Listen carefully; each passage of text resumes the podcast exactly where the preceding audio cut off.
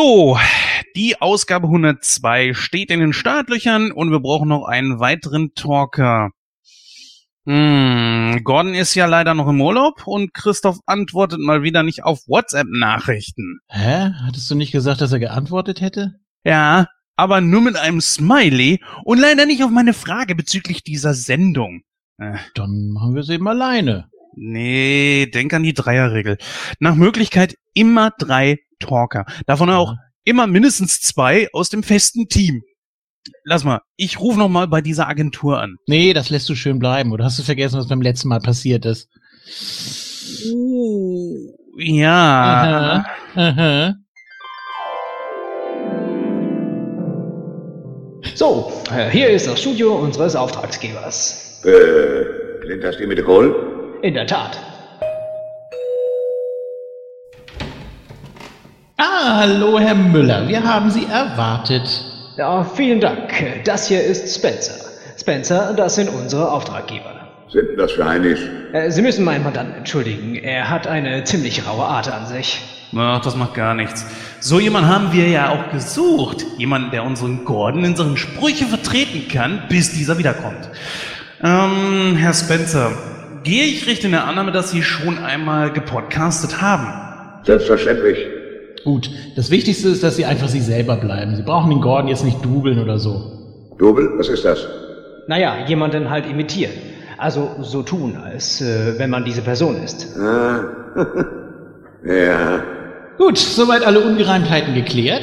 Naja, und äh, was ist denn noch mit der Kohlen? Ja, die gibt's auch. Wir müssen nur noch wissen, wie lange die Vertretung sein soll. Und was mit der Kohlen ist? Nun, wir dachten, wir probieren erstmal aus und entscheiden dann. Na schön, aber wozu das alles? Meint er das gerade ernst? Ich äh, muss mich für meinen Klienten entschuldigen. Äh, Spencer, nun halt doch endlich die Klappe. Was machst du mich denn an, Mensch? Ich habe kein Wort gesagt. Puh, ich denke, bevor das hier eskaliert, sollten wir erstmal anfangen. Wird noch Zeit, Mensch, mir dampft ja schon die Bluse. Au! Uh, ah, ah, ah.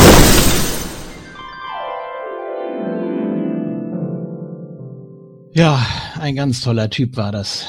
Da talk ich lieber allein, bevor ich dich nochmal Ersatz suchen lasse. Ja, sorry, ich habe mich jetzt aber nun wirklich, glaube ich, genug entschuldigt.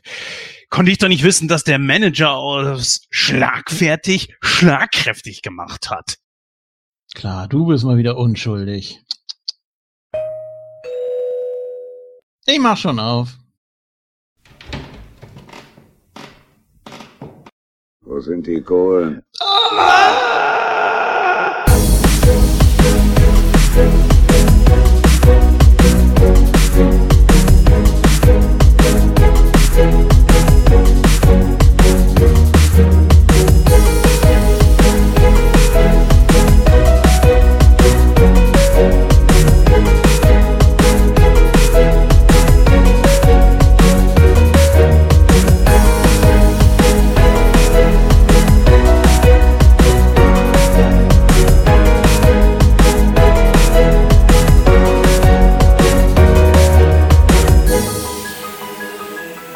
Ja, ein wunderschönes Hallo an alle Hörer da draußen. Herzlich willkommen zur 102. Ausgabe von Nightcrow. Ja, heute ist die Macht mit uns. Zumindest mit uns, nicht allerdings mit unserem Film, den wir heute besprechen wollen. Warum, da gehen wir gleich noch drauf ein. Ja, und ebenfalls mit uns äh, ist zum einen heute der Julian. Hallo. Hallo Jens, hallo liebe Krähenfüße, ich habe da ein ganz großartiges Gefühl. Aber der war gut.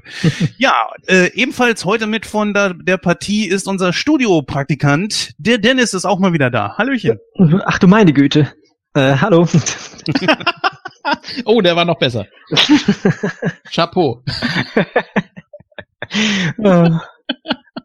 Ja, und dann mhm. haben wir uns heute noch einen weiteren Talker mal wieder von Moon Talk ausgeliehen, nämlich ein äh, Kollege von dem guten Julian und mir, ebenfalls halt eben beim Moon Talk, nämlich begrüße ich heute den Stefan Espada. Hey. Hallo! Ja, ich grüße euch. Ich habe jetzt leider kein äh, Zitat, weil ich den Film nicht auf Deutsch gesehen habe. Oh, also. Was? Also, was? Also, oh, also alter Hipster. Alter mhm. Hipster, schäm dich in die virtuelle Ecke. Ach, der ja. heißt gar nicht Han alleine. ja. Ach so, okay. Oh Gott, oh Gott, oh Gott, oh Gott, oh Gott. Also die Witze werden nicht besser und wie wir aus dem Intro jetzt ja schon gehört haben, haben wir versucht, Ersatz zu kriegen für Gordon, aber da haben wir nicht so schlagfertiges dabei. Also die Witze nehmen ein ganz, ganz tiefes Niveau an. Aber ist okay, das ist gut. Die Stimmung ist schon mal gut. Wahrscheinlich besser, als nachher der Film ausfallen wird. Was, aber, was? Egal. Was? Wie? Ja, das besprechen wir gleich. Ich weiß, worauf ich ihr bin, hinaus ich bin, wollt. dafür, dass, ich bin dafür, dass Jens heute als erstes die Bewertung abgibt. Ähm, du wirst Ähm, überrascht sein, die wird gut ausfallen, aber das so. ist nicht in meiner, ja, es ist, ist nicht meine Wertung, die nachher das runterziehen wird, sondern Ach, da gehen wir gleich drauf ein, wenn wir den Film dann besprechen. Ja, gut, aber vorher erstmal ein paar Fragen natürlich an den guten Stefan, denn den kennen ja unsere Hörer noch nicht. Äh, viele Moontalk-Hörer werden das natürlich definitiv tun, aber die, die halt eben nicht von Moontalk rübergekommen sind, die natürlich nicht. Ja, Stefan, du bist genauso wie wir ein Nerd. Das macht dich schon mal sehr sympathisch. Und ja, du bist auch ein verdammt großer Star Wars-Fan, was mit dein Grund war, warum wir dich heute natürlich mit dazugeholt haben. Erzähl doch mal ein bisschen, wie kam es zu deiner Leidenschaft zu Star Wars?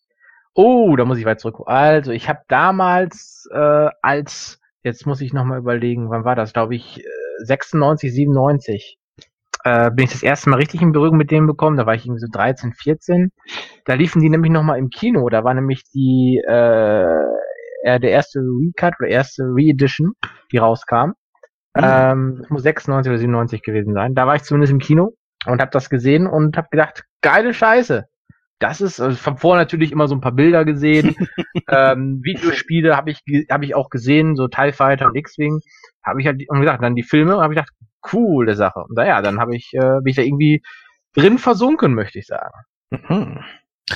Ja, das ist eine coole Sache. Das war noch damals, als die, ja, was haben die damit Das- großartig gemacht? Die haben es ein bisschen verändert und dann wieder ins Kino gebracht, ne? Das war die erstmals die, die Special Edition. Das war Genau, zum Special 20-jährigen Jubiläum vom ersten Teil, also 77 bis 97. Und da haben sie die drei, also die drei Teile der Originaltrilogie nochmal mit diesem, ja, mit diesen kleinen Special Effects da. Komische extra Monster. Äh, ich meine. Ja, Ich, ich weiß noch damals, ich wollte äh, den mit meiner Mutter schauen und die hat gesagt, sie guckt sich sowas nicht an, so ein Kram. Bin ich mit meiner Tante gegangen. Ja. Auch sehr cool. Die war, die war aber offener für sowas. Ich dachte, ah klar, das gucke ich mir mit an. ja, so wie Luke, der hatte ja auch keine Eltern, der lebte ja auch bei Onkel und Tante, da macht das natürlich Sinn. Ja. Ja. Oh! Ja, jetzt ist ein bisschen vergangen seit der letzten Ausgabe, äh, die wir ja dann auch direkt nach der 100 aufgenommen haben. Julian, was ist während der Zeit so bei dir passiert? Ich meine, was hast du so getrieben?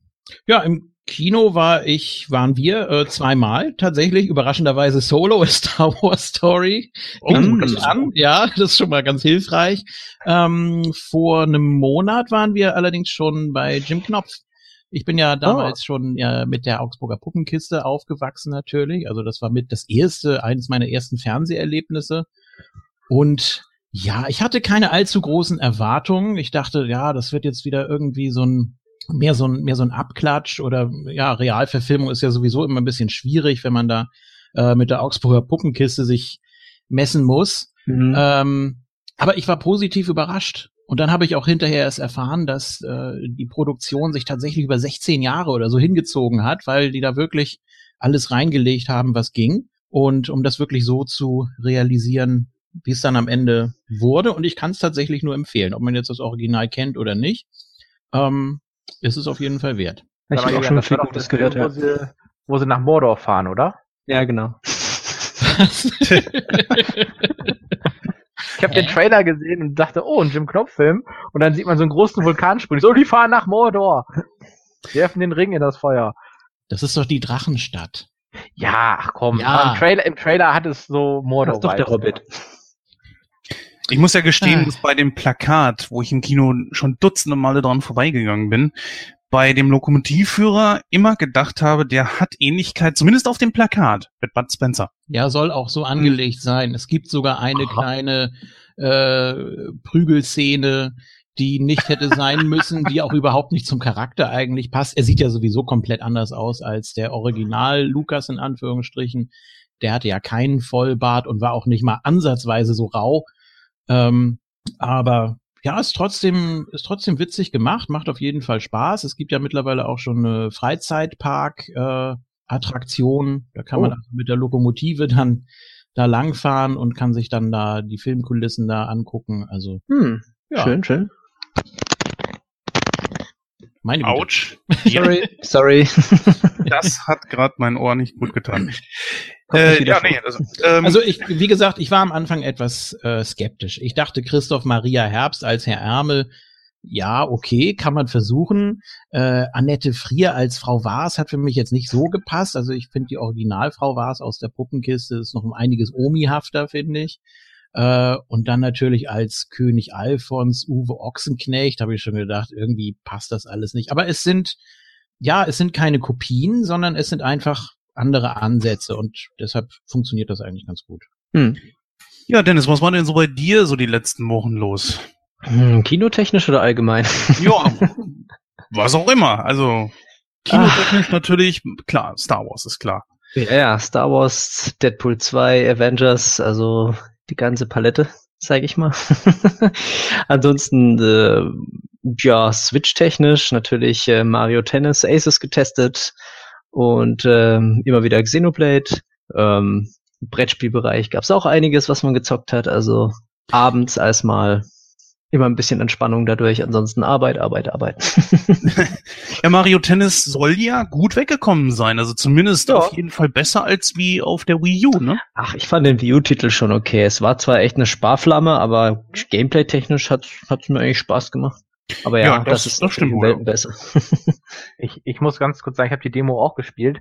Ich muss sagen, diese ganzen super Triple Extreme Shots, die man machen kann, finde ich ein bisschen too much. Äh, also wenn ich es mir spielen das Spiel holen würde, würde ich einfach nur den ganz normalen, normalen Modus spielen. Kann man auch. Also ja, ich habe es erstmal auch gern gemacht auf der Wii U, mal die Normalversion gespielt, aber ja, da ist schon viel los auf dem Bildschirm, sage ich mal. Aber es fühlt sich doch insgesamt ein bisschen besser an, sage ich mal. Was mich hier gestört hat, waren die Lags. Also ich bin echt mal in Turnier bis in, in ins Finale gekommen und habe dann einfach gegen einen Bowser-Typ verloren, weil halt einfach nur alles geleckt hat und ich immer versetzte Schläge und bla und ach, das hat mich dann schon ein bisschen angeranzt. Aber ja, das ja. ist schlimm. Das ist heutzutage wirklich, wirklich schlimm. Die Sachen werden rausgebracht und es muss alles irgendwie noch ein bisschen nachher gefixt werden und so weiter und so fort. Aber die neueste Geschichte, das kann Nintendo natürlich nicht so einfach fixen, das, denn die Switch wurde ja gehackt. Ist das richtig? Ja, schon eine Weile her, aber ja, tatsächlich. Echt? Das ist schon eine Weile her? Wie lange? Vier Wochen? Drei? Nö, ich glaube schon länger. Noch länger. Okay. Ja. also die haben es halt geschafft, ähm, die so zu umgehen, dass äh, die späteren Firmware-Updates nichts mehr ausmachen können, aber ja, weil es eben durch die Hardware ist, ne? Das, ist das, das heißt, ja. Nintendo wird wahrscheinlich auf der E3 oder vielleicht auch in diesem Rahmen, glaube ich, eine neue Version einfach vorstellen oder nächste Revision oder wie auch immer. Ja, dann habe ich ja Glück, dass vielleicht meine Switch hier dann irgendwann mal ein bisschen mehr wert ist. Naja, wer weiß. Richtig. ja. Ja, wir haben es schon angekündigt. Heute ist bei uns äh, Star Wars Tag. Das hätten wir eigentlich am May the 4th ausnehmen sollen und rausbringen. Aber nun haben wir das nicht. Ähm, ja, aktuell bei uns, Nightcrow äh, sieht halt eben so aus. Ähm, ja, Christoph hat auf den guten Solo Star Wars Story keine Lust gehabt. Ich oh. frag mich, woran das liegt. Oh. Ja, bei Deadpool wird er wahrscheinlich wieder dabei sein, wenn wir den in einer der nächsten Ausgaben besprechen. Genauso natürlich wie der Julian. Deadpool kann er sich auch mal angucken. Nö. Oh. Oh. Oh. naja, aber Dennis, denke ich, du wirst mit Sicherheit bei Deadpool wieder mit dabei sein, oder? Ach, ihr habt noch nicht Deadpool gemacht? Nein. Nein, nein. Ja, ja, ja. Das ist der Fluch des Zwei-Wochen-Rhythmus und des etwas größeren Teams. Wenn zwei Leute das nur machen, geht das wahrscheinlich schneller. Deswegen haben wir gesagt, machen wir erstmal Star Wars und das dürfte auf jeden Fall besser ankommen momentan. Es gibt auch ehrlich gesagt über Star Wars mehr zu sprechen, weil der Film einfach auch äh, aufgrund seiner ja, gehen wir gleich drauf ein. Es gibt auf jeden Fall viel, was man, viel, viel mehr, was man drüber sagen kann. Polarisiert. ja, er polarisiert. Ja, danke. ähm, ja, bei uns, was gibt's da noch zu berichten? Ja, Gordon ist noch ein bisschen im Urlaub. Genau genommen Okay. ist das ja für euch hier jetzt erstmal die erste Ausgabe, wo er gar nicht dabei ist. Und wir haben ja, ja, diese zwei Wochen, die, diesen zwei Wochen Rhythmus haben wir zwischen der Ausgabe 99 und 100 nicht einhalten können, wegen der Größe der 100. Dafür allerdings hat es sich gelohnt. Die Ausgabe 100 ist tatsächlich die größte und beste Ausgabe bisher, also die meistgehörte auch. Und hat, äh, ich sag mal, eigentlich das geschafft, was Star Wars hätte schaffen sollen. Äh, hat seine Produktionskosten, nein, ähm, hat wirklich alles geschlagen. Allein über iTunes ungefähr 15.000 Mal. Das ist schon heftig, also das muss man sagen. Bin ich auch sehr, sehr zufrieden mit und äh, das ist, da kann man gut mitleben. Das war's eigentlich soweit erste Mal. Ähm, ich würde mal sagen, wir übergeben das Wort der lieben Susi, die uns heute das Programm vorstellt, denn da haben wir einiges und nicht nur den Film, wir haben ja noch nicht alles geleakt. Das kann uns Susi jetzt aber mal vorstellen. Bis gleich dann.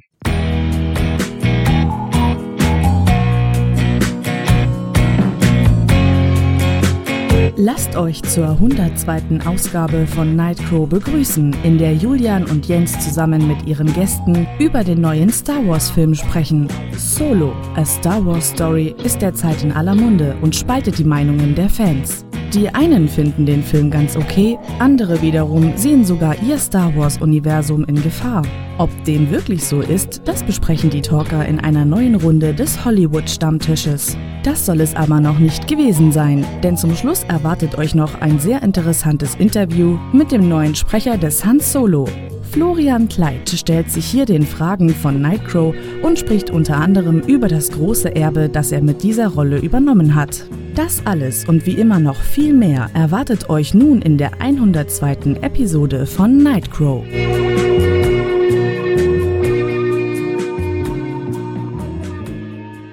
Hallo, hier ist Han Solo. Und ihr hört Nightcrow. So, einen schönen Dank an unsere Susi.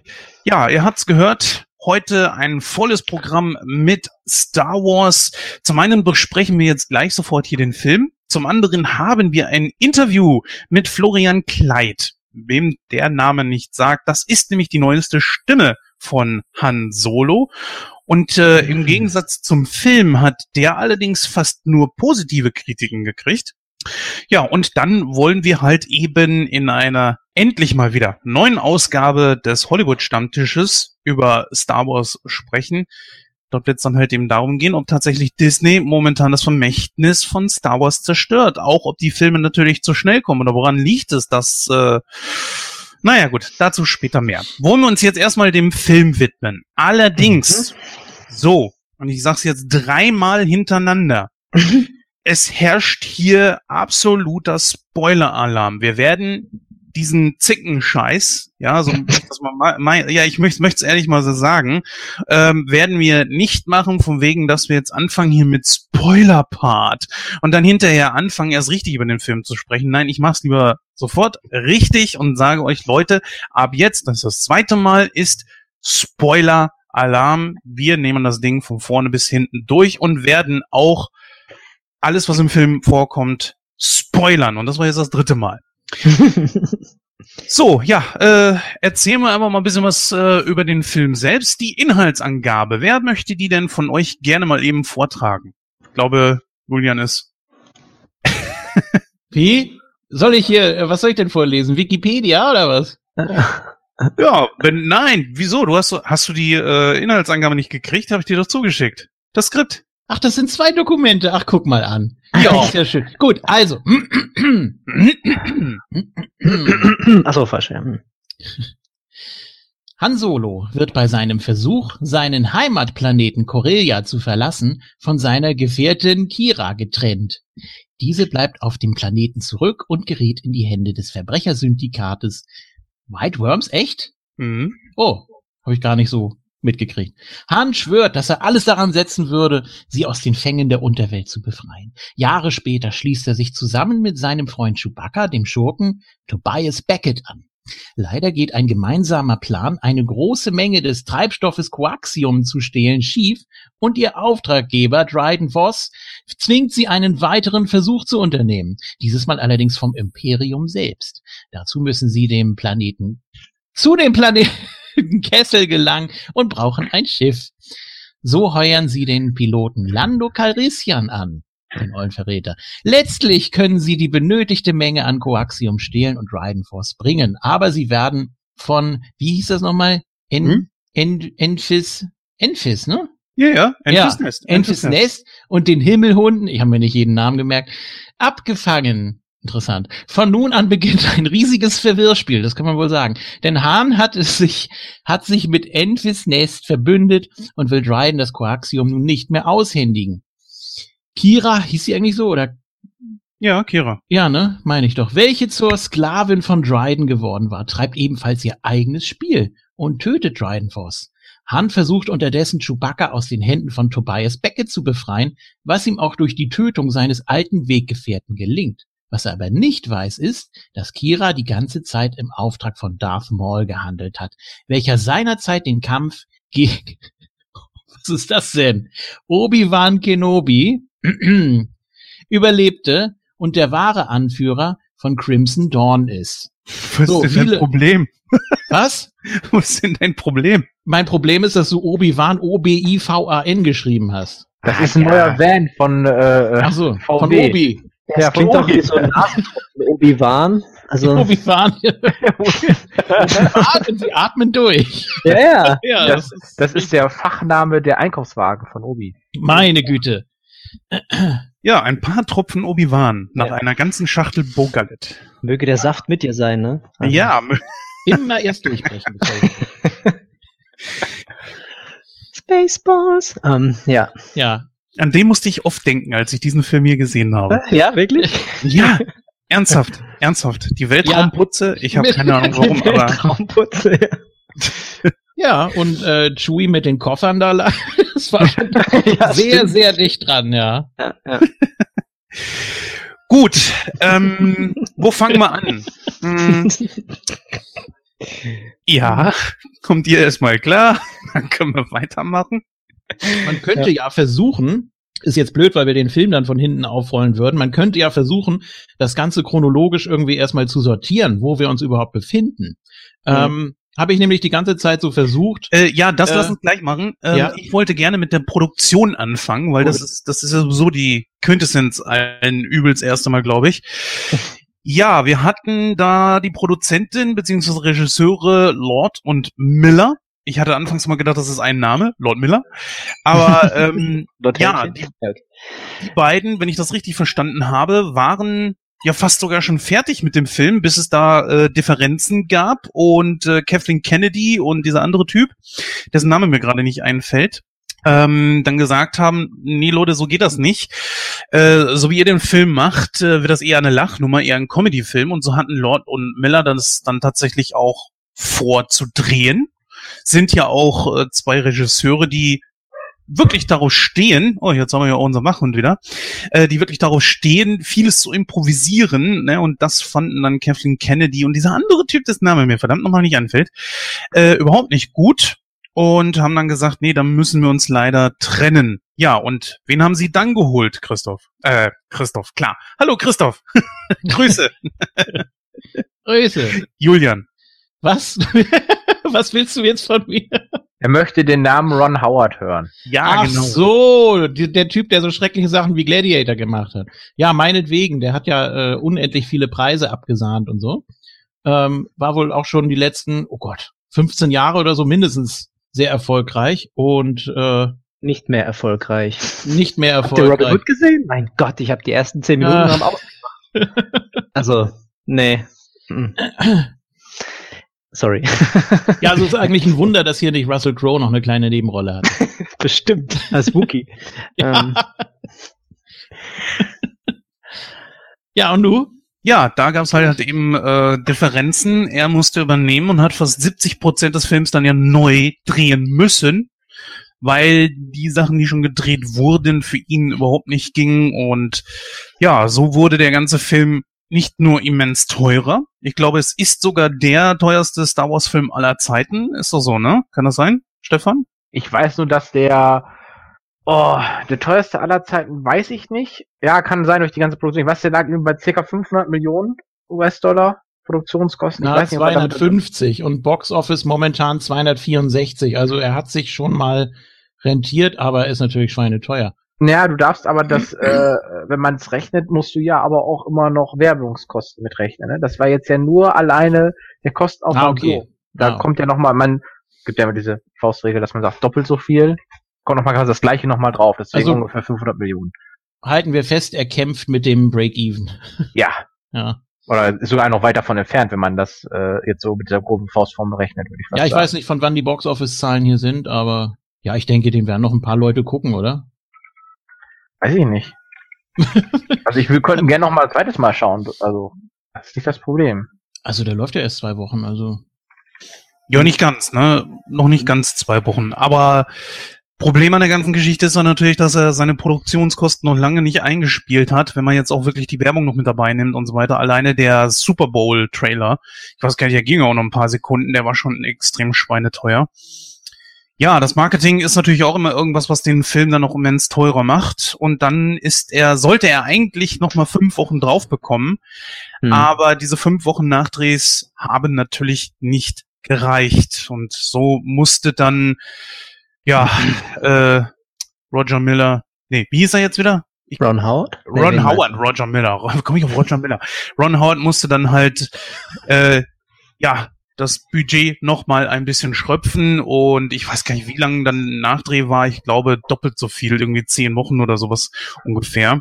Ich bin da nicht ganz so drin, aber das ist das, was ich jetzt halt eben rundherum mitgekriegt habe. Und ja, wir haben natürlich auch viele Kritikpunkte von Seiten der Star Wars Fans. Ich glaube, der Hm. Hauptdarsteller dürfte der größte von allen sein, wenn ich das jetzt so richtig interpretiere. Was ich nicht ganz verstehe.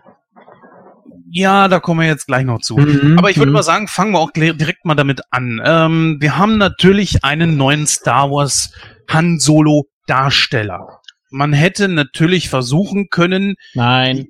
Mhm. was denn? Du willst wieder Harrison Ford da schminken und sowas. Nein. Jung machen, ja.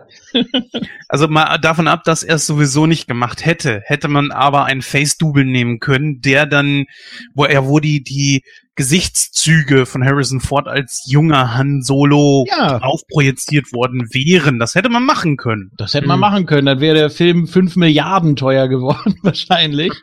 Und hätte dann ja. Na gut, okay, ja, stimmt auch wieder. naja. Ja, die Besetzungsliste ging ja rauf und runter. Fast 3000 Leute wurden irgendwie gecastet, bis man sich letzten Endes irgendwie auf nur, ich glaube, sechs, sieben eingeschossen hatte. Und äh, einer darunter war ja zum Beispiel jemand, der auf YouTube äh, einige Szenen von damals aus Star Wars von Han Solo nachgespielt hat. Jemand, der Harrison Ford auch ein bisschen ähnlicher sieht als der gute Alden Ehrenreich, der jetzt ja letztendlich Han Solo gespielt hat. Ähm, Dennis, ich sag mal so, du hast es eben schon angesprochen. Wie glücklich bist du denn mit Alden Ehrenreich jetzt als Han Solo? Also ich finde eigentlich, dass er es gar nicht schlecht gemacht hat. Ähm, er hat so diesen, diesen, diese typische Pose, die hat er drauf. Allerdings fehlte mir so ein bisschen diese, diese typische Tollpatschigkeit von Harrison Ford.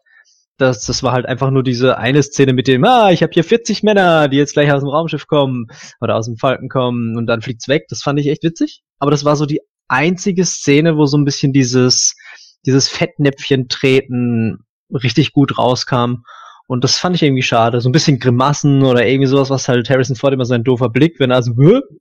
aber dann trotzdem immer noch dieses, ha, ich kann's. Also es ist so eine, so eine Mischung einfach aus diesen typischen Harrison Ford Elementen hätte ich mir noch angeeignet, finde ich, oder mehr angeeignet.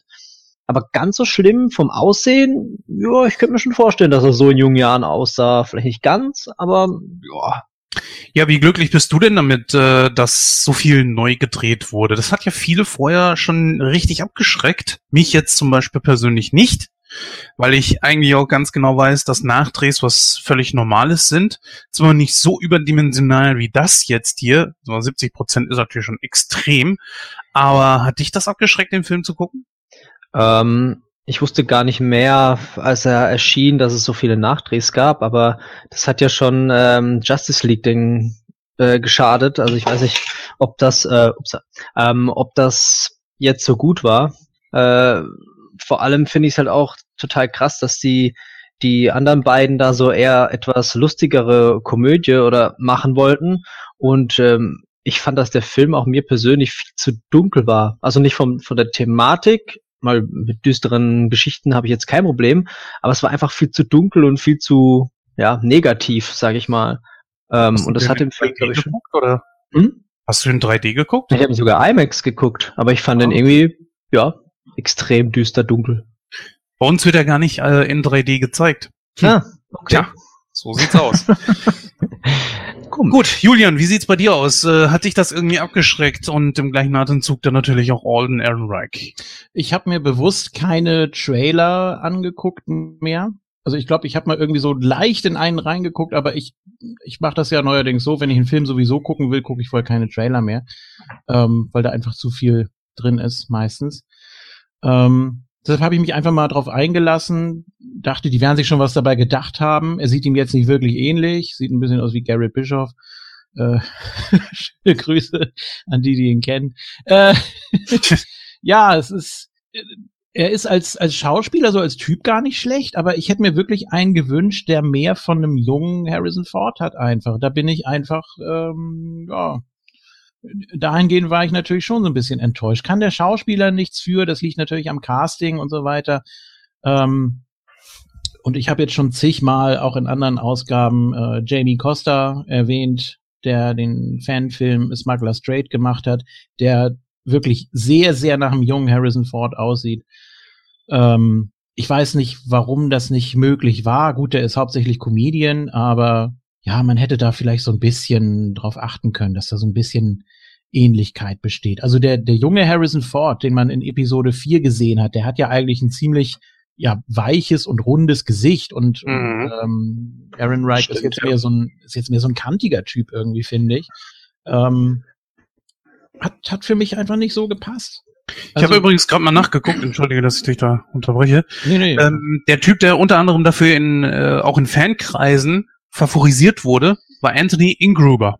Er hat unter anderem zum Beispiel äh, aufgrund dessen, was er da gemacht hat, 2008 hat er, äh, wie gesagt, einige Szenen von Star Wars nachgedreht mit sich als Han Solo und äh, daraufhin hat er eine gewisse Bekanntheit wohl erlangt und hat dann in einigen Filmen mitgespielt, unter anderem zum Beispiel Avatar äh, und für immer Adeline vor drei Jahren. Also unbekannt ist er nicht und ich habe mir das auch jetzt gerade mal auf Google angesehen und der sieht ihm doch ähnlicher, ehrlich gesagt. Der sieht aus wie Dean Ambrose. Tatsächlich, der sieht echt aus wie die. Ich habe gerade auch reingeguckt und gedacht, irgendwie kommt der mir bekannt vor. So eine Mischung aus, ja, ich weiß nicht. Also ist auch ein guter Typ, aber sieht ihm nicht wirklich ähnlich, finde ich nicht. Ich finde, das Lächeln hat er drauf. das Lächeln sieht aus wie Han Solo oder wie Harrison Ford tatsächlich. Er sieht ihm auf jeden Fall ähnlicher als wie äh, der gute Alden Ehrenreich. Aber Stefan, du hast noch nichts ja. dazu gesagt. Wie glücklich bist du denn mit Alden Ehrenreich? Ja, ich muss sagen, also man hat natürlich hier, man hat natürlich mit Harrison Ford da natürlich jemanden irgendwie, ja, der, ey, wenn ich es mal ein bisschen übertrieben sage, auch so ein bisschen als Schauspielgott natürlich geht. Ne? Also meine, jemanden statt Harrison Ford äh, zu nehmen, ist äh, sowieso immer schon ziemlich schwierig. Mhm. Und äh, ich, ich glaube, da ist einfach schon eine sehr hohe Messlatte, an der sich alle irgendwie messen müssen. müssen. Wir dürfen nicht auch nicht vergessen, dass natürlich, äh, da kommen wir ja später wahrscheinlich auch noch drauf zu sprechen, dass äh, die Star Wars Community sowieso im Moment gerade so ein bisschen nicht so wohlgesonnen im ganzen Disney-Projekt ist und natürlich da vielleicht auch noch mal irgendwie mehr Animositäten ähm, ja, mit hinzukommen. Ich fand ihn jetzt nicht äh, super schlecht. Ich fand ihn auch nicht super gut. Ich fand es okay. Ähm, klar, Harrison Ford mit CGI jung machen, auf keinen Fall, bitte nein. Ähm, Aber ja, warum nicht, wenn ich da mal reinhauen darf? Warum nicht? Also, ich muss sagen, bei Rogue One hat man ja das ähm, mit dem Peter Cushing ganz gut hingekriegt, dass der äh, nicht, dass es nicht so auffiel. Aber zum Schluss zum Beispiel mit ähm, Leia, äh, Leia mhm. war es dann doch sehr auffällig. Und ich glaube, es kommt dann immer ein bisschen so auf die Situation an. Und gerade wenn du jemanden nimmst, der die ganze Zeit den Film, das Gesicht versucht über CGI darzustellen, kann das sehr schnell unnatürlich wirken. Und ich glaube, das hilft dann so einem Film nicht. Also ich glaube, man hat hier versucht, äh, ich würde sagen jetzt im Anführungsstrichen, so jetzt mache ich diese typische Floskel, ja, äh, das Beste rauszumachen mit dem, was man hat von ihm. Ähm, wie jetzt gerade auch schon gesagt wurde, ich fand so zwischendurch hat man so ein bisschen gemerkt. Ähm, ich weiß auch nicht, also ich weiß, ich habe auch irgendwie gehört, dass sie, dass er angeblich für drei Filme unterschrieben hat Ähm, da kann, kann, kann uns noch mehr erwarten. Vielleicht, wenn dann äh, äh, Ron Howard das nochmal irgendwie äh, im zweiten Film vielleicht auch kriegt, der dann einfach mehr rauskitzeln kann. Man muss halt auch, man muss halt auch gucken, wie viel jetzt von dem gezeigten Reshoot ist und wie viel Originalshoot ist. Das wissen wir ja nicht, also wie der, das Schnittverhältnis ist des Hm. Filmes.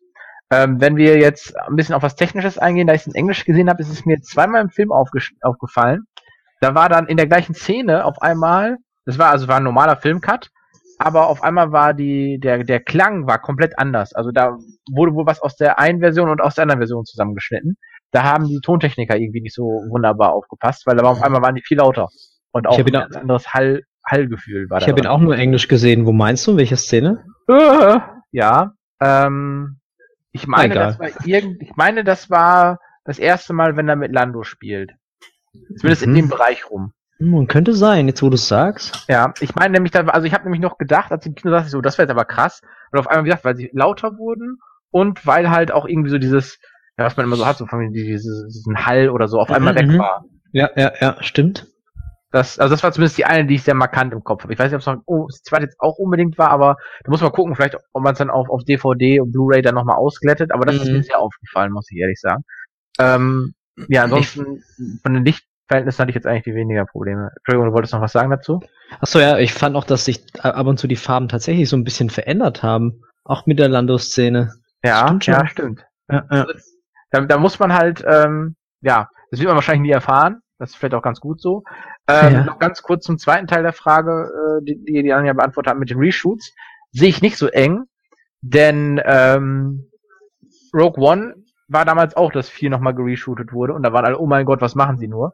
Und ich fand, das hat dem Film überhaupt nicht äh, äh, schlecht getan, dass, Mhm. äh, äh, dass man da irgendwie noch viel äh, zusätzliches Material gefilmt hat, was man irgendwie mit einbringen konnte.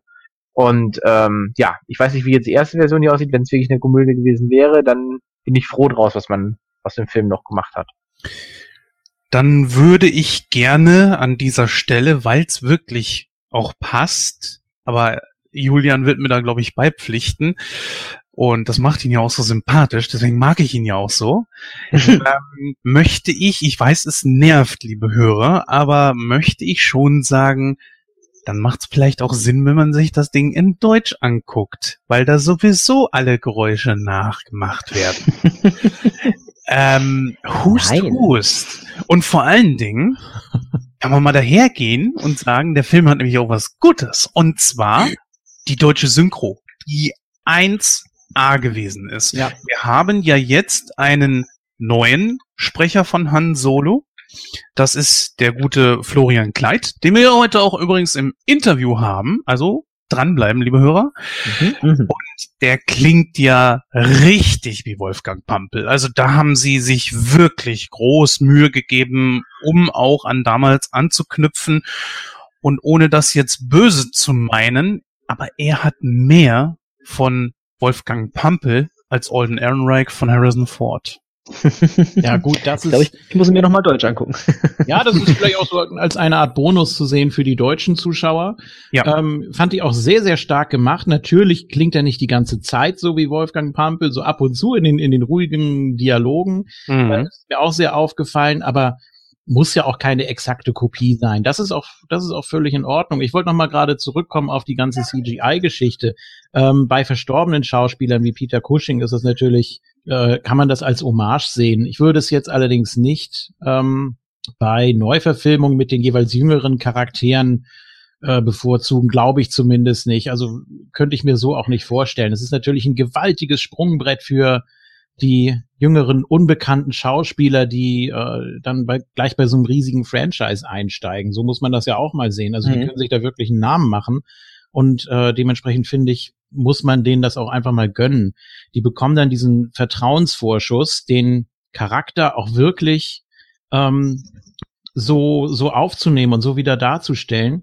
Äh, das ist natürlich schon mal eine große Ehre für die.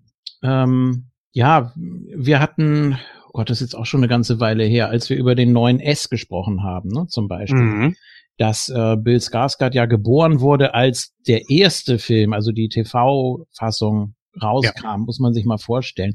Also das, das Problem hat man heute natürlich auch noch, dass die jüngeren Schauspieler vielleicht gar nicht so eine große Verbindung haben zu den Originalen, zu den Klassikern. Ähm, trotzdem finde ich das gut, wenn man das versucht, dass die sich damit auch befassen können und da auch so richtig eintauchen können und äh, da wird sich ja auch schnell die Spreu vom Weizen trennen und äh, deswegen finde ich das völlig gerechtfertigt. Gut, ja, ich weiß, ich bin da, ich, ich, ich bin da auch äh, ja unbelehrbar. Ich, wie gesagt, ich hätte, ich hätte gerne Jamie Costa in der Rolle gesehen im kompletten Film.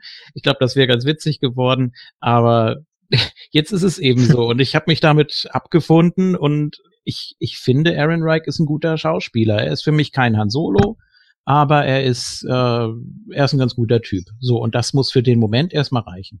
Ich ja. weiß noch, äh, als die ersten, ich muss mal ganz kurz dazu noch einhaken, wegen der, wegen dem Feeling. Äh, damals, als die Dreharbeiten, äh, kurz bevor die Dreharbeiten begannen, da äh, wurde ein äh, Foto online geleakt.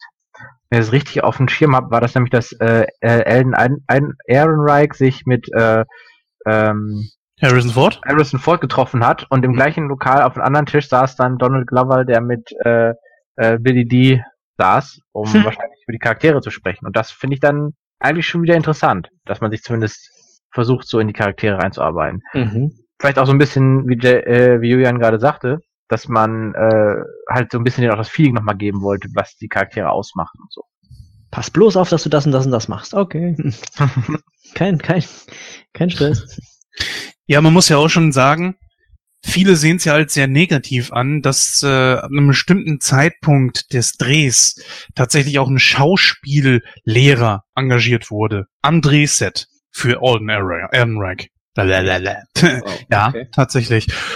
Und die große Frage ist halt eben, muss man das jetzt negativ sehen oder eher gut? Äh, anbei ich mich aber auch schon mal durchgelesen habe und das auch schon hier und dort mal zur Sprache kam, dass das gar nicht so ungewöhnlich ist, dass man irgendeinen Schauspiellehrer dann zu Rate zieht. Außerdem hat man während des Drehs auch mehrere Male Harrison Ford angerufen und äh, ja, seine Vorschläge und Intentionen sollen sehr geholfen haben bei den Drehs. Ja, das Wobei, ist auf alle Fälle eine gute Idee. Also warum nicht? Ich meine, Harrison Ford hat ja dann mehr oder weniger das ja auch sag mal, verkörpert, gelebt und kann sich natürlich am besten mit dem Charakter identifizieren, weil er ja den Charakter in dem, in dem Sinne auch gespielt und auch natürlich gemacht hat mit seinen, äh, auch mit seinem Improvisationstalent da in äh, Empire Strikes Back.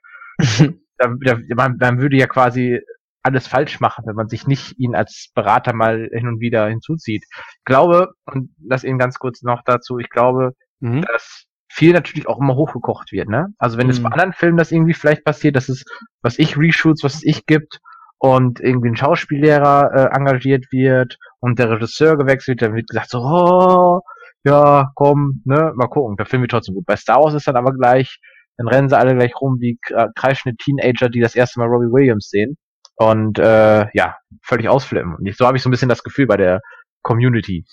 Also würdest du jetzt sagen, die Fans sind zu überempfindlich?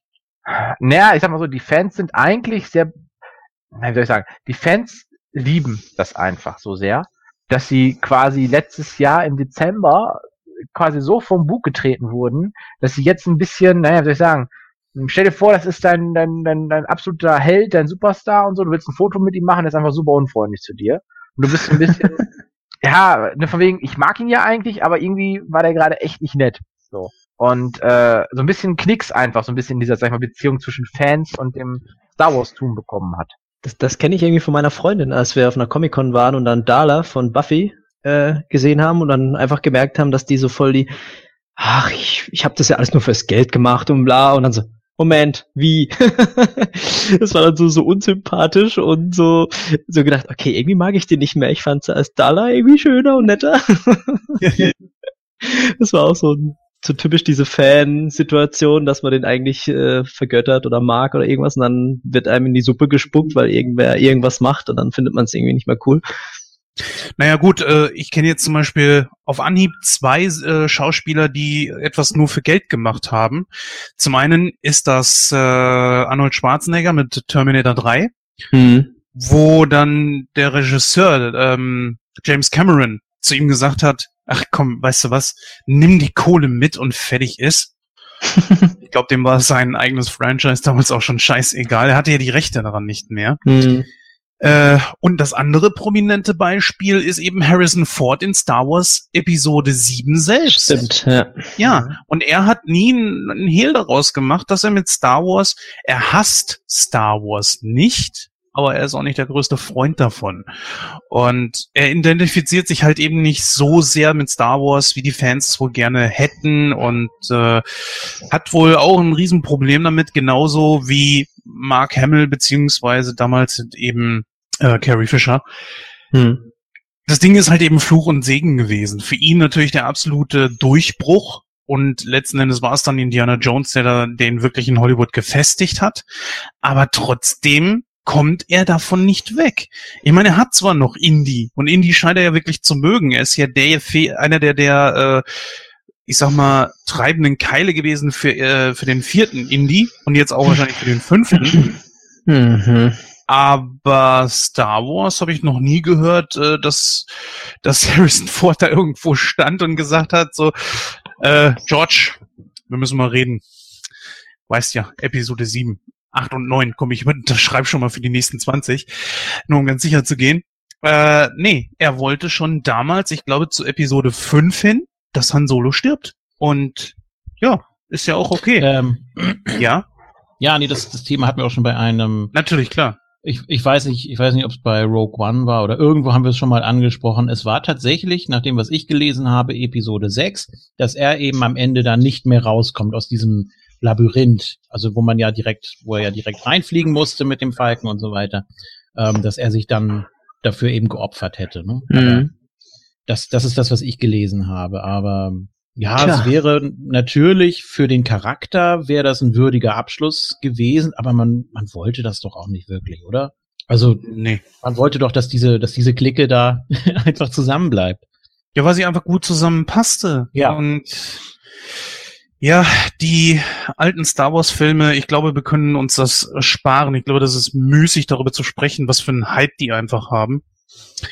Denn äh, ja, ich glaube, das, das kann man einfach lassen. Also, das Problem ist halt eben für Alden Ehrenreich, er hat da einen der ikonischsten Charaktere der Filmgeschichte, der auch von einem verdammt guten Schauspieler auch noch geprägt wurde. Und da muss er jetzt reinschlüpfen. Ich glaube, es wäre vollkommen egal gewesen, wer das gemacht hätte. Er hätte so oder so Schelte gekriegt. Ich, es ist halt eben nur die Frage, wie hoch das, also wie laut das Echo geworden wäre, egal wer es genommen hätte. Also wenn der Schauspieler jetzt besser gewesen wäre. Ja. Stefan, wie siehst du das? Glaubst du, dass es beim anderen Schauspieler genauso gewesen wäre? Ich glaube, ähm, ich weiß es nicht genau. Ähm, das wäre jetzt reine Spekulation. Ich glaube aber, dass das Ganze vielleicht ein größeres Problem ist. Und das wäre, das ist, glaube ich, fast unabhängig von den Schauspieler. Ich glaube, es liegt einfach daran, dass Solo nicht so der Star Wars Film ist, wo alle sagen, yo, den will ich unbedingt sehen. Äh, während äh, bei Rogue One noch man so dachte, na ja, hm, was wollen sie uns zeigen? Na, interessant. Und man natürlich ziemlich, ich zumindest ziemlich mindblowing sozusagen aus dem Kino rauskam und dachte, oh, geiler Film. Ähm, war bei Solo das von vornherein, dass man gleich sagte, so, äh, ja, schön, so, ne, Disney, ihr mögt Han Solo und findet den total toll und denkt, das ist eine super Ikone. Aber es gibt halt so viele andere Stories, die man erzählen könnte über das Star Wars-Universum. Und äh, ja, und dann ist irgendwie, ich will jetzt nicht sagen, so das schwarze Schaf, aber es ist mehr so ein bisschen, ja, ganz nett, dass sie den machen, aber ja, Mai interessiert mich jetzt nicht so, ne? Das ist Gefühl, ja, das Gefühl hatte ich aber auch irgendwie. Also ich habe auch, äh, also also Avengers und Deadpool haben wir gleich in der äh, Premiere-Nacht da in da auf Englisch 23 Uhr äh, angeschaut. Aber Solo war so, ja, der kommt halt jetzt. Gucken wir halt mal an, wenn es passt. Das hat irgendwie, auch wenn ich Han Solo eigentlich als Charakter und auch mit Chewbacca und so mag, hat mich der Film tatsächlich auch nicht so jetzt, den muss ich unbedingt sehen. Bei Rogue One war es irgendwie tatsächlich anders. Das war was Neues, was Frisches. Man wusste nicht, was einen erwartet. Man hat nur gehört, oh, geheime Mission um bla, Todesstern, oh, cool.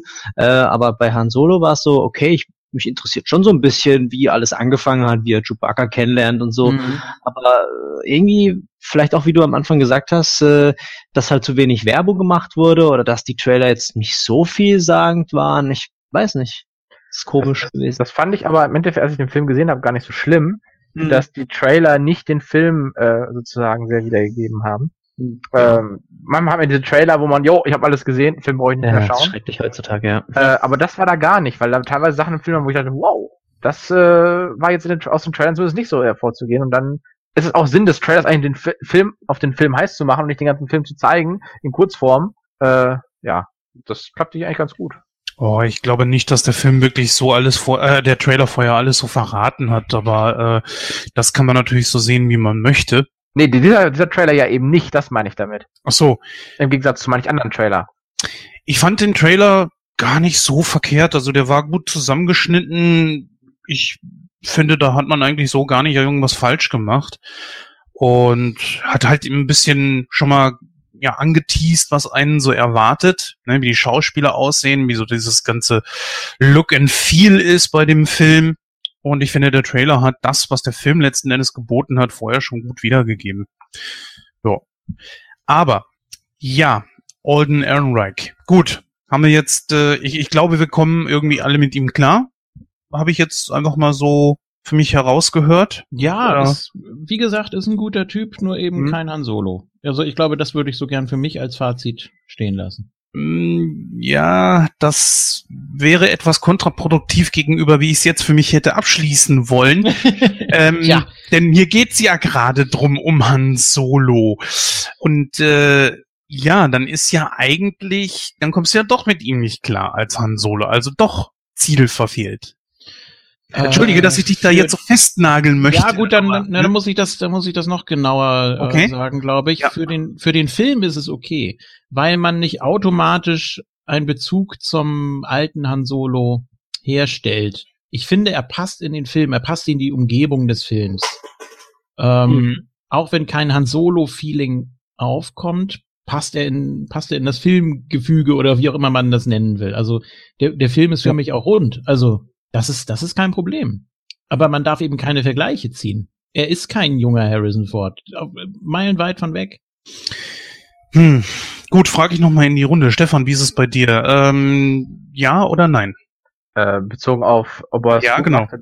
Aber, ja, ähm, hm. ich finde ja. Ich würde jetzt nicht sagen super ja, sondern ich würde sagen, der hat, der hat schon ganz ordentlich gemacht. Äh, ich sehe es auch ein bisschen, vielleicht ein bisschen distanzierter wie Julian, weil ich denke, naja, dieser Film hat eine Zeitspanne, da kommen wir wahrscheinlich auch noch später drauf, von äh, zehn Jahren. Und natürlich in zehn Jahren kann viel passieren. Und daher denke ich, ja gut, da ist vielleicht noch was möglich. Ich weiß nicht, wie gesagt, ob es jetzt noch zwei Filme gibt oder nicht oder so. äh, da wird sich schon totgelacht. Was denn? Ähm, Ah. ja, ich meine, er hat, er hat einen Vertrag für zwei Filme, kann ja sein, dass er nur zwei Filme mitspielt, die irgendwie eine andere Thematik oder so noch behandeln. Aber ähm, auf alle Fälle, ähm, ja, meine, ich sag mal so, ich, mir ist er nicht negativ als Schauspieler aufgefallen. Hm. Äh, als äh, jungen Han Solo ähm, fand ich ihn äh, okay. Und äh, da jetzt irgendwie einen hysterischen äh, Heugabel- und Fackellauf auf seine Person als auszuführen, nur weil er jetzt nicht aussieht wie ein junger Harrison Ford, finde ich dann auch ein bisschen übertrieben. Ja, ja, das, stimme ich, stimme ich zu.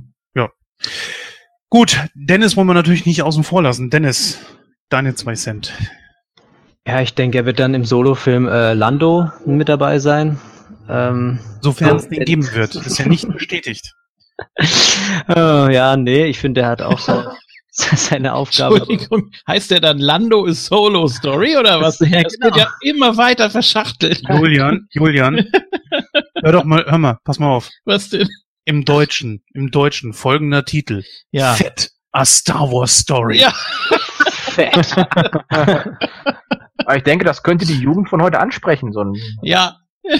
ja, natürlich. Ähm,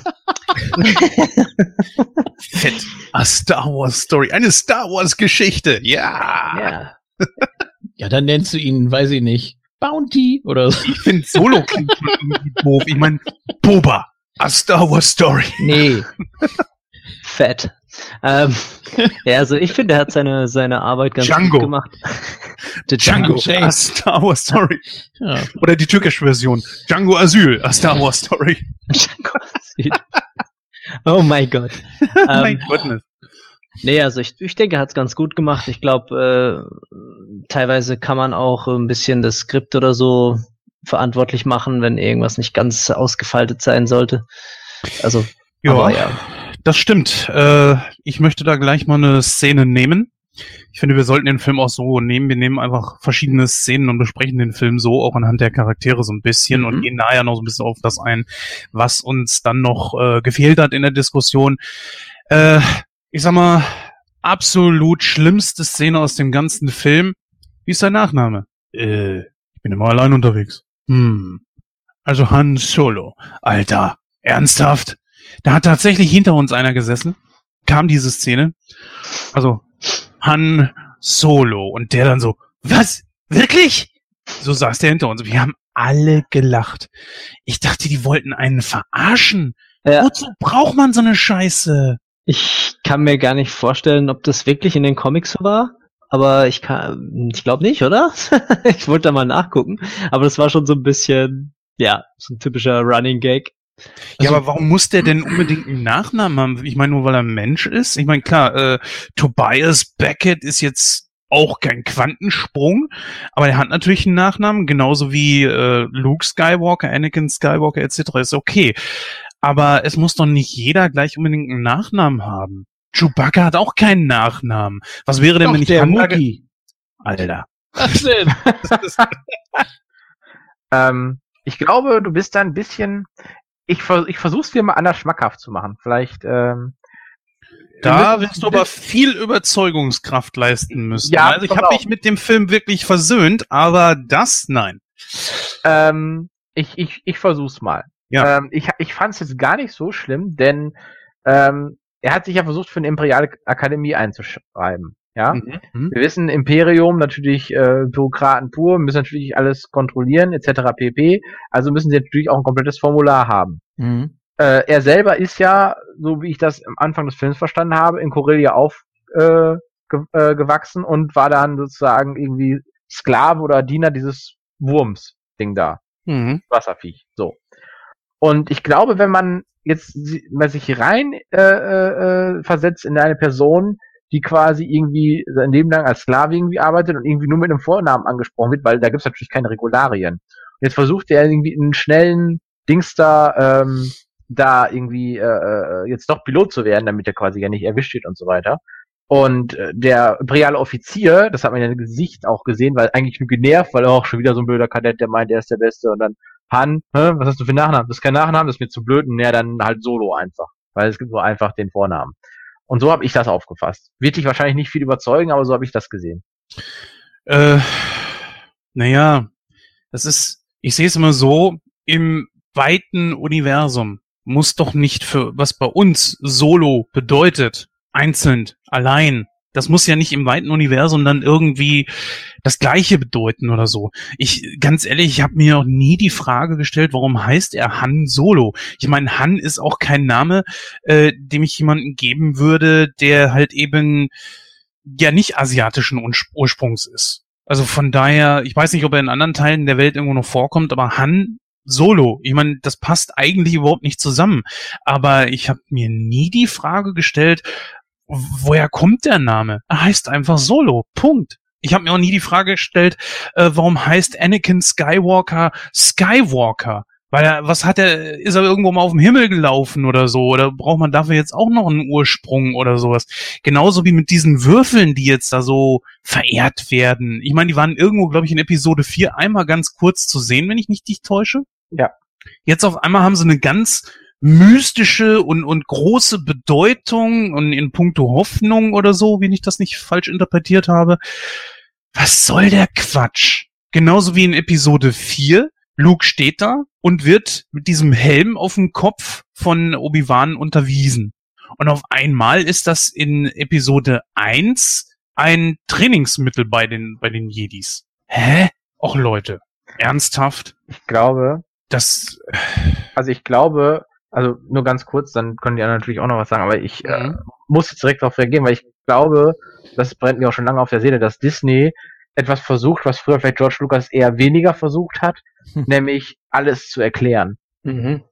Ja, das meine ich ja. Deswegen diese Solo-Geschichte, das, das wäre witzig, wenn irgendwie schon mal im Raum gestanden hätte, warum heißt der denn so? Aber das interessiert doch keiner. Oder glaubst du, irgendjemand geht daher und sagt, wir müssen jetzt einen Kinofilm darüber drehen, warum Mutter Beimer mit Nachnamen Beimer heißt? Ja, die heißt einfach so. Was ist das für, ein, für ein Quatsch? Ist, Auch wenn die Szene vielleicht witzig gewesen sein soll. Aber das ist, das ist ähnlich, äh, sorry, jetzt regiere ich hier mal, aber das ist ja, klar, ähnlich, äh, das ist ähnlich zu dem äh, äh, Blaster, den er nutzt. Ja, da frage ich mich auch, muss man erklären, wo er seine Pistole herkriegt? Muss man nicht unbedingt. Ne? Also das ist auch, also auch wieder so ein Ding, wie jetzt mit den Würfeln, die auch immer wieder präsent Mhm. natürlich da auch gezeigt werden. Aber den Blaster hatte ich zum Beispiel, da hatte ich mehr das Gefühl von wegen, ja, toll. Ähm, Ja, das Ja. ist ja auch okay. Guck mal, sowas wie zum Beispiel der Millennium Falke, der wird jetzt als so ikonisch dargestellt. Das Ding ist aber auch ikonisch geworden. Aber nicht, weil man es so gewollt hat, sondern einfach, weil die Filme so erfolgreich waren und das Design einfach mal cool ist. Punkt aus. Dass man da jetzt irgendwie das besonders Musik untermalen machen muss, okay, geschenkt. Da habe ich überhaupt kein Problem mit. Aber jetzt irgendwas zu nehmen, zum Beispiel Episode 7, kommt daher, oh, Lukes Lichtschwert, was ist das? Hat das magische Kräfte? Äh, wenn ich dran lecke, schmeckt's nach Bier? Was soll der Scheiß? Das ist einfach nur ein verkacktes Lichtschwert gewesen. Punkt. Und deswegen sage ich euch ganz ehrlich, fand ich die Szene am Anfang von Episode 8 von Luke so geil, der dieses mystisch machen rund um dieses Lichtschwert, einfach er nimmt es und schmeißt es weg. Es hat doch keine Bedeutung. Baust das Drecksding neu und gut ist. Was soll der Schwachsinn? Naja, selbst Ben Solo hat, Entschuldigung, äh, selbst Ben Solo hat sich ein eigenes Lichtschwert gebaut, was nicht ganz so toll ist, wie wir alle wissen, aber trotzdem, er hat's geschafft. Was soll dieses Mystifizieren, diese Dinge? Doch Quatsch. Naja, aber damals, also in der Geschichte war es ja so, dass äh, wenn du zu einem Jedi wurdest, hast du deinen eigenen Kristall bekommen oder musstest dir den halt erarbeiten. Ich weiß nicht mehr Mhm. genau, wie es war. Und der wurde dann quasi zu deinem Lichtschwert äh, gebaut. Das heißt, jeder Jedi hat sein personifiziertes Lichtschwert. Das ist ja schon was Besonderes. Es ist wie wenn du beim Karate deinen schwarzen Gürtel kriegst. Also es ist schon was Besonderes, nicht einfach so, das kann ja jeder bauen.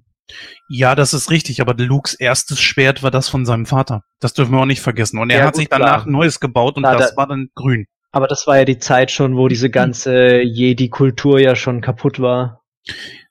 Das ist wohl richtig, ja. Ne? Ist ja auch soweit in Ordnung alles, aber äh, selbst wenn man jetzt wirklich das einzeln auseinanderrupft und einzelne kleine Beispiele für findet, wie, ja, aber dafür gibt's eine Erklärung. Aber im Großen und Ganzen gesehen kommen sie mit jedem, jedem kleinen Kram da um die Ecke und versuchen das zu mystifizieren, nur weil es irgendwo aus Episode 4 bis 6 war. Außerdem klammern sie sich sowieso. Der größte Fehler meines Erachtens nach ist sowieso, dass Disney auf das Imperium aufgebaut hat. Star Wars entwickelt sich nicht weiter. Warum war Rogue One gut? Ganz einfach. Weil es mitten in, in der Herrschaft des Imperiums war. Hm. Deswegen kam das so gut an. Warum hat Han Solo vielleicht so große Probleme?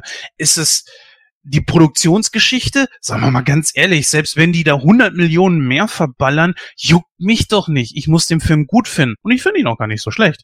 Aber äh, mich juckt das auch nicht, ob die so und so viele Schwierigkeiten mit dem Regisseuren hatten oder so. Ich bin der Endverbraucher. Was interessiert mich das vorher? Das ist nett Mhm. zu wissen, aber hat ja keine Auswirkungen auf mich. Wenn mir der Film gefällt, Punkt, dann ist das so. Kann man ja danach nachforschen oder sowas, so alles drumrum war, aber vorher will ich es nicht wissen. Ja, aber ich sag mal, das ist alles äh, nice to know, aber es ist doch vollkommen egal. Entweder gefällt dir der Film oder gefällt dir nicht. Und ob ich jetzt weiß, dass da, was weiß ich, äh, fünf, sechs Wochen nachgedreht wurde und äh, 70 Prozent, ist doch vollkommen egal. Wichtig ist, dass der Film gut geworden ist. Und Nachdrehs sind nicht nichts Ungewöhnliches. Nicht in dem Maße. Aber äh, wir müssen eines, ah ja, da wir ein ganz richtig krasses Beispiel nennen für einen Film, der so dermaßen in der Popkultur verankert ist und als Klassiker gilt, wo so viel nachgedreht wurde. Ich glaube, Julian weiß es schon. Oh, Hat einer eine Ahnung? Wo viel Wenn nachgedreht wurde? Wenn ich den Namen sage, Eric Stolz, ach so. der arme Sack. Ja, Ja, Back ne? Future. richtig, genau. Und der erste gilt sogar als der beste von allen. Und zurück in die Zukunft ist so fest in der Popkultur verankert und gilt als, als richtiger Klassiker. Ein richtig toller Film. Und ist, da, da wurde ja alles mit dem, mit dem Hauptdarsteller, was da gewesen ist, neu gedreht. Ich meine, das wäre dann wahrscheinlich auch 70, 80 Prozent gewesen oder mehr. Ähm, Hat's geschadet? Nein. Also, wie Gordon so schön sagen würde, Klappe. So. ja, ihr, ihr wollt es zerreden, hier ist mein Totschlagargument. Gut, können wir weiterreden. Aber ich war jetzt auch ein bisschen neugierig und wollte wissen, woher wirklich Solo kommt. Hab ihr gesehen, äh, ich versuche es mal zu übersetzen, ähm, dass äh, er ihn schon als ähm, als junger Hahn sozusagen war ja ähm, hat er keine Eltern mehr und hatte dann quasi den Nachfahren des Königs der Demokratie ähm, Corelia erbracht hat und zwar hieß der Brethren E Solo vergöttert sozusagen und er mochte auch den Piraten Dala the Black und deswegen hat er sich wohl nach diesen Ikonen sich den Nachnamen zugelegt. Schön hm. fand ich auch, dass hier steht und äh, Solo macht einfach so einen Gag draus. so, buh. Ja, mit manchen räumt man ja auch einfach so auf. Ich, ich sehe diesen Schwertwurf, diesen Lichtschwertwurf am Anfang wirklich so nach dem Motto, ja, wir haben es verstanden, es ist Schwachsinn. Genauso wie äh, Ben Solo seine Maske zerstört hat. Mhm. Ich glaube, das war auch eine Antwort auf äh, die Fans, die einfach gesagt haben, das ist absoluter Schwachsinn, wofür trägt der eine Maske? Und dann zerdeppert der das Ding. Okay, ich, ich denke mal, man hört schon auf die Fans, aber man kann es ja nicht bei dem fertigen Produkt, was schon draußen ist, machen, sondern erst revidieren im nächsten Teil. Und da hört man schon drauf. Ähm, aber du wolltest gerade noch was sagen, Julian.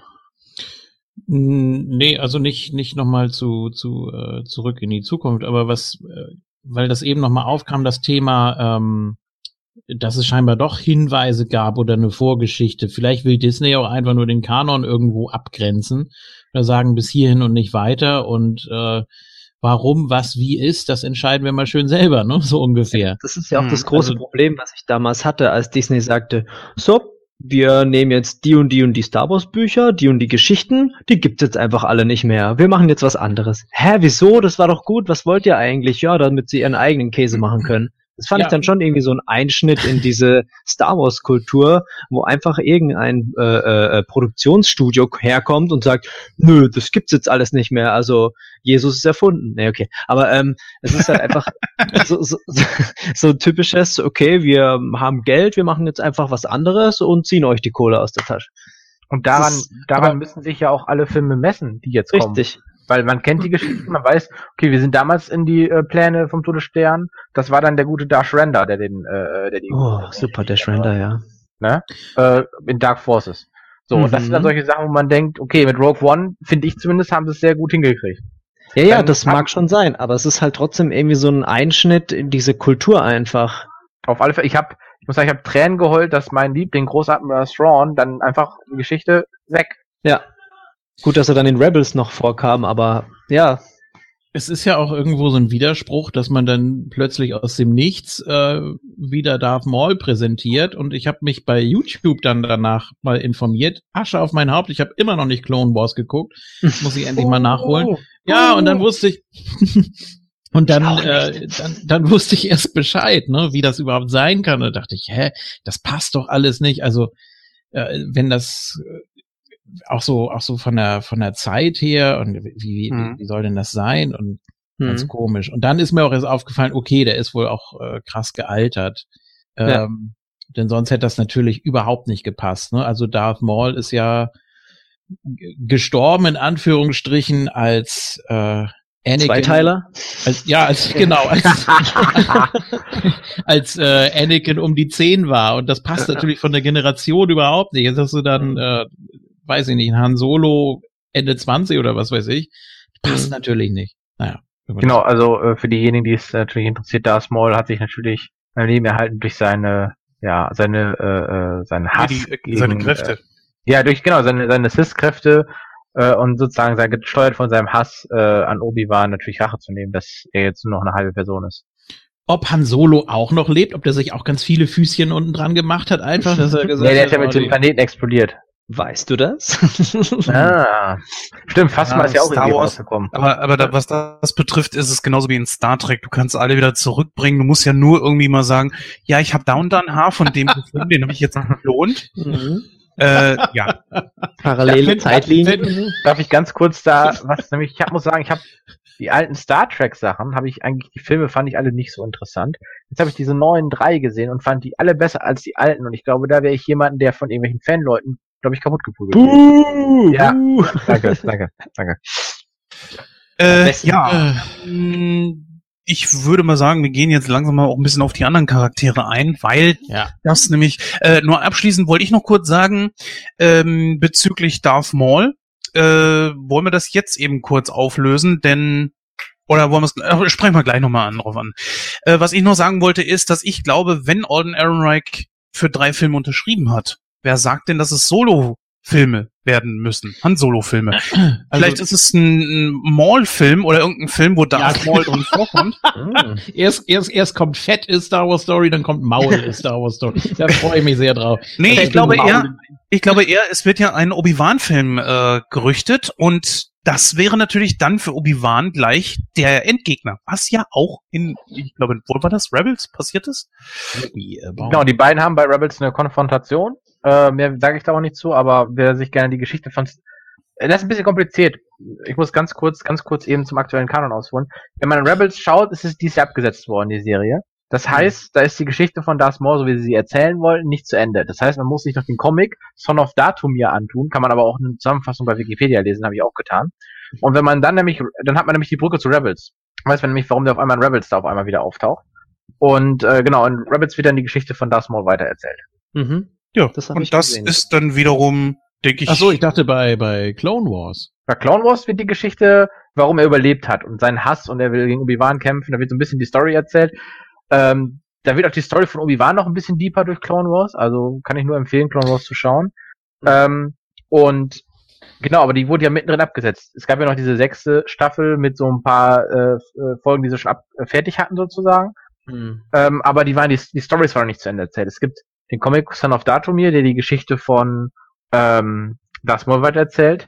Dann äh, gibt es das, dann gibt es noch ein Buch, das äh, die Story von äh, Ventress weitererzählt. Und es gibt diverse andere kleine Comics, die noch so Nebenstories. Also es gibt so ein paar Story-Sachen, die nicht abgeschlossen waren, die sie gerne hätten abgeschlossen, aber haben sie nicht mehr geschafft. Das wurde in anderen Sachen verwurschtelt. Da muss man leider sich auch ein bisschen durch Wikipedian.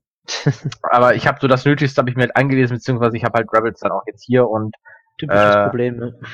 ja, das ist halt so ein bisschen, man ist einfach so ein bisschen, man möchte es doch gerne dann doch wieder in seiner Ganzheit so ein bisschen jetzt, also ich versuche es aufzunehmen, um es zu verstehen, was immer da passiert, weil es natürlich oftmals bei den Filmen, dass Sachen sind, wo man sich fragt, wie, wie was, wo jetzt? Und dann muss man natürlich dann irgendwie die Comics, und das denke ich mal, wird vielen Kinogängern sein, die da äh, das Maul sehen und denken, wer ist, wer ist das denn? Wo, wo kommt der denn jetzt her? Und äh, ja, die nie das Clone Wars geschaut haben.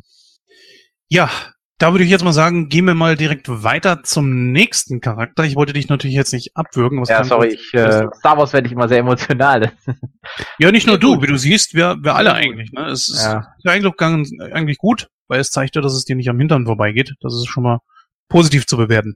Gut, bevor ihr steht jetzt als nächstes Woody Harrison, den würde ich aber zurückstellen, weil ich gerne mit Emilia Clark weitermachen würde, mit Queera.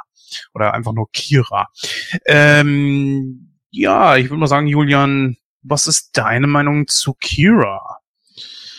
Ja, schwierig. Also er musste sie natürlich zurücklassen. Überhaupt äh, nochmal ganz kurz zu dieser Einstiegsszene. Hat mich sehr an äh, Terminator erinnert. Also diese düstere Zukunft, wo sie da alle wirklich im, im Dreck sitzen und äh, nichts haben und wirklich von jedem Krümel, den sie irgendwo aufschnappen, äh, leben quasi.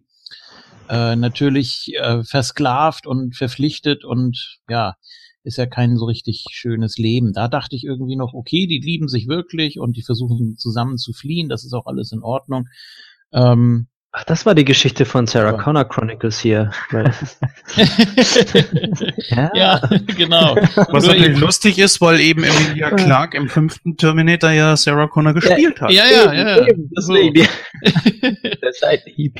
Ja, sorry. Ähm, äh, dann wusste man natürlich, in der Zwischenzeit muss wohl irgendwas mit ihr passiert sein.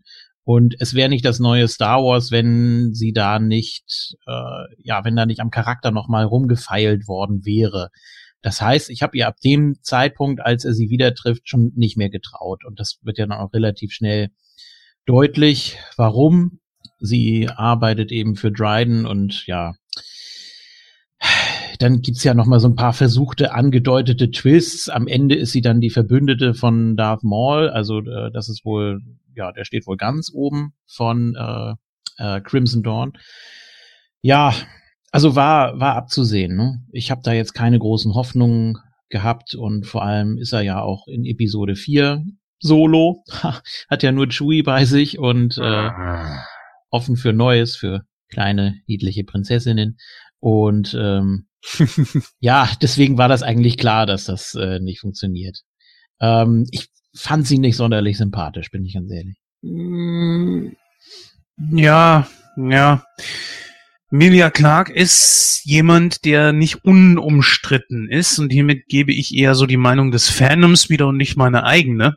Wenn ich das jetzt mal schnippisch im Namen des Fandoms sagen würde, würde ich sagen, Miss ist ein Gesicht für jede Lebenslage, weil die kaum, ja, scheinbar, ich habe da auch nie so drauf geachtet. Ich meine, sie hat schon andere Gesichtszüge drauf, aber sie zeigt sie einfach nicht. Und das finde ich schon schade, weil sie schon etwas kann. Sie hat halt eben diesen Game of Thrones Bonus. Mhm. Und ich glaube, das ist das, was ihr momentan auch diese Rollen alle beschert. Ansonsten, sie ist nicht untalentiert, aber sorry, sie ist aber auch keine, sagen wir, Julian Moore oder so. Ja, sie macht nicht sonderlich viel irgendwie in ihren Rollen, ja. Ja, das ist äh, nicht anders wie als Sarah Connor. Das, die Rolle, die sie hier gespielt hat mit Kira, kann man damit gut vergleichen. Oder auch mit Game of Thrones. Naja, Stefan, du Ja. hast noch nichts gesagt. Ja, Kira. ich, ähm, ich muss sagen, ich halte nicht, also ich halte nicht viel von Emilia Clarke als Schauspielerin. Ich kann nicht wirklich viel mit ihr anfangen. Also, ich glaube, in Game of Thrones, der Charakter, der passt ganz gut auf ihr. Aber ich glaube, die Leute gehen mehr ab, weil sie mal äh, sie zwei, drei, fünf Mal da nackt gesehen haben in der Serie. äh, und da ist dann eher so die, die Brust, die die Sprache spricht, als äh, vielleicht ein schauspielerisches Talent. Also ich will es jetzt nicht komplett absprechen, aber ich bin nicht mit ihr warm geworden und äh, ich muss auch sagen, alles, was ich immer im Film war, ich die ganze Zeit, ich dachte mir, jo, die wird nachher turnen, die wird ihn bescheißen, die ist, äh, das ist ganz klar, so wie die sich anstellt, so, ne? äh, ja, ich weiß nicht, also, und da, da, da stimme ich euch natürlich auch zu, irgendwie so dieses, ja, die, die Range der, der, ähm, schauspielerischen oder Gesichtsmimik war auch nicht oft. Also, und es gab, es gab sogar auf dem Carrier irgendwie einen Dialog, den ich ziemlich komisch fand. Ähm, zumindest in Englisch, vielleicht klang der in Deutsch besser. Ähm, ah, das war das zweite Mal, wo der Ton komisch war. Da ist sie nämlich, da sagt er so von wegen, ja, ich bin jetzt zurückgekehrt, um dich abzuholen und so weiter. Und sie sagt irgendwie, ja, ähm, du weißt gar nicht, was ich alles durchgemacht habe. Und dann gucken die beiden sich an, dann gibt's so einen harten Schnitt und dann sagt sie einfach nur dieses äh, You look good und dann gehen sie quasi Seite an Seite lang. Ähm, das fand ich auch. Und wie gesagt, ich, also, ich weiß nicht. Äh, ich nehme, ich, ich sag mal so, ich kaufe ihr den Badass ab, das auf alle Fälle. Ähm, aber wirklich, wirklich warm werde ich nicht mit ihr. Ja, das Problem ist, dass ich auch in ihr immer wieder die Daenerys sehe, weil das, dieser Gesichtsausdruck ist auch bei Daenerys ununterbrochen mit dabei. So dieses Gelittene. Und das passte, weil sie ja anfangs erst wirkte so wie eine Sklavin, aber so rückwirkend, wenn ich es weiß. Sie ist ja keine Sklavin. Eigentlich geht's ihr nicht schlecht. Sie ist ja sozusagen die rechte Hand von Darth Maul. Und Also geworden natürlich. ja, na, natürlich, klar. Ähm, von daher geht's ihr eigentlich nicht wirklich scheiße. Die Sache ist natürlich, äh, sie spricht immer an, sie hat Sachen machen müssen, von denen sie wo besser nicht redet. Was heißt denn das? Heißt das, sie ist jetzt die Lustsklavin gewesen von Dryden Voss? Oder vielleicht sogar schlimmer noch von Ja. Darth Maul? Äh. Ja, nee, ähm, ich, Okay, ja, äh, in Ordnung. Der Mann hat natürlich keine, äh, ja. er hat keinen Meine- Unterkörper mehr. Rechnest dir aus. Naja, ich meine Metall und, naja, ist auch egal. Du meinst, er heißt Maschinen- schon Maul, dann muss er seinem Namen auch alle. äh, Nee, ich meine Ja, von das. wegen, dass das ja alles dann maschinell einfach ist.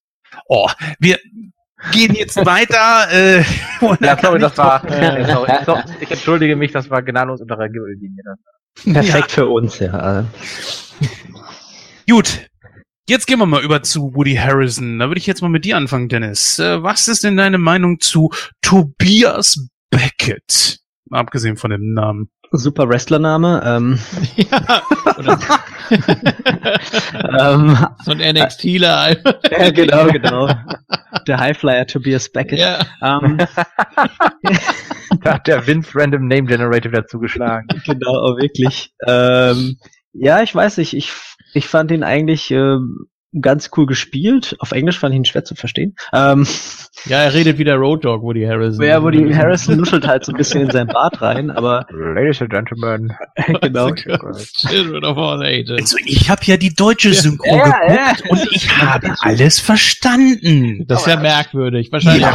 weil äh, Thomas Nero Wolf auch wirklich ein super Synchronsprecher ist. Ja, ja. Also den haben wir auch damals schon als äh, Hausmeister bei Scrubs alle geliebt. Ne? Ja, ja. Ähm, ja, ich fand ihn eigentlich ganz cool. Ich fand es halt irgendwie äh, interessant, dass er halt ihm halt doch so eine Chance gibt und dann halt einfach, okay, einfach einen Fremden ins Team zu nehmen, ist immer irgendwie riskant, aber gut, okay. Ähm, aber halt dann, auch wenn du es vorher negativ gesagt hast, äh, mit dem Blaster, dass er ihnen halt den gibt, dann sagt, ah, der sieht jetzt genau aus wie den, den er immer hat. Äh, aber trotzdem ganz cool, dass er halt ihm den überreicht und so ein bisschen den Revolverheld darstellt.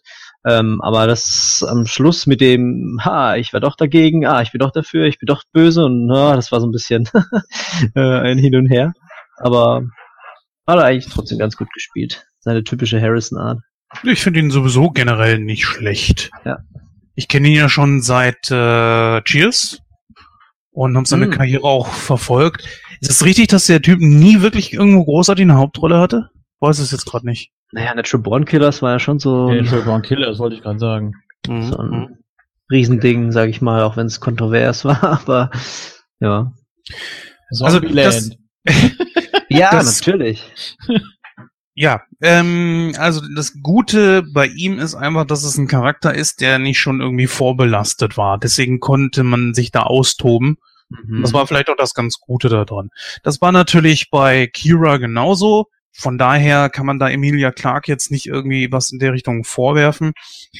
Allerdings, was mich ein bisschen gestört hat, ist der Name Tobias. Oh, das klingt so wie Christian, ne? so, so ein Designername. Ich bin, ich bin der Tobias, ja. Äh, Black Lightning heißt ja auch Tobias. Der Name kommt irgendwie sehr oft vor. Also, Naja, auf jeden Fall, klar, so wird's dort nochmal ausgesprochen, aber ich weiß nicht, es erinnert mich zu sehr an, an Fifty Shades of Grey und Christian Grey, weißt du, so ein Designername, frisch glatt gefädelt und, oh, und dann, hört euch, hört euch das mal an, so, Tobias Grey, der Bruder von Christian. Ach, weiß nicht. Aber ansonsten, ähm, das ist natürlich Nitpicking und vollkommen irrelevant. Äh, ist in Ordnung, lassen wir's. Wir haben ja auch äh, Skywalker etc. pp. Klar, so, so Fantasienamen wie Kenobi finde ich natürlich besser, aber ja, geschenkt. Der Charakter hat den Film gut nach vorne gebracht und auch, dass man ihn sympathisch finden konnte, finde ich. Und vor Dingen auch, dass äh, jeder seiner Schritte irgendwo nachvollziehbar ist. Das heißt also, wenn hier und dort mal irgendwie ein Twist oder Turn kam, dann war das okay, weil der Charakter eben so ist und weil er halt eben auch nicht vorbelastet ist. Ja, Julian, your two cents. Ja, ich fand ihn auch gut. Also Woody Harrelson enttäuscht ja eigentlich nie, kann man schon so sagen. Ähm, Außer in Hat- Weiße Jungs bringen's nicht oder so, war er doch, glaube ich, auch mit dabei, ne? keine Ahnung. Ich, äh, Ich guck mal nach, ob er dabei war. ja, ich er guck, war dabei. Ich guck, ich guck ja nicht alles. Nein, mit ist, äh, Wesley Snipes und ihm, ja. ist ja schon ein ganz guter, ganz guter Typ. Äh, ach, die Wutprobe, um Gottes Willen, ja. ja Ähm, Tribute von Panem, hallo? mh, Galaxia, um Gottes Willen. Äh, bloß nicht dran denken. Ähm, zu spät, scheiße. Äh, ähm, also ich finde, er hat den Film sehr gut, ja, wie, wie Jens schon gesagt hat, nach vorne gebracht, hat, äh, war sozusagen der, der Motor des Ganzen. Mhm. Ähm, hat sich ziemlich viel um ihn gedreht. Er war bei allen Twists und Turns und so, war er im Mittelpunkt. Äh, ja, ich hatte am Anfang schon irgendwie so das Gefühl, der wird den Film nicht überleben, sonst hätte man irgendwie später bestimmt noch mal was von dem gehört, weil er eben so einen normalen Namen hat oder jetzt nicht wirklich einen Star Wars Namen. Ähm, ja, hat, hat mir schon ganz gut gefallen, muss ich sagen. Fand ich Ja gut, fast schon- gehen wir mal auf die, auf die, äh, ich sag mal, Abrechnung gegenüber der Fans ein. Who shoot first? Äh, who shot first? Dieses Mal hat man ganz klar Han als erstes schießen lassen.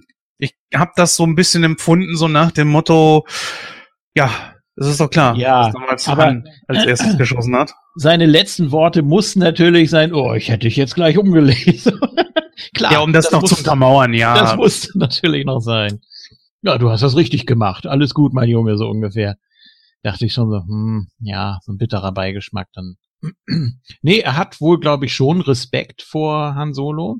Ähm, ist selbst natürlich auch ziemlich abgebrüht und hat ja auch ihm von dem äh, möglichen Auftrag erzählt. Also das war dann natürlich letztendlich Jabba, wie wir dann erfahren haben.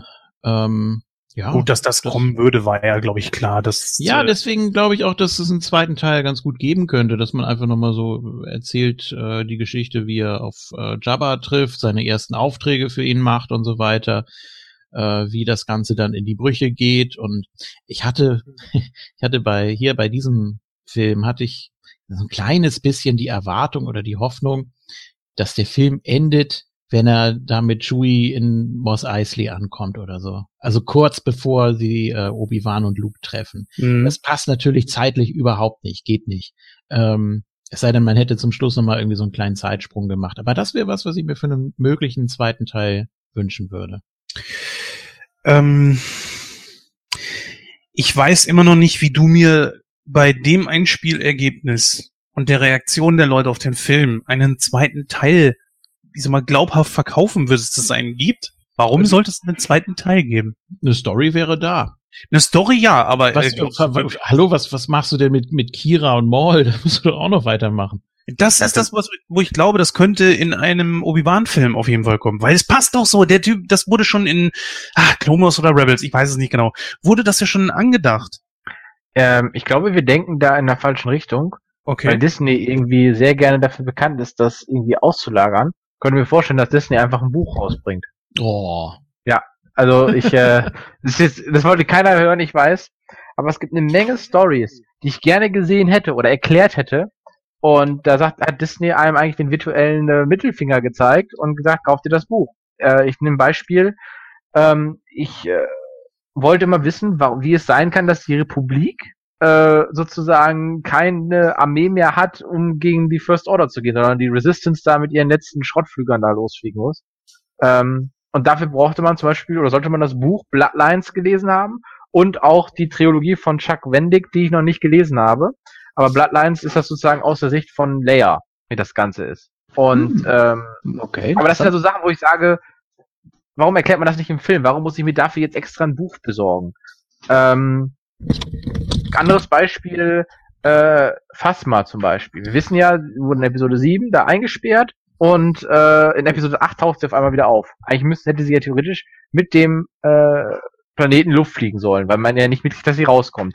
Wenn Hm. man das wissen will, kauft ihr das Buch, lest das Buch. Und deswegen habe ich so ein bisschen das Gefühl, dass Disney sagt, na ja, mach mal ein Buch raus, geben das irgendjemanden, der vorher auch schon Star Wars Bücher geschrieben hat, weil die, im Endeffekt geben sie jetzt hier den Leuten, die früher schon die Bücher geschrieben haben, wieder die gleich, also wieder sozusagen die gleichen Themen. Ich meine, der, der, der Timothy Zahn, der hat jetzt noch wieder ein Buch, das muss ich noch lesen, das habe ich auch zu Hause, über äh, Thrawn rausgebracht, wie Thrawn seine Karriere im Imperium sich hochgearbeitet hat. Also man gibt den gleichen Leuten, die früher schon mit den Charakteren bekannt war, wieder Bücher äh, über diese Charaktere. Mhm. Und ähm, ich mache einfach jetzt mal gleich weiter und gehe auf Woody Har- Harrelson ein. Ich fand den Charakter Mhm. richtig, richtig gut. Ich fand auch ziemlich breit, weil man als Publikum so ein bisschen auch so eine Art äh, Achterbahn mitgenommen wurde. Am Anfang war er einfach so dieser Typ, der so, ich drehe hier mein Ding, das ist mir egal, ich klaue mir hier diesen imperialen Frachter und ich lasse dich hier verrecken. Zu dem Typen, der dann sagt, oh, äh, Han Solo ist da irgendwie wieder rausgekommen, äh, Kid ist impressive, den nehme ich mal mit, so, ne? Mhm. äh, zu dem Heist und dann an dem Heist dann auch, aber dann Han Solo sozusagen gleich zu erklären, hey, ich bin so in den Miesen, ich brauche diesen Auftrag und so und komm mit. Aber im Endeffekt dann nur wieder, um sich rauszustellen, dass er sich doch nur selber wieder rausfinden will. Fand ich sehr interessant. Das hatte so ein bisschen dieses, äh, okay, der nimmt ihn jetzt einfach mit, so die Vaterfigur, dann, oh, man hat irgendwie Mitleid mit ihm, weil seine Freundin sich da auf der Brücke opfert, ähm, hin äh, zu dem, naja, ist ihm dann doch irgendwie wieder scheißegal. Ja, er steckt es ziemlich schnell weg, ne? Ja, und äh, kleiner kleiner äh, Easter Egg, fand ich sehr interessant, dass er das gleiche Outfit trug, was Lando Calrissian in Episode 6 in Jabba's Palast anhatte. Boah, worauf du achtest. ja, ist ja. mir aber auch gleich aufgefallen. Da war ich sofort am, am Grinsen im, im Kino. ja, das war so, okay. Ja, an dieser Stelle muss man natürlich sagen, äh, dass der Dryden Force ersetzt wurde. Eigentlich sollte ja Michael Key Williams die Rolle spielen, was dann aber dann letzten Endes im Nachdrehen, also aus, konnte man aus technischen Gründen, ja, musste man ihn rausnehmen und dann hat man sich dann doch für Paul Bettany entschieden. Mhm. Ähm, ja, Dryden Voss, wollen wir mal kurz drauf eingehen? Ja, den arroganten Typen, der auch so, mit dem man nicht gut Kirschen essen, mit dem nicht gut Kirschen essen ist, ganz gut rausgeholt, finde ich. Also, wenn man ihn vor kurzem ja auch bei Disney als Vision gesehen hat, ähm, wo er so der herzliche, nette und leidende ähm, Android, hm, keine Ahnung, ähm, was er genau ist nochmal, äh, ist. Und dann hier so einfach dieser, dieser überhebliche und doch intelligente Kerl, der sich nicht wiederholen möchte. äh, fand ich schon ziemlich cool und ja, ein bisschen bedrohlich auf jeden Fall. Außer sein Lichtschwertmesserchen war irgendwie so ein bisschen komisch. So, ah ja, zeigt auf jeden Fall, dass er zu den Sith gehört. Uh, ja. Nein, das zeigt keine Zugehörigkeit zu den Cis. Ja, okay, aber Sein, sein, Das das, sind ganz normale Vibro-Klingen, die er da benutzt. ja, okay. Ja, kommt der Nerd wieder my raus bad, hier. my bad, sorry. Aber ein ganz guter Charakter eigentlich, der ja genau das gemacht hat, was er sollte. War auch sehr sympathisch. Manchmal hat man ja so das Gefühl gehabt, oh, okay, Was? das könnte doch ein, was? Du? Ja, in dem Moment, also die drei kamen ja rein und mussten nach Oh diesem vermiesten Coup, mussten sie dann ja zugeben, ja, wir haben es leider nicht. Und er kam dann immer dieser, wie, soll ich sagen, so dieser, dieser, ähm, die Wrestling-Fans werden es jetzt wahrscheinlich wieder verstehen. Äh, diese, äh, ja, wie, wie kann man das erklären? Er gibt, er ist eigentlich gef- hundsgefährlich und trotzdem aber macht er einen so auf äh, freundlich und so weiter. Und auch so dieses, naja, du weißt, eigentlich müsste ich dich jetzt umbringen, ne? Aber hm, und so weiter. Er geht ja ganz ruhig ran, so ganz gelassen und man fühlt sich eigentlich bei ihm mehr oder weniger sicher. Und wenn du das vergisst, hast du ein ganz großes Problem.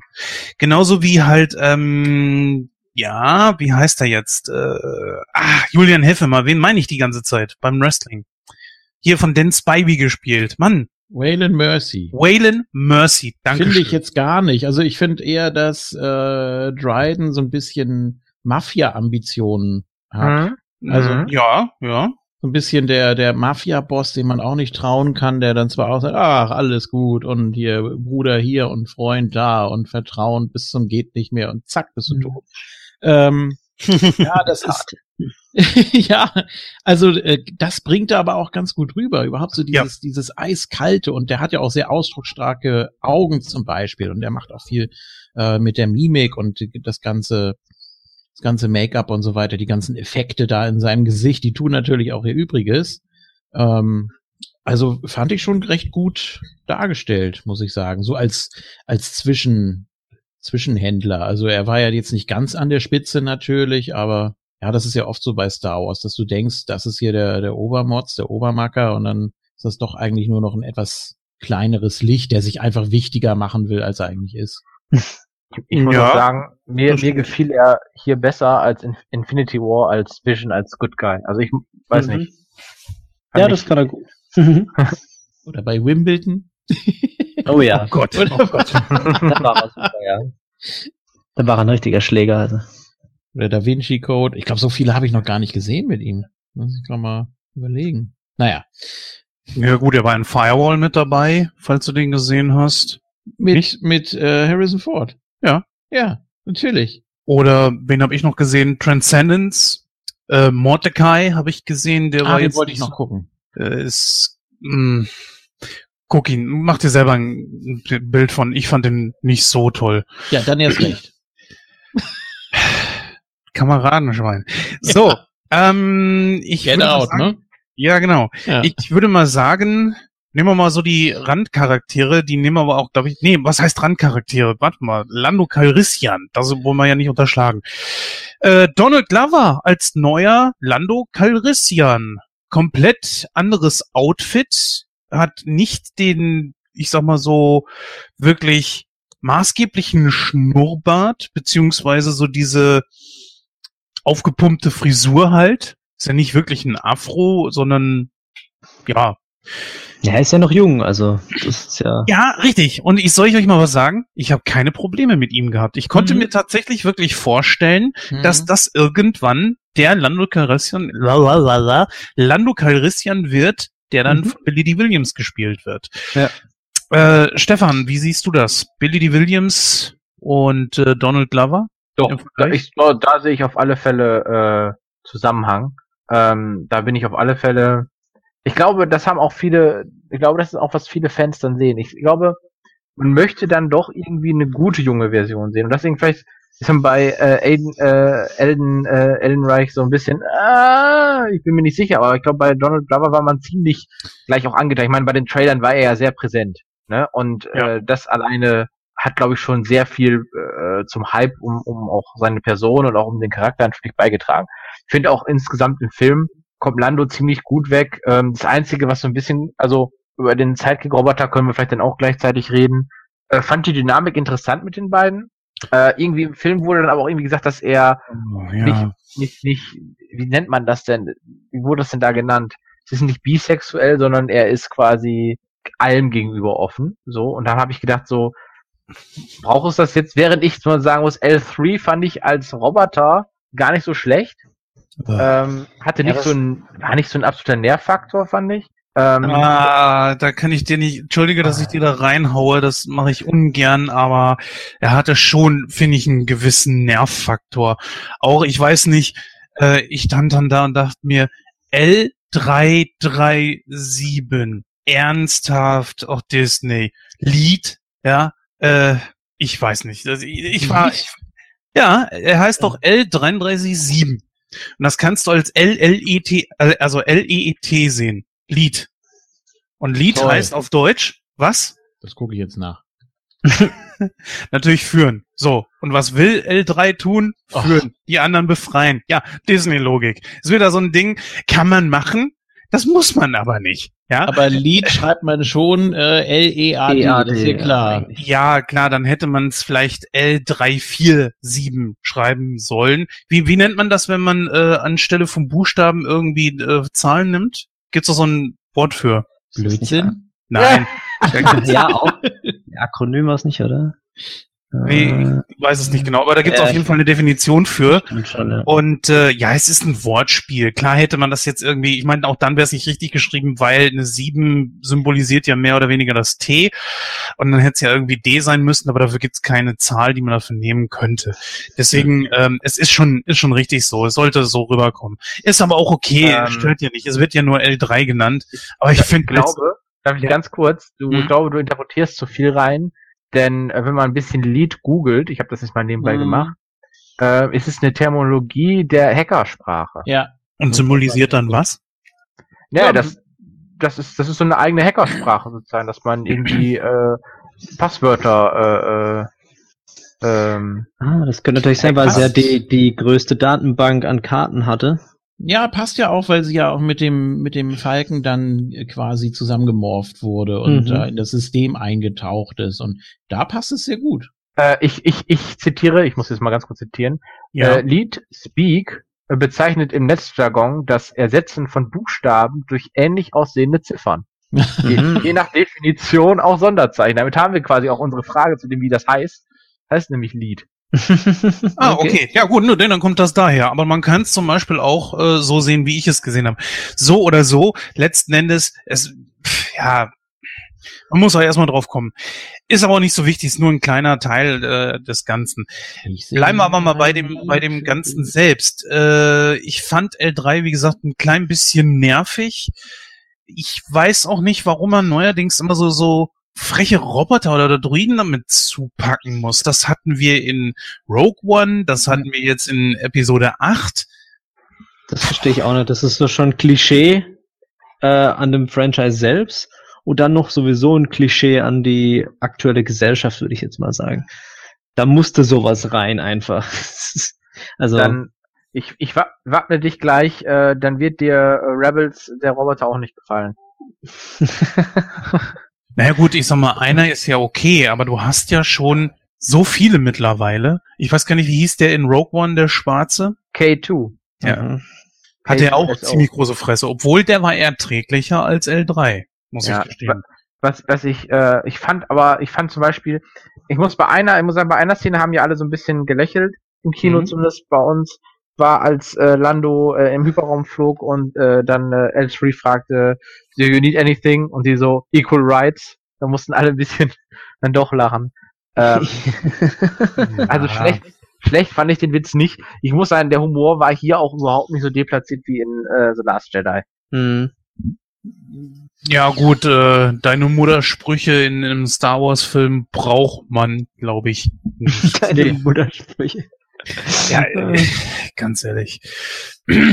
Ansonsten auch wieder nur weil irgendwie, ich, ich weiß nicht, wurde schon in Episode 4 gesagt oder 5, der Falke ist mal wieder etwas störrisch, musste man dafür jetzt auch wieder eine Erklärung finden. Äh, Finde ich gar nicht so. Finde ich gar nicht so schlimm. So, weil er sagt auch immer, er sagt, ich glaube, äh, Han Solo sagt ja auch später mal Ski zum, zum Falken. Und Ja, trotzdem. Ja? Aber es wird ja nie wieder erwähnt und von daher denke ich mir einfach, was soll der Blödsinn? Braucht kein Mensch. Das ist einfach ein simples Computerprogramm, das so geschrieben wurde, wie es nun mal ist.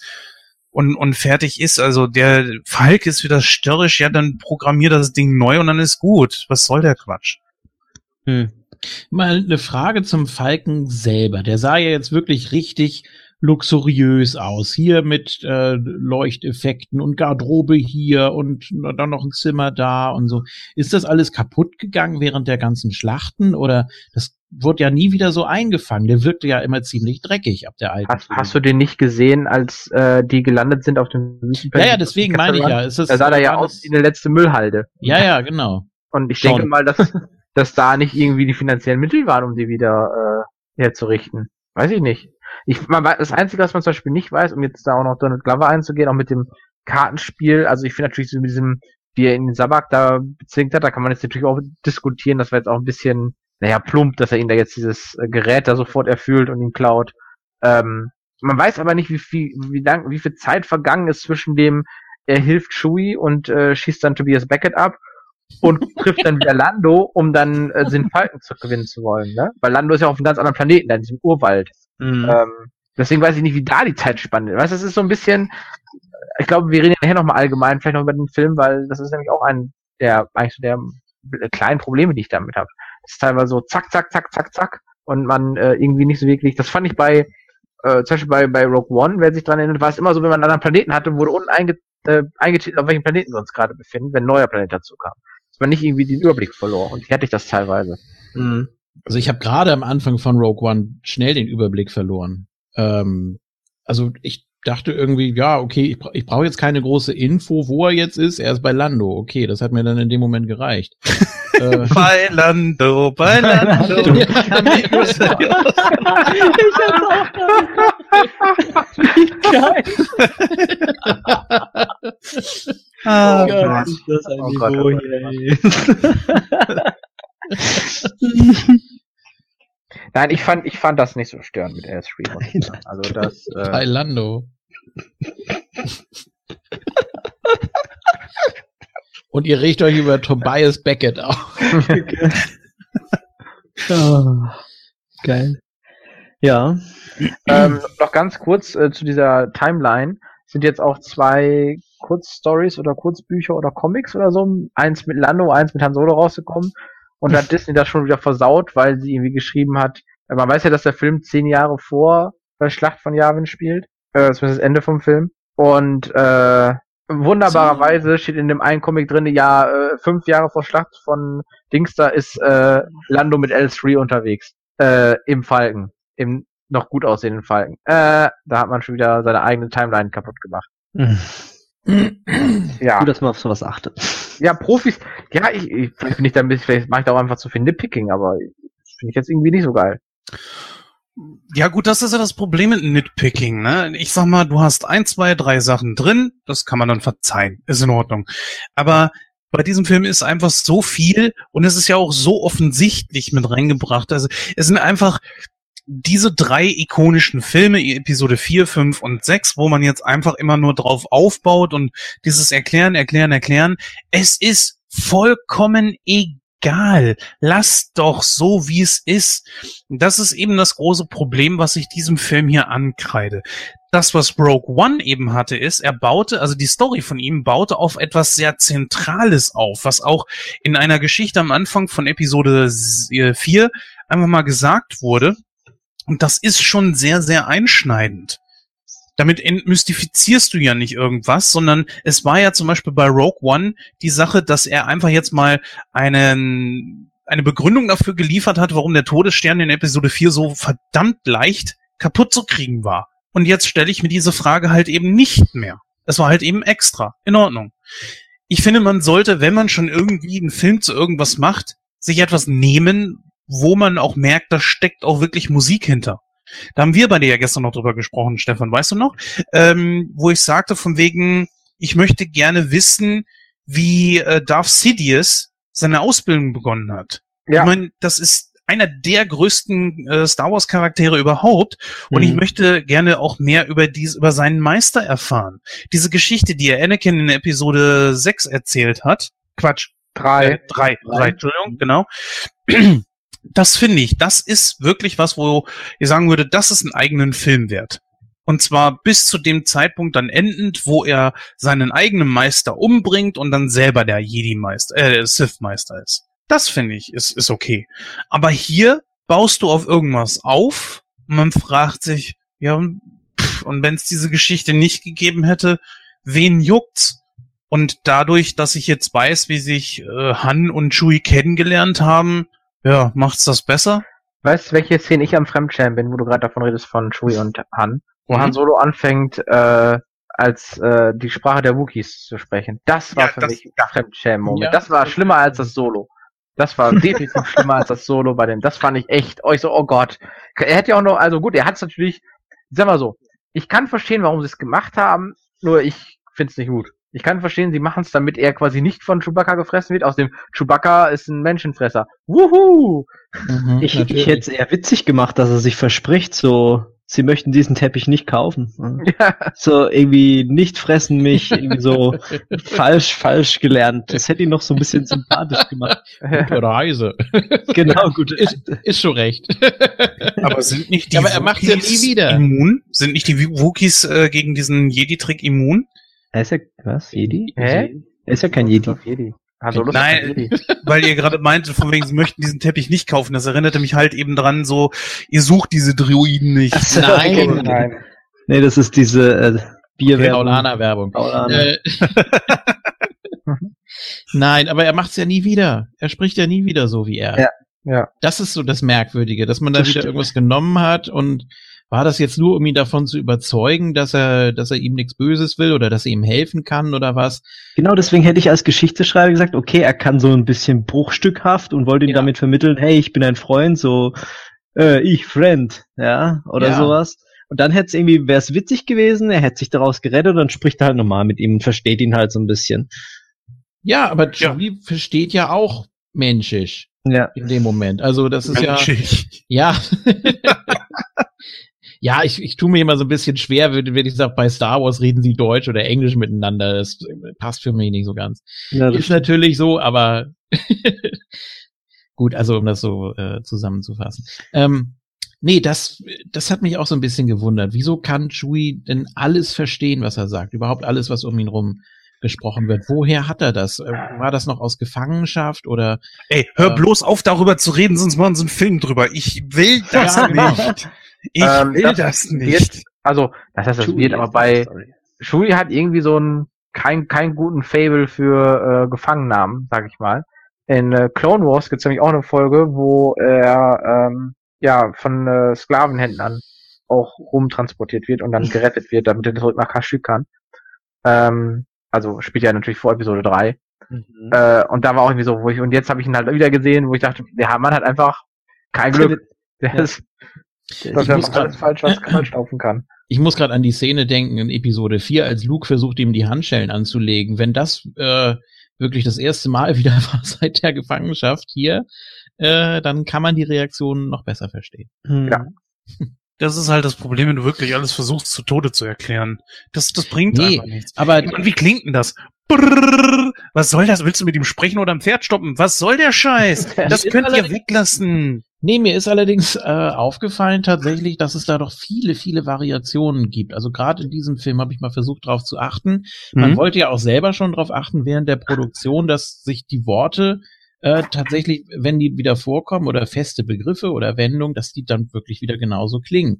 Dass man da nicht einfach nur irgend so Fantasiegeräusche macht und das dann äh, immer was anderes heißt, äh, sondern dass das wirklich eine eigene Sprache ist. Und das ist mir jetzt auch nochmal bisschen mehr aufgefallen als in den anderen Mhm. Filmen.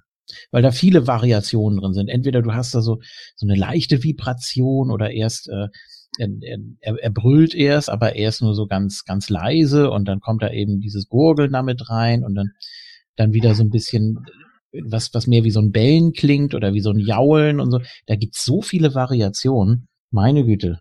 Kann man natürlich nie irgendwie erklären oder aufschreiben oder so. Das muss man immer so vom Gefühl her machen oder versuchen zu verstehen, aber ja, scheinbar kann man's lernen oder, oder Han hat's ja gelernt. Und Das hat ihm dann ja auch das Leben gerettet. Man weiß aber Ja. dann, ja, gut, da kann man durch im zweiten Film nochmal, dass Han Solo erklärt, wie er das gelernt hat. Ja, genau. Du machst noch mal ein Bitte. Prequel, ein Prequel vom, von, von Solo.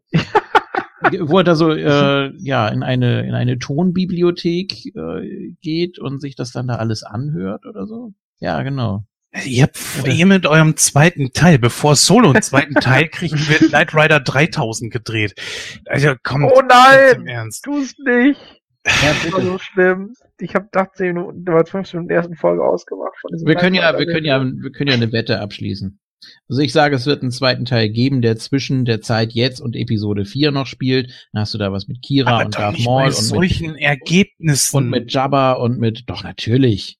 Jabba zieht doch. Ich glaube, ich ja glaube, gut, das ist wieder, Entschuldigung. Ne, da hatte ich gestern mit dir ja auch drüber gesprochen, Jens. Ich glaube, das ist einfach der Fan-Backlash, der jetzt in, ich sag mal, in, von, von der Qualität oder von der, wenn man den Film finden mag, den für seinen falschen Film trifft. Die Leute waren mit Episode 8, von Episode 8 so genervt, dass sie gesagt haben, okay, zumindest, ich sag mal, viele Fans, ne? Ich will jetzt nicht sagen alle, aber viele Fans. Das haben von wegen, no, das tun wir uns nicht mehr an, da haben wir keinen Bock mehr drauf, wir boykottieren den nächsten Star Wars Film, der kommt. Und da hätte jetzt auch Film X kommen können, wenn die sagen, sie wollen das boykottieren, machen das dann auch viele, weil sie einfach keine Lust mehr drauf haben. Ähm, und jetzt ist Han Solo so das schwarze Schaf, was es abkriegt. Und eigentlich hätte man jetzt Episode 9 rausbringen müssen, weil dann wäre das quasi vom Zeitverlauf richtig. So, ne? Was man sagt, okay, die Trilogie, diese Trilogiefilme waren die ersten beiden, die beiden, die neuen beiden Trilogiefilme, nicht die Side Stories, sondern die Trilogiefilme waren nicht gut. Wir boykottieren den nächsten Trilogiefilm. Daraus wurde gemacht, wir boykottieren einfach den nächsten Star Wars Film.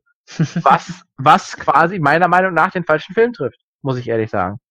Ja, ich finde tatsächlich diesen Film besser als Episode 8. Nee. Und was Disney, wenn wir jetzt mal ein bisschen abstrakter denken, was Disney jetzt daraus denkt, oh, Episode 8 fanden sie toll, also machen wir mehr wie Episode 8 und Han Solo fanden sie nicht gut, also machen wir weniger wie Han Solo. Weil wie sich Han der Solo WWE.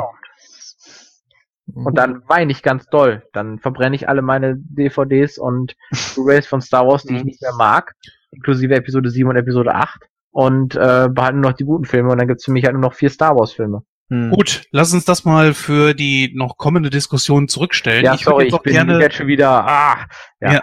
ich würde, da wir jetzt auch schon eine gewisse Zeit erreicht haben, würde ich jetzt auch so langsam, nicht direkt, aber so langsam in Richtung Ausfahrt lenken wollen. Ähm, ja, was gab es an dem Film, was euch noch begeistert hat, besonders was ihr für erwähnenswert hielt oder eben auch aufgeregt hat?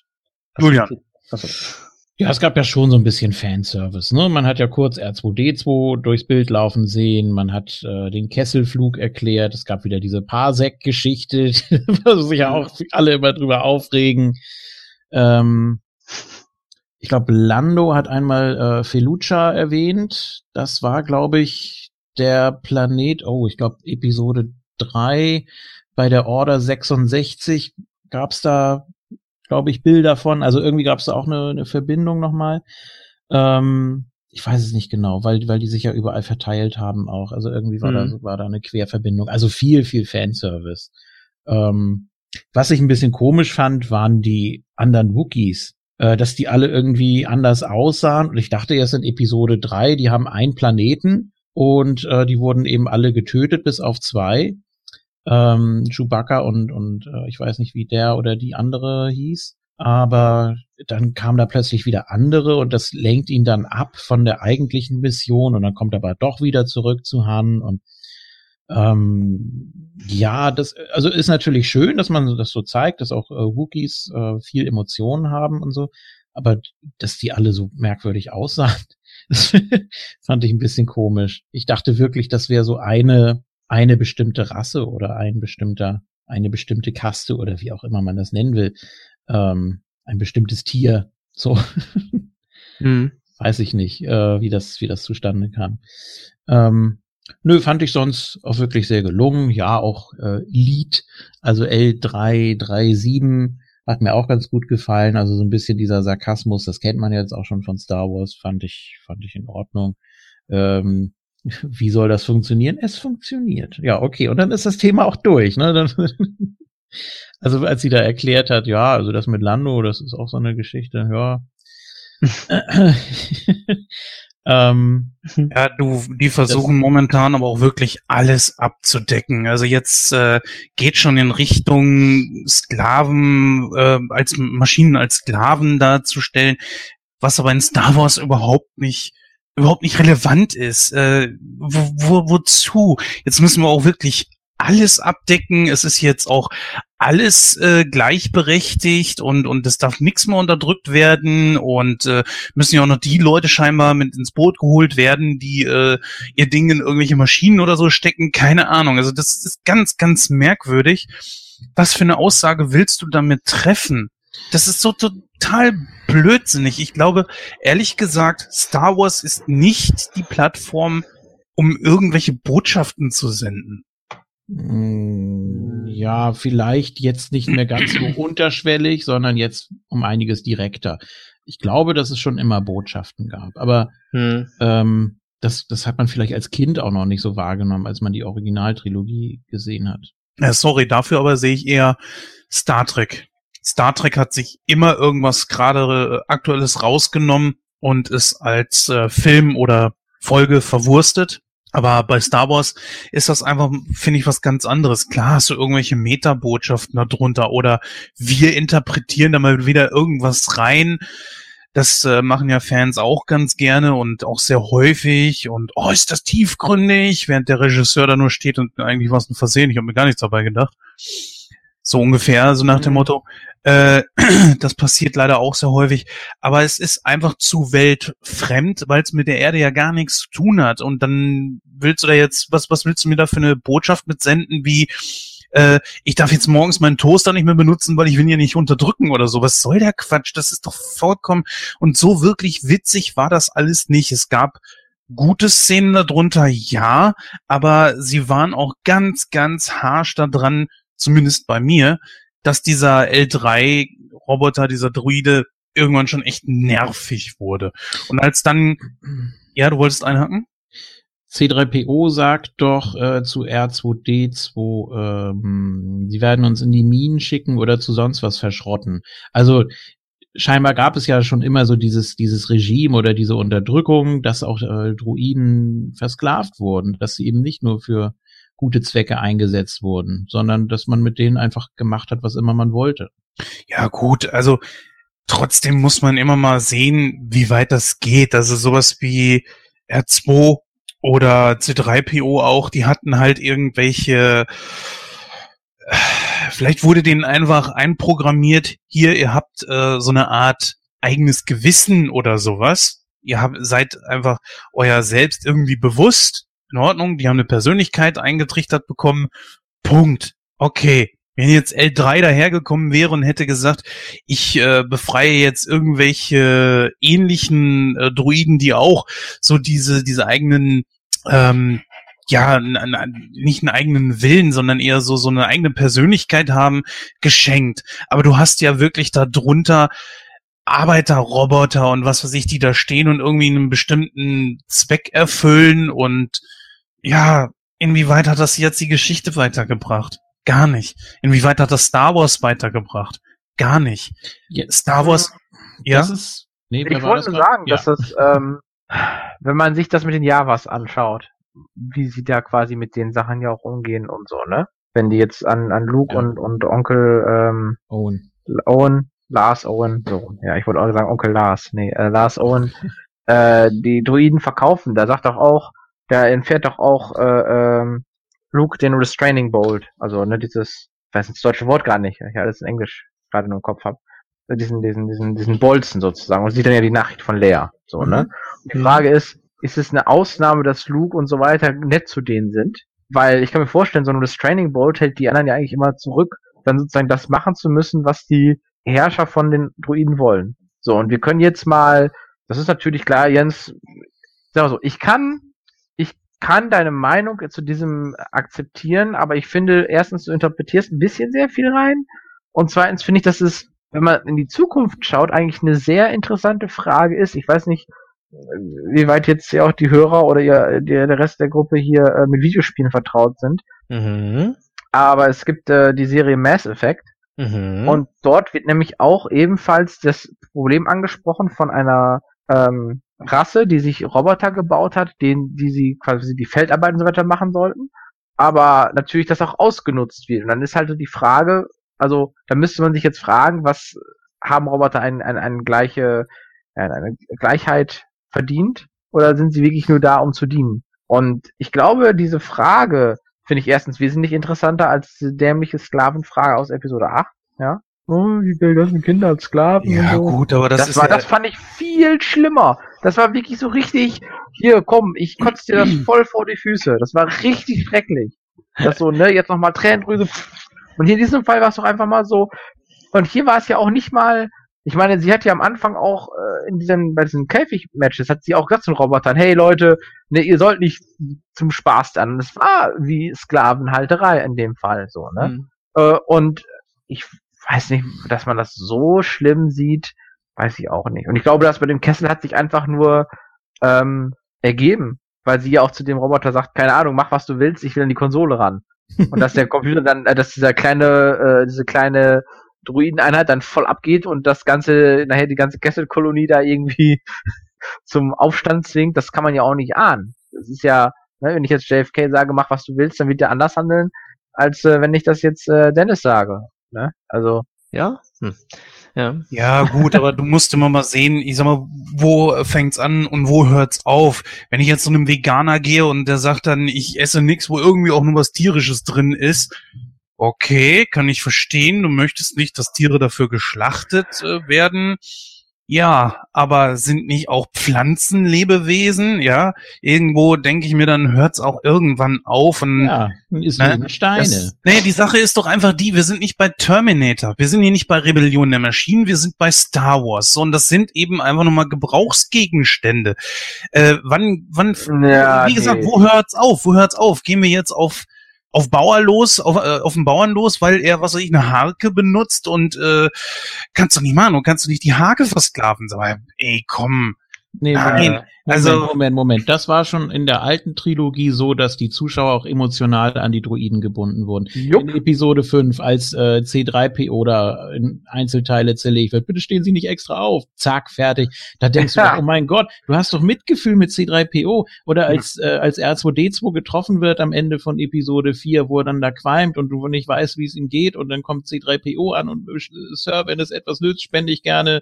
Ähm, ihr wisst, was ich meine. Ja, Schalt, Schaltkreis. Ja, genau, genau, genau. Äh, das sind doch, das sind doch menschliche Szenen und das gab es doch schon immer. Das ist ja nichts, nichts Neues. Was jetzt natürlich nochmal verstärkt wurde, ist der ganze Sarkasmus und so weiter. Äh, und dass die eine, eine, theoretisch eine Beziehung miteinander haben könnten und so. Das treibt das natürlich nochmal extrem auf die Spitze.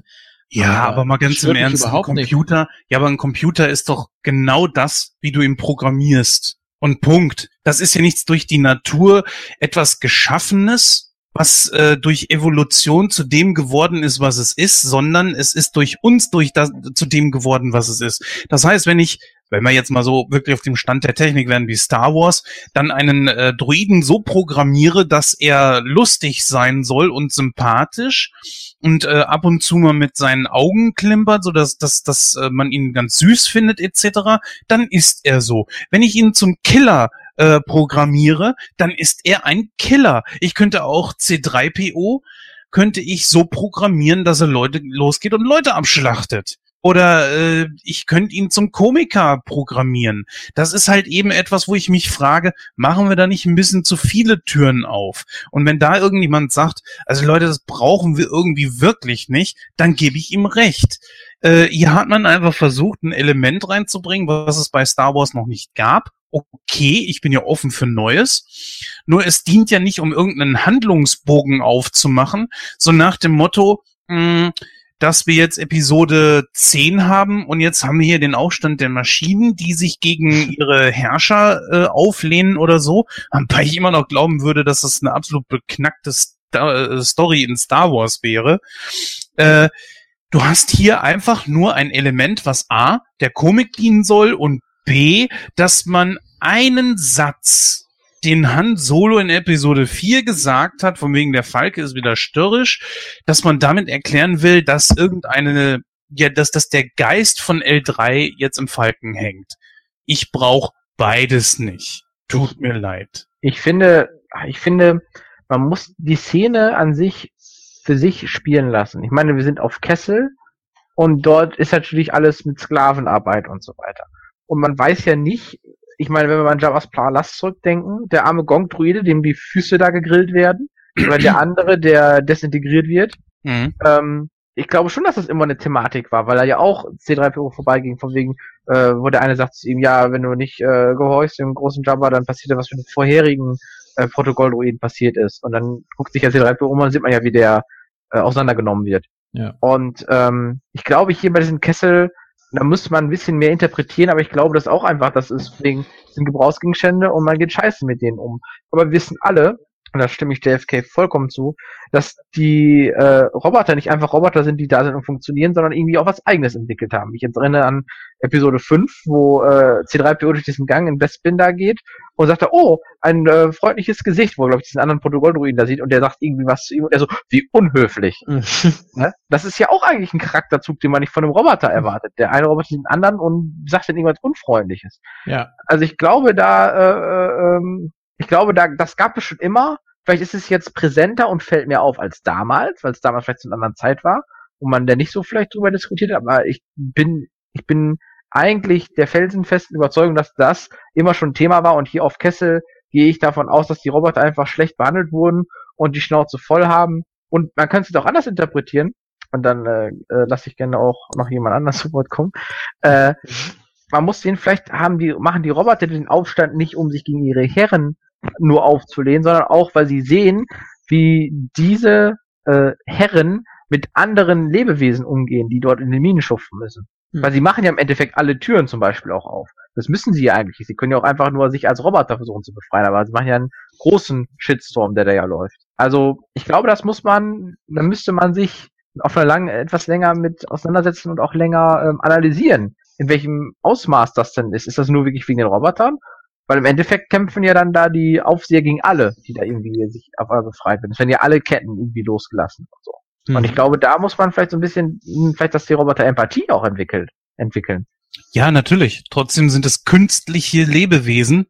Und wenn ich dahergehe und einen, ich sag mal jetzt in diesem Fall Druiden umprogrammiere, nehmen wir das beste Beispiel Terminator. Weißt du, vom, vom Killer-Roboter zum Beschützer. Er wurde umprogrammiert. Und er macht das, was er soll. Punkt. Und wenn ich einen einen äh, Roboter oder in diesem Fall einen Droiden so programmiere, dass er dass er ein eigenes Bewusstsein haben soll, dass er vielleicht sogar die Fähigkeit von mir bekommt zu lernen, bekommt er das aber auch nur wegen mir. Nicht umsonst heißt es künstliche Intelligenz. Und deswegen, ich sag mal so, ich, ich bin ja auch nicht störrisch und beharre jetzt auf meine Meinung. Aber ich denke einfach so, das brauche ich in Star Wars nicht. Und wir können ja auch gerne mal unsere Hörer fragen. Wie seht ihr das denn? Braucht ihr solch ein Thema in Star Wars? Wie habt ihr das empfunden? Könnt ihr gerne mal in die Kommentare schreiben. Ihr wisst ja mittlerweile wo. weiß gar nicht, ich glaube, ich hatte gerade den JFK irgendwie mal zwischendurch abgewürgt, oder? Nee, nee, alles gut. So, ich hatte jetzt okay. gerade nur, ich war jetzt gerade nur kurz abgelenkt, weil ich überlegt habe, wegen Umprogrammieren bei Terminator. War es nicht ein neuer? Also zumindest vom, äh, Nee, im dritter, im dritten und im zweiten, im dritten war es sogar so, dass der äh, John Connor in der Zukunft getötet hat und wurde dann von der Ollen da umprogrammiert und dann in der Zeit zurückgeschickt. Auch im zweiten Teil war das so, dass er umprogrammiert und dann zurückgeschickt wurde. Also, mhm. Ich dachte, das, das, ging, das ging darum, dass er, äh, dass er eben ein anderer ist, aber dann nur so aussah, äh, weil das ein vertrautes Gesicht ist für ihn. Aber äh, weiß ich gerade nicht. Bin ich auch gerade jetzt nicht so nicht so drin in der ganzen Geschichte. Mhm. Aber ich ähm, glaube, wir machen vielleicht auch ein größeres Fass auf, als die Leute sich, die das ja, ja, natürlich, haben selber. Ne? Ähm, ja, wollen wir da versuchen, mal ein bisschen weiterzukommen. Ja. Äh, ich kann ja mal ein bisschen sagen, was mir so zum Beispiel ein bisschen äh, gut gefallen hat, beziehungsweise sauer aufgestoßen ist. Ähm, ich habe den Film beim ersten Mal gucken so empfunden, das ist für mich nicht Han Solo. Ja. Der Typ, also Alden Ehrenreich, sieht für mich nicht nur aus wie nicht äh, Han Solo. Es fehlen auch so Gestiken, Mimiken, Handlungsbögen und so weiter. Und er hat schon so ein bisschen Anleihen eines geläuterten Han Solo. Sprich, äh, er ist in Episode 4 ja ganz anders als wie in Episode 6. In Episode 4 ist er ja so, dass er die Dinge einfach nur macht, um seinetwillen. Und in Episode 6 ja. ist er ja eher so, dass er die Dinge macht, um A, selber weiterzukommen und B, natürlich auch einer, einer allgemeinnützigen Sache und ist auch bereit, ah. sein Leben dafür zu opfern. Ja. So wirkt er hier in diesem Film auch schon ein bisschen. Äh, ich weiß nicht, ob das zu weit hergeholt ist, aber Nee, ich glaube, es gibt zwei Sprünge. Klar, du, du siehst ja den, den zweiten Teil nicht, aber ich glaube, da wird noch einiges auf ihn zukommen. Vor allem ähm, ja auch die Sache mit Beckett und so weiter. Das oder wir wissen ja auch nicht, was mit äh, was mit Kira passiert, ob er da auch noch mal so den den endgültigen Bruch dann hat oder den endgültigen Verrat. Und er sagt ja dann auch in der alten Trilogie ganz klar: Ich nehme von einem Menschen Befehle entgegen und zwar von mir. Das heißt, er traut niemandem. So, das muss ja erstmal wieder hergestellt werden. Da muss er ja, ähm, da wird er ja sozusagen nochmal äh, geläutert, wie du gesagt hast, also dass ja. er dann bis Episode 6 wirklich auch wieder andere findet, denen er vertrauen kann, die ihm auch vertrauen. Und da macht der Charakter schon eine wichtige Wandlung durch, finde ich. Das also macht er ja schon, das macht er ja schon zu Episode 5, wo er sagt, okay, ich vertraue jetzt Lando, also ich kann ihm eigentlich nicht trauen, aber ich vertraue mich trotzdem ihm an. Ja, aus, aus der Not heraus. Ja, ja, genau. Ja. Genau. Ja, ähm, wie ist es denn bei dir, Stefan? Deine Pros und Kontras? Oder wollen wir einfach mal sagen, wir gehen jetzt tatsächlich mal zum Fazit über, weil Pros und Kontras machen wir ja auch in den Fazits. Ähm, genau. Ja, Stefan, gerne. Wir können ja gerne dann auch noch zwischendurch ein bisschen diskutieren, das machen wir immer noch. Auch ja, also das Pros, wie gesagt, jetzt bis auf äh, ähm, Kira fand ich eigentlich alle Charaktere interessant und okay. Zumindest bis okay. Ähm, wie gesagt, ganz schrecklich fand ich wirklich dieses, wo äh, Han Solo da die äh, Wookie-Sprache auspackt. Das war echt Fremdschämen. mm, ich fand Präsenz von Lando war definitiv gut in dem Film. Ja. Ich fand äh, die Twists, die am Ende kamen, fand ich sehr interessant mit Enfys Nest, dass das gar nicht die Bösen waren, sondern eigentlich irgendwie sich dem Imperium nur gegenstellen wollten. Dass äh, Beckett sich natürlich gegen die gestellt und verraten hat und dass äh, Kira und das äh, glaube ich auch, dass sie natürlich, vielleicht hätte sie gerne weggewollt, aber sie weiß ja, wem sie quasi da jetzt, also sozusagen einen Leutnant umgebracht hat oder einen, einen, einen Hauptdealer mit umgebracht hat. Und ich glaube, wenn sie weggegangen wäre, hätte sie, glaube ich, viel zu viel Angst äh, vor der Rache von Darth Maul, weil es ist immerhin noch ein Sith. Ne? Das darf man nicht vergessen. Mhm. Ähm, was ich echt schade fand, also ich weiß nicht, warum man auf einmal jetzt hier äh, ein bisschen Fluch der Karibik bringt und man hat auf einmal einen Kraken im Weltall ähm, ja, das, da haben wir noch gar nicht drüber gesprochen. Ich fand das echt, äh, ja, musste das sein. Ich fand auch die ganze, der ganze Kessel Run an sich war ein bisschen unspektakulär. Hm. Äh, ja, da das einfach nur ein paar Wolken mit so ein bisschen äh, äh, Schrott, das da rumfliegt und ein paar, also das war irgendwie so ein bisschen, hat ein bisschen die Magie von dem Kessel Run natürlich genommen, äh, fand ich ja, das ähm, musste natürlich auch wieder zu Tode erklärt werden. Ne? Äh, ja. Lass, darf ich mal kurz eben einhaken. Ja. Da muss ich aber sagen, äh, ob wir jetzt einen Kraken im Weltraum haben oder einen riesigen Wurm, der in irgendeinem äh, Asteroiden, der da ziellos im Weltraum umherfliegt haben und die sind in dem sein Maul, Magen, keine Ahnung, und werden von irgendwelchen in dem Wurm lebenden Viechern angegriffen. Äh, nee. Da kann das man geht ja noch, aber ein Kraken, pff, nee. Ja, ich weiß nicht. Der, ich, fand, ich, ich, fand, ich fand, der wirkt irgendwie, irgendwie fand ich den, der war fehlplatziert. Das war irgendwie so, als ob die das irgendwie genommen haben, oh, das haben wir auch noch, das packen wir eben noch mit rein, weil allein diese diese Chase mit den TIE Fightern fand ich, also das fand ich zumindest ziemlich interessant, so mit den ganzen Ausweichmanövern, Ja. wo auch der Millennium Falke mal so als Art Tennisschläger genutzt wird, um den einen TIE Fighter da irgendwie gegen den äh, Dings da runter zu boxen. Das fand ich gar nicht so schlecht. dass auch da Han Solo ziemlich, ja, sein, mit dem Falken ziemlich mürbe umgeht, obwohl es ja nicht wirklich sein Schiff ist, ne? Von wegen, wo er dann die ganzen äh, Landedinger kaputt macht. Oh, das, das sah übel aus. Oder auch zum Beispiel Mhm. mit dem, äh, äh, mit dem, vorne mit diesem Rettungstransporter, wo er einfach da reinschießt und sagt, jo, alles klar. Äh, ne? Äh, ja. und also ich muss sagen, also diese ganze Kesselsache fand, also bis zu dem, wo sie dann wegfliegen, fand ich es in Ordnung, dass, wo sie dann wirklich wegfliegen, dass die ganzen Szenen, die Verfolgung war okay, aber irgendwie hat mir so die, da hat mir die Magie gefehlt. Und das, äh, um das jetzt mal ein bisschen auch rund auf den Film zu bringen. Also der Film war nicht schlecht, der Film war aber auch nicht der super beste aller Star Wars äh, Filme, Ausrufezeichen 1111, sondern äh, der war, es war ein guter, solider Star Wars Film, der auf alle Fälle mehr Beachtung und auch mehr positiven Zuspruch als Episode 8 verdient. Was würdest du denn jetzt prozentual diesem Film geben? Ja, ich würde irgendwie sowas um die 78, 79 Prozent, also in einem guten Dreierbereich. Na, warum wird denn da gelacht?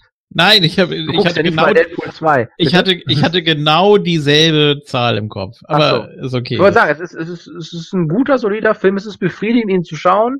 Es ist nicht so ein 2%er wie Episode 8. Äh,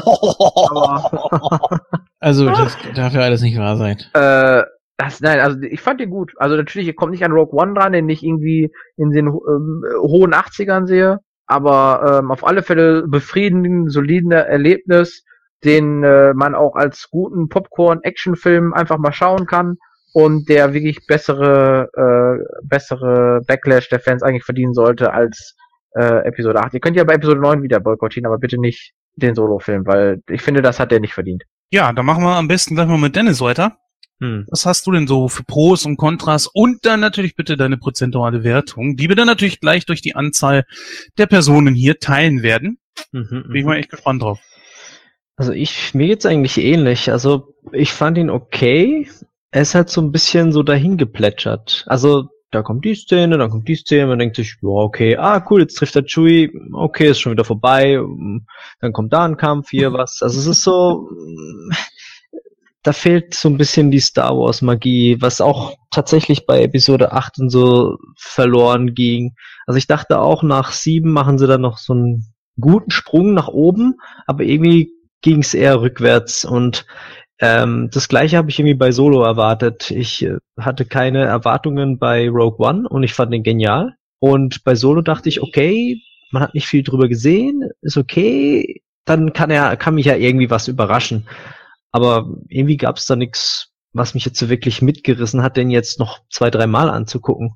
Ähm, und äh, ich fand, okay, das mit diesen, mit diesen ähm, anfangs Bösewichten, die dann doch für die gute Sache gekämpft haben und dann die Mädels da drin sind und die, was weiß ich nicht, so, sonstige ähm, Leute, die gegen, gegen das Böse kämpfen, fand ich dann so, wow, okay, das habe ich jetzt nicht erwartet. Ähm, und so ein paar Twists fand ich auch ganz gut. Und die Charaktere, wie du schon gesagt hast, äh, ähm, ja, haben mich eigentlich auch begeistert, aber der Film an sich war jetzt irgendwie kein Mehrwert, um jetzt wirklich Han Solos Vergangenheit interessant zu machen. Das war irgendwie, da hatte ich jetzt bei Episode 7, als sie das erste Mal wieder auftauchen, so, Chewie, wir sind wieder zu Hause. Oh, das war so toll, die wieder zu sehen und dass sie in dem Falken drin sind. Das, das war, da kriege ich jetzt schon Gänsehaut, wenn ich mir da dran denke. Aber hier bei dem waren diese Schlüsselmomente wie diese Würfel oder der Blaster oder Chewie oder so, waren nicht so stark, wie ich es eigentlich gehofft habe.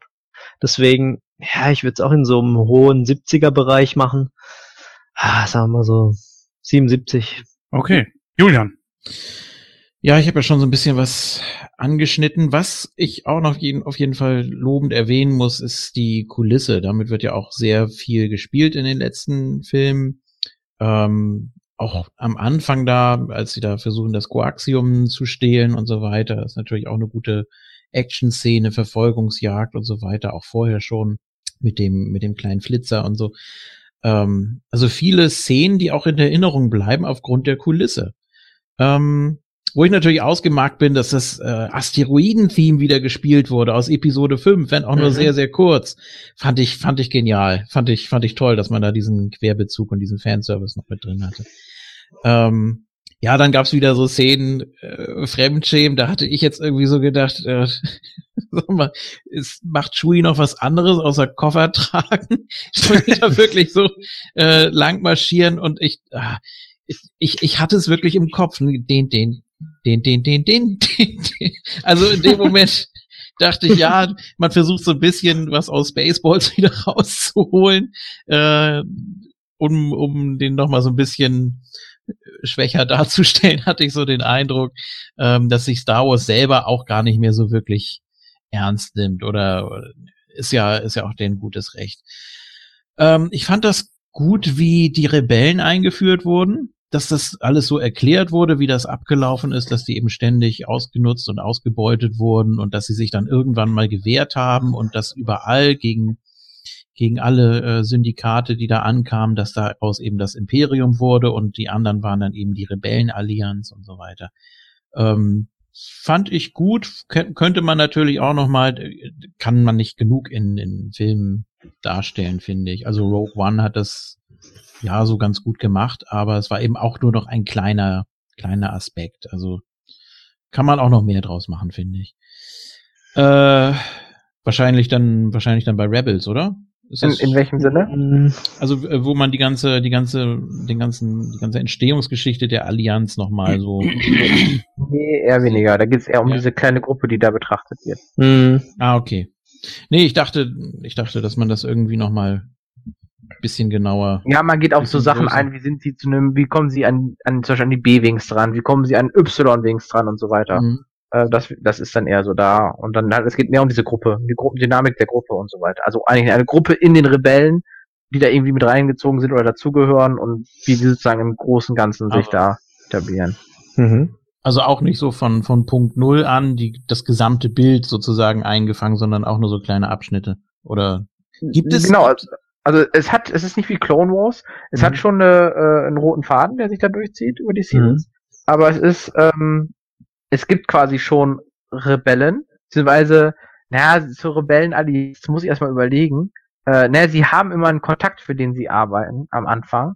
Und das ist dann einer von der äh, Rebellenallianz irgendwie so. Und am Anfang machen sie einfach nur kleine Jobs, also versorgen irgendwie Leute, die von der Stadt ausgegrenzt sind, irgendwie auf dem Land mit Lebensmitteln, die sie aus der Stadt klauen. So, da fängt das so mit an. Mhm. Und dann entwickelt sich das, weil es entwickelt sich eine Dynamik. Sie machen das halt zu häufig oder es wird zu auffällig, dann kriegt das Imperium davon Wind, dann, weißt du, dann müssen sie sich irgendwas überlegen und dann dadurch kommt so, kein, dann kommt so die Dynamik. Äh, und die schaukelt sich dann immer mehr hoch. Ach so, ich wollte ganz gerne noch auf äh, Rio eingehen. Das fand ich auch traurig irgendwie. Der, der war auch ganz sympathisch und ist dann ja doch da leider, hat das mm. Ganze nicht überlebt. Stimmt. Ähm, ja, ich dachte, der wurde da zwar angeschossen, aber ich dachte, das muss er doch eigentlich packen. Ähm, gut, und dann auch so die, dieser Moment, als, als Beckett dann getroffen ist, oh, ich wollte doch noch hier, was für ein Instrument, weiß ich nicht mehr, wie es hieß, das wollte ich doch tatsächlich lernen und ja, ja, ist gut, okay, glaube ich. Ja, tschüss. So, ne?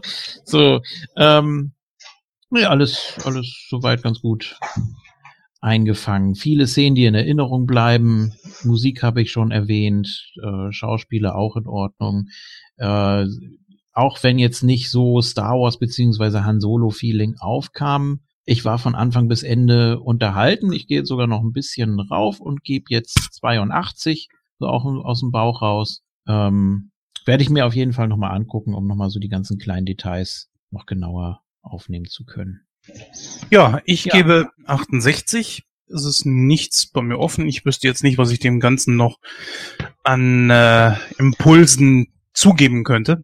Und damit kommen wir auf eine Durchschnittswertung von 76,25 Prozent, also 76 Prozent abgerundet. Ich habe mir hier nochmal kurz eben die IMDB dazu geholt, was die denn da geben. Und die geben 72 Prozent.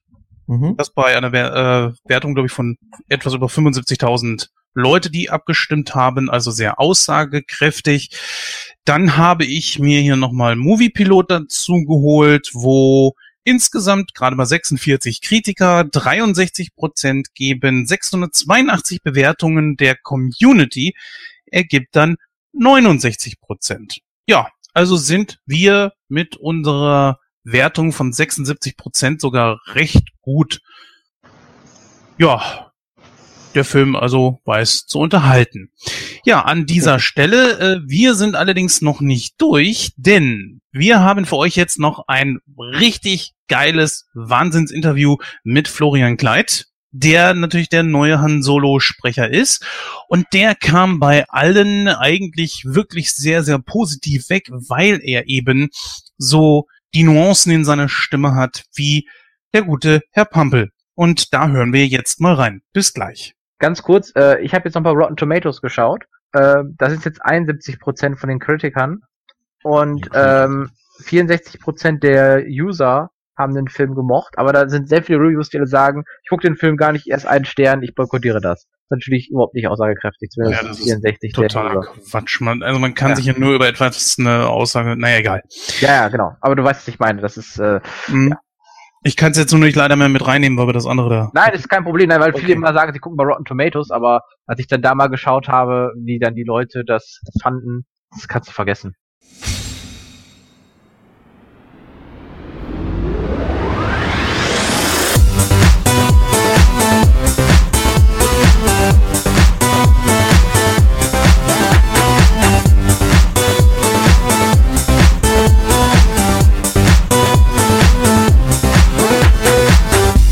Jens, ich grüße Sie. Guten Tag. Ja, Fröhlich? Ja, schönen guten Tag, Frau Fröhlich. Hallo, hallo. Ja, schönen guten Abend, Herr Petro. Wie geht es Ihnen? Danke, danke. Hallo, Herr Kraus. Ich grüße Sie. Hallo, guten Tag. Hier steht. Hier ist Dietmar. Ja, schönen guten Morgen, Herr Wunder. Einen schönen guten Tag, hallo. Hallo, Jens. Ja, hallo.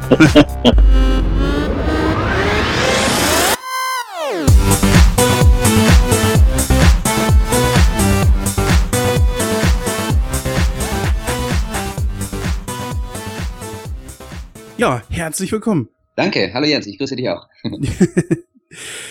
ja, zu Star Wars kommen wir natürlich gleich noch. Ähm, erst allerdings mal das Wichtigste vorweg. Also, äh, boah, bei dir das ist nicht einfach, weil du bist Schauspieler, du bist Sänger, Model und du bist Synchronschauspieler und ich weiß nicht, was noch alles. Ich habe letzte Mal beim meinem letzten äh, Interview mit dem Patrick Mehr einfach gesagt Multitalent und da sage ich hier einfach auch mal. Ja, man tut, was man kann. nee, Patrick Bär ist noch ein größeres Multitalent. Nein, ich habe einfach schon sehr viel gemacht. Da, da gibt's auch noch ein paar Sachen, die ich ähm, gemacht habe, von denen weißt du gar nichts. Ganz früh habe ich auch mal als Fitnesstrainer gearbeitet, aber das ist sehr lange her. Das ist sehr lange her. Nee, nee, jetzt bin ich eigentlich ganz gut aufgehoben, so in der Kunst und ich finde auch diese ganzen ähm, Genres, die ja irgendwie zu Schauspiel gehören. Du hast sie ja aufgezählt, äh, jetzt äh, Theater oder Kamera oder Mikrofon. Ich finde, das ist ja alles so auch ein bisschen ähnlich und äh, befruchtet sich auch gegenseitig. Und ich glaube, so in diesem, in diesem Metier halte ich mich ganz gerne auf. Und seit neuestem auch im Synchron. Ich bin ja ganz neu da. Ja, obwohl neu ist auch schon so eine Sache. Also die Synchronkartei zählt über 200 Einsätze. Das ist ja schon nicht wenig. es gab in den letzten Jahren, ähm, es waren wirklich nur zwei. Also ich habe vor im Mai 2016, jetzt haben wir 18, habe ich angefangen mit Synchron. Also eigentlich bin ich tatsächlich noch ein Synchron-Baby. Und ähm, es, ich war aber fleißig. Also manchmal hatte ich Tage von 9 morgens bis 23 Uhr abends. Das gebe ich zu. da kann was zusammengekommen sein. Wie bist du denn überhaupt generell so in diese ganze Schiene mit Schauspiel und Model reingerutscht? Also ich glaube, es fing an, es fing an der Schule an. Da habe ich, ähm, da war ich 17 in der oder 16, ich weiß gar nicht, wie alt ist man in der 10. Klasse, so in, um den Dreh rum. Ja, ungefähr, ja. Genau, ne? Da habe ich ähm, das erste Mal äh, Schultheater gespielt. Wir hatten da Glück, eine Lehrerin und ein Lehrer, die waren sehr, sehr gut und haben äh, Minna von Barnhelm, Lessing auf die Bühne gebracht. Es war erstaunlich lustig und gut, auch wenn ich jetzt so später mit professionellen Produktionen vergleiche. Ich habe es nochmal in Bad Hersfeld gesehen. Ähm, auf jeden Fall habe ich da zum ersten Mal auf der Bühne gestanden. Und eigentlich war ich immer so der Schüchterne an der Schule.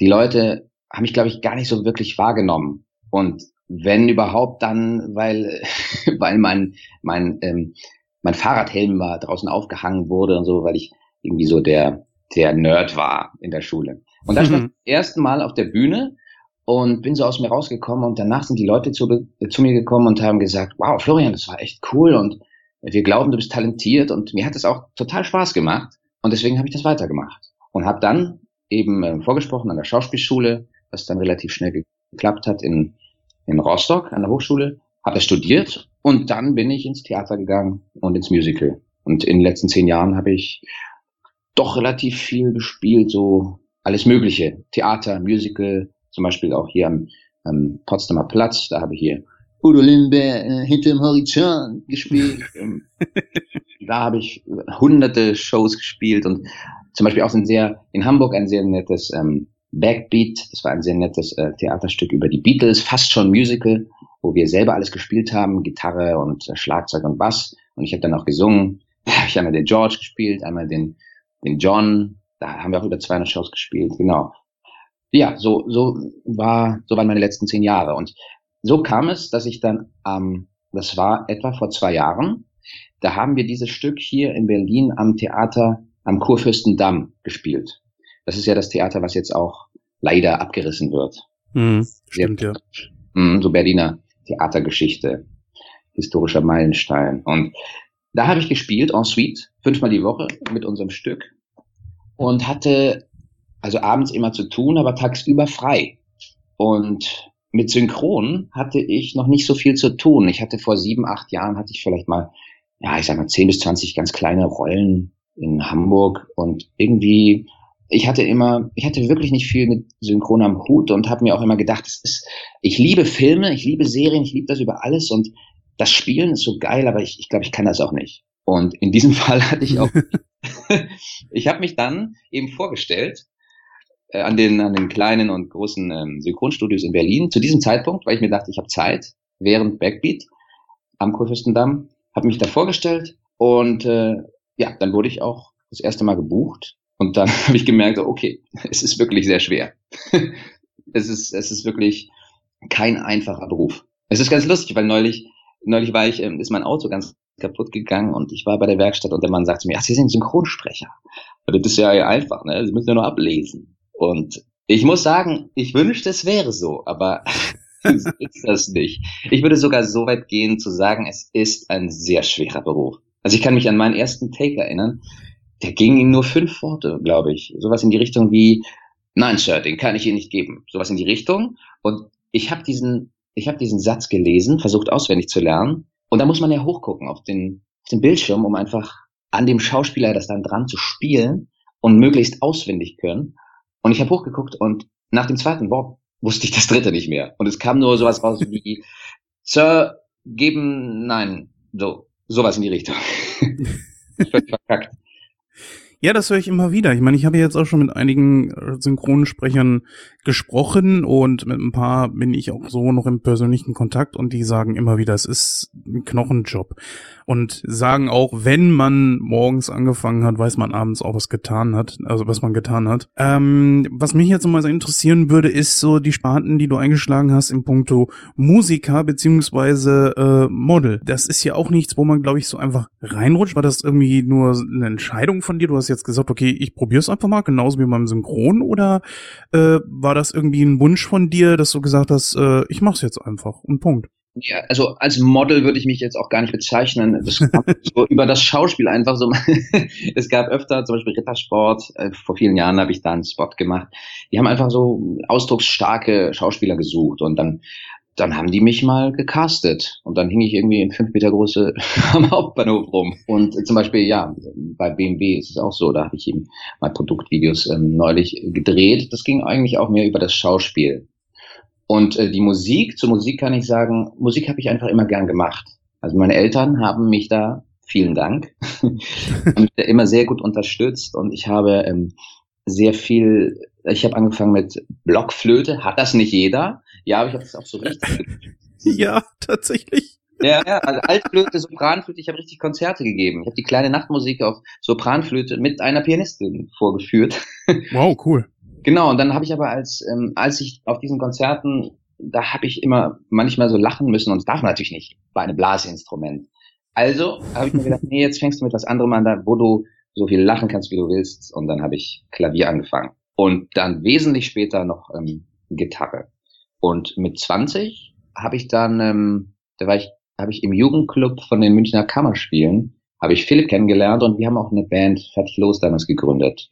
Und äh, ja, die Musik hat mich eigentlich immer so verfolgt, weil ich, die Musik liebe ich einfach. Deswegen auch Musical. So hat es mich immer so ein bisschen geleitet.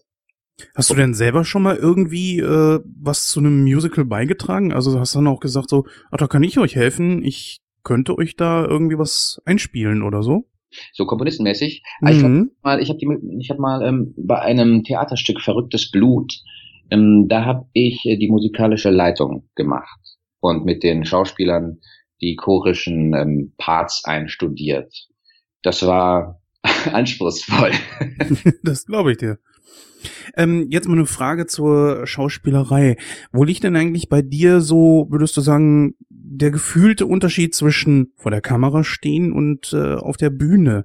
Weil ich höre immer wieder von Schauspielern, dass sie sagen, es ist echt schade, dass äh, Theater dann, dass es da sowas kaum eigentlich noch gibt. Das ist dann aber auch schon mehr so die ältere Generation. Aber ich meine, du bist ja jetzt auch, glaube ich, knapp über 30, ne? Mhm. Und äh, jetzt höre ich das auch immer weiter mal so von, also immer mal wieder so von äh, Leuten aus unserer Generation, die auch sagen, oh, Theater, das ist echt äh, wirklich schade. Obwohl eigentlich man schon denken könnte, so, naja, das Ziel wäre eigentlich eher vor der Kamera zu stehen. Ja, ich glaube grundsätzlich, es gibt, ähm, in meinem Freundeskreis gibt es viele, die sagen, ähm, Theater, oh nee, hör mir bloß auf, komm, wir gehen ins Kino. Ähm, Schauspielkollegen sind natürlich darunter, die dann sagen, hey komm, wir gehen ins Theater. Aber ich muss sagen, von denen, die nicht gerne ins Theater gehen, ich verstehe die total. Weil wenn ich im Theater sitze, da bin ich meistens auch, ich kann das ganz gut trennen. Ich bin dann nicht ein Schauspieler, der so guckt, aha, den Drehpunkt, den hätte ich irgendwie besser gemacht und da noch die Haltung war nicht klar. Nee, so bin ich gar nicht. Ich kann das abschalten ganz gut und ich sitze dann einfach als Zuschauer drin und kann das genießen oder ich find's irgendwie genauso scheiße. Und ich war sehr oft im Theater und war sehr enttäuscht. Also für mich wird heute oft so am Stück vorbeigespielt und ich bin da sehr, wie sagt man, äh, konservativ. ich mag, ich mag Werkstreue. Also im Synchron ist es ja, gibt es ja sowas auch in einer bestimmten übersetzten Form äh, mhm. Werkstreue. Also ich gucke mir den Schauspieler an und versuche ihm gerecht zu werden. Ich gucke mir an, was seine Spielabsicht war. Und ich möchte nicht irgendwas anderes machen, sondern dem gerecht werden und auch das machen, was er macht. Und im Theater ist es auch so. Es gibt sowas wie Werkstreu, das Stück. Und manchmal reicht es komplett ein tolles Stück. Da gibt es ja so viele, von, von Dario Fo ähm, bis heut, heutzutage. Es gibt so viele schöne Stücke und auch Shakespeare. Die sind alle, die sind alle toll. Es würde reichen, wenn man die einfach nur so spielt. Aber das reicht oft den Regisseuren heute nicht und ähm, dann machen sie irgendwie mehr oder was ganz Besonderes drauf und mich interessiert das überhaupt nicht. Und ich merke, dass das auch die meisten anderen Menschen nicht interessiert. Es, ähm, es ist dann halt irgendwie so eine Selbstbeweihräucherung, will ich jetzt nicht sagen, aber naja, du weißt, was ich meine. Ja, auf jeden Fall. Das ist eine sehr gute Überleitung im Punkto gerecht werden. Sehr aktuell bist du natürlich gerade im Kino zu hören mit Star Wars Solo, a Star Wars Story. Ja, das ist natürlich ein Genre, das ein sehr großes Sprungbrett sein kann. Und äh, du würdest mit Sicherheit jetzt äh, extremer, äh, also deine, deine Bekanntheit dürfte sich extrem steigern. Macht dich auch schon mal darauf gefasst, dass man dich für Conventions und sowas anfragt. Ach, tatsächlich. ja, das wird Ach. definitiv passieren. Also äh, die Sprecher stehen da auch natürlich hoch im Kurs. Aber ähm, jetzt haben wir natürlich mit äh, Solo A Star Wars Story einen ganz besonderen Film. Nicht nur, dass es die zweite Auskopplung ist, Solo-Auskopplung, mhm. ähm, sondern wir haben natürlich auch bei dem Film den Status, dass er sehr umstritten ist. Nicht allerdings die deutsche Synchro, wo wir natürlich definitiv auch noch drauf zu sprechen kommen werden. Mhm. Ähm, jetzt erstmal so, für, fangen wir mal von vorne an. Wie bist du denn überhaupt an diese Rolle gekommen? Ja, ich glaube, es fing alles an mit einem Telefonat vor etwa, wenn ich mich richtig entsinne, vor zwei Monaten, vielleicht ein bisschen mehr als zwei Monate. Es hat auf jeden Fall geregnet. Da gucke ich auf mein Handy und Björn Schaller ruft an. und dann habe ich, ähm, ich meine, Björn Schaller sagt uns allen was, ja, wir kennen ihn alle mhm. als als Stifler aus American Pie oder Sons of Anarchy, ja, so viele Rollen, King, King Arthur. Und er hat mich angerufen und mich gefragt, ob ich nicht Episode 4, 5, 6 von Star Wars im Regal stehen habe. Und dann habe ich kurz gestutzt und ähm, gesagt, ja, ja, auf jeden Hm. Fall. Habe ich, hab ich im Regal stehen unter Kultfilm. Wer hat das nicht? Und dann hat er mir eben erzählt, dass sie einen, ähm, dass sie eine neue junge Stimme suchen für den neuen Star Wars Film. Und zwar Han Solo. Das heißt, diese Stimme sollte auch ein bisschen klingen wie Wolfgang Pampel. Und nun hatte ähm, Alexis, der die Aufnahmeleitung gemacht hat, ähm, in manchen Serien und ähm, also in manchen Serien, die ich gesprochen habe, gehört, dass ich anscheinend manchmal wie Wolfgang Pampel klingen kann. Zu dem Zeitpunkt hatte ich ehrlich gesagt davon selbst keine Ahnung. Ich wusste das gar nicht. Und dann war ich auch relativ aufgeregt und habe mir äh, auf Anraten von Björn eben diese ganzen Filme nochmal angeschaut und immer so ein bisschen für mich mitgesprochen, so, ja. Mhm. Legendären Szenen, wie sich Luke und äh, Han Solo da in der, in der Kneipe den ganzen Aliens kennenlernen, habe so ein bisschen mitgesprochen, so, ah, Entschuldigung, mein Freund, ja? und habe gehört, habe selber drauf gehört, ob das wirklich stimmt und war echt erstaunt auch, ähm, weil ich, ich wäre nie drauf gekommen. Und dann bin ich zum Casting gegangen. War auch relativ aufgeregt, das muss ich sagen. Ich war total aufgeregt und ich glaube, ich habe die ersten Takes auch ziemlich verbockt. Es war auch eine sehr nette junge Dame von, von äh, Disney dabei. Das hat natürlich nicht unbedingt ähm, mich lockerte gemacht. Und äh, ja, dann haben wir ein kleines Potpourri aufgenommen, so durch den ganzen Film, mit verschiedenen Szenen, von Action-Szenen bis intimen Szenen. Und das sozusagen als Casting. Das war das Casting für Disney. Und äh, ein wenig später haben wir dann auch noch einen Trailer aufgenommen. Genau. Und irgendwann mal hat mich Alexis angeschrieben und da kam das Go dann aus Amerika, dass ich die Rolle habe. Das war natürlich Wahnsinn. Das kam sogar aus Amerika. Das wurde gar nicht selber entschieden in, hier in Deutschland. Nein, ich denke, das hat, äh, ich weiß das selber nicht, aber ich, ich denke, dass, dass da jeder mitgeredet hat. Also es gibt ja ein großes äh, deutsches Team und äh, dann Disney auch in Amerika. Ich weiß jetzt nicht genau, wer da das Sagen hat, aber ich denke, die spielen das schon alle zusammen. Ich meine, man muss dazu sagen, dass äh, bevor die ersten drei Filme kamen, da gab es ja keine Erwartungen. Und das war einfach, das war einfach eine tolle Sache. Die haben alle total überrumpelt. Damals Harrison Ford und äh, Carrie Fisher, das ähm, ist einfach so, die, die drei Filme, ich habe sie ja jetzt zum 22. Mal gesehen, die sind einfach so liebevoll, so schön und das sind natürlich immer die Kultfilme. Und ich glaube, diese Erwartungen, das ist klar, die wird man an die ranzukommen, das ist fast, das ist eigentlich fast unmöglich ich habe versucht, das auszublenden. Dass das, das ist Star Wars und das ist äh, eine große Sache und so. Ich habe das äh, einfach versucht auszublenden, weil ähm, ich sag mal so, ich als Sprecher bin auch vielleicht gar nicht so wichtig da. Es ging einfach um die Rolle Han Solo, weil wir äh, mir war wichtig, ähm, die Leute kennen einfach, die kennen Harrison Ford, aka Wolfgang Pampel, die haben den im Ohr und äh, also ich zähle mich dazu auch. Wir lieben ihn alle. wir lieben ihn seit diesen drei Filmen. Und ich wollte einfach nur, dass es schön wird, dass es, ähm, dass man diese Figur wieder erkennt.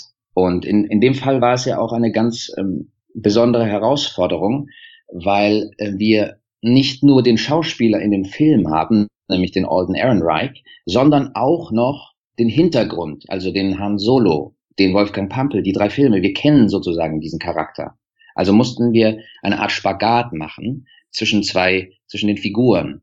Und ähm, ich selber hätte das nie allein gekonnt. Ich bin sehr froh, dass ich da einen sehr, sehr liebevollen und erfahrenen äh, Regisseur hatte, nämlich Björn Schaller. Und äh, der hat sich, äh, der hat wahnsinnig viel Herzblut da reingesteckt und sich sehr viel Zeit genommen und sehr geduldig ähm, mit mir da Situation für Situation durchgearbeitet und ähm, Matze und Matthias, also der ähm, am Schnitt und Ton, das war einfach ein super Team. Das hat natürlich auch wahnsinnig dazu beigetragen, dass wir da so eine sehr geschützte Atmosphäre hatten, um das aufzunehmen. Also wenn ich in, an deiner Stelle gewesen wäre, mir, darf ich das mal so sagen, wäre der Arsch auf Grundeis gegangen. Ich hätte diese Herausforderung auf jeden Fall gesucht, aber ich kenne die Fans allgemein und die sind wahnsinnig anspruchsvoll. Auch an die deutschen Sprecher.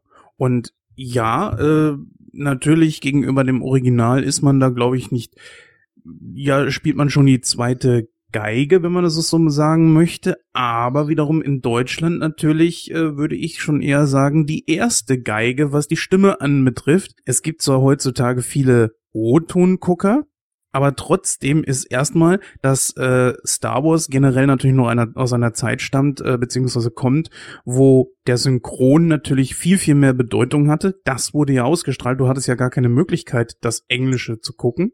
Mhm. Ja. Und zum Zweiten ist es natürlich dieses unglaubliche Franchise geworden. Das heißt also, wenn die Leute tatsächlich in Deutsch gucken, was die meisten ja auch tun, dann sind sie da auch sehr anspruchsvoll. so cool, dass du mir das jetzt sagst und nicht vor zwei Monaten, weil so hätte ich wahrscheinlich vorher drüber nachgedacht und dann wäre ich vielleicht ähm, irgendwie aufgeregter gewesen. Da war ich ja schon genug, aber nee, manchmal geht es einfach um eine Sache und so. Und da es ist ganz cool, wenn man sich da auch ein bisschen ausblenden kann. Das ist, ähm, also was ich dir auf jeden Fall sagen kann, ist, äh, dass die Synchronisation sehr gut wegkommt. Insbesondere natürlich deine Rolle, weil viele halt wirklich, das kann ich dir als Feedback gerne mal äh, wiedergeben, zum Beispiel auch von unserem Team her, äh, waren unglaublich überrascht, wie nahe deine Stimme tatsächlich Wolfgang Pampel kommt. Und ja, das kann, wollte ich dir einfach mal mit auf den Weg geben, das wenn du wirklich noch so wenig an Feedback bekommen hast. Ich freue mich darüber wahnsinnig und doch, doch, ein bisschen Feedback, natürlich, es kommt schon einiges an Feedback an und äh, darüber bin ich echt wahnsinnig dankbar und freue mich total. Und es ist wirklich jetzt ein, äh, eine große Bestätigung für dieses, für diese Teamarbeit. Ähm, und wenn man das noch hört mit dem Wolfgang Pampel, das, also, ich meine, Wolfgang Pampel ist wirklich ein, ein eins meiner Vorbilder. Ich habe ich hab so viele Vorbilder, ja.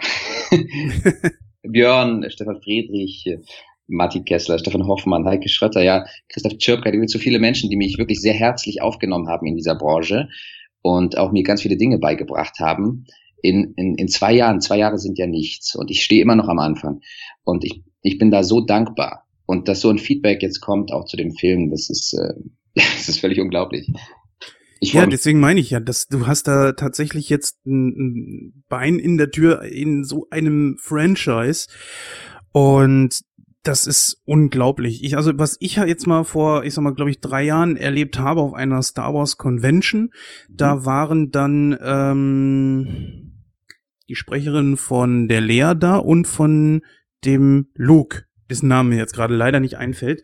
Ähm, aber äh, der Wolfgang Pampel sollte auch kommen, konnte leider aus äh, verschiedenen Gründen nicht, musste leider absagen. Aber äh, die waren mit das Highlight dort. Und Ah, ja. Das ist mhm. nicht unwichtig. Ja. Ja, Susanna ist natürlich auch eine wahnsinnig tolle Regisseurin. Busewitsch. Ja, genau, richtig. Genau. Danke dir. genau. Ja, ich, ich werde älter. Es ist schlimm. Ja, die große Frage ist natürlich, ist dir das vorher auch so im Kopf rumgegangen, so, oh Gott, das ist Star Wars, das sind die Leute so anspruchsvoll und du hast gesagt, du konntest das versuchen auszublenden. Aber wie war denn das hinterher? Ehrlich gesagt, ich war mir dessen gar nicht so richtig bewusst, dass das so eine richtige Star Wars Community gibt, weil ich selbst, ich bin einfach immer Star Wars Fan gewesen, aber ich bin jetzt nie in einem Club beigetreten. Vielleicht mache ich das mal. ähm, nee, das ist jetzt echt auch cool, weil ähm, ich so ein bisschen Kontakt habe mit Fanclubs. Das ist echt äh, auch jetzt eine super Sache. Ja, jetzt ist es natürlich so, dass der Film nicht ganz so gut ankommt wie die anderen Teile und es, viele schreiben das halt eben dieser, ich sag mal, etwas verschrobenen Produktion zu, wo ja dann der Regisseur noch gewechselt hat, wo so viele Teile des Films neu gedreht wurden und so weiter und so fort. Ähm, dann sagen aber auch viele, na ja, der Alden Ehrenreich ist vielleicht nicht die beste Wahl gewesen. Ich sag mal, ähm, Inwieweit würdest du dem zustimmen oder vielleicht auch eher sagen, du siehst das ganz anders?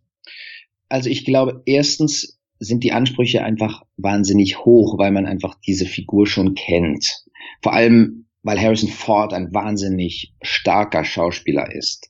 Und der schöpft auch seine Kraft aus, ja, sehr, er ist sehr tief, sehr, sehr, sehr starker, sehr, sehr trockener Humor auch und ähm, so hat er ja immer die Rolle so sehr stark gespielt.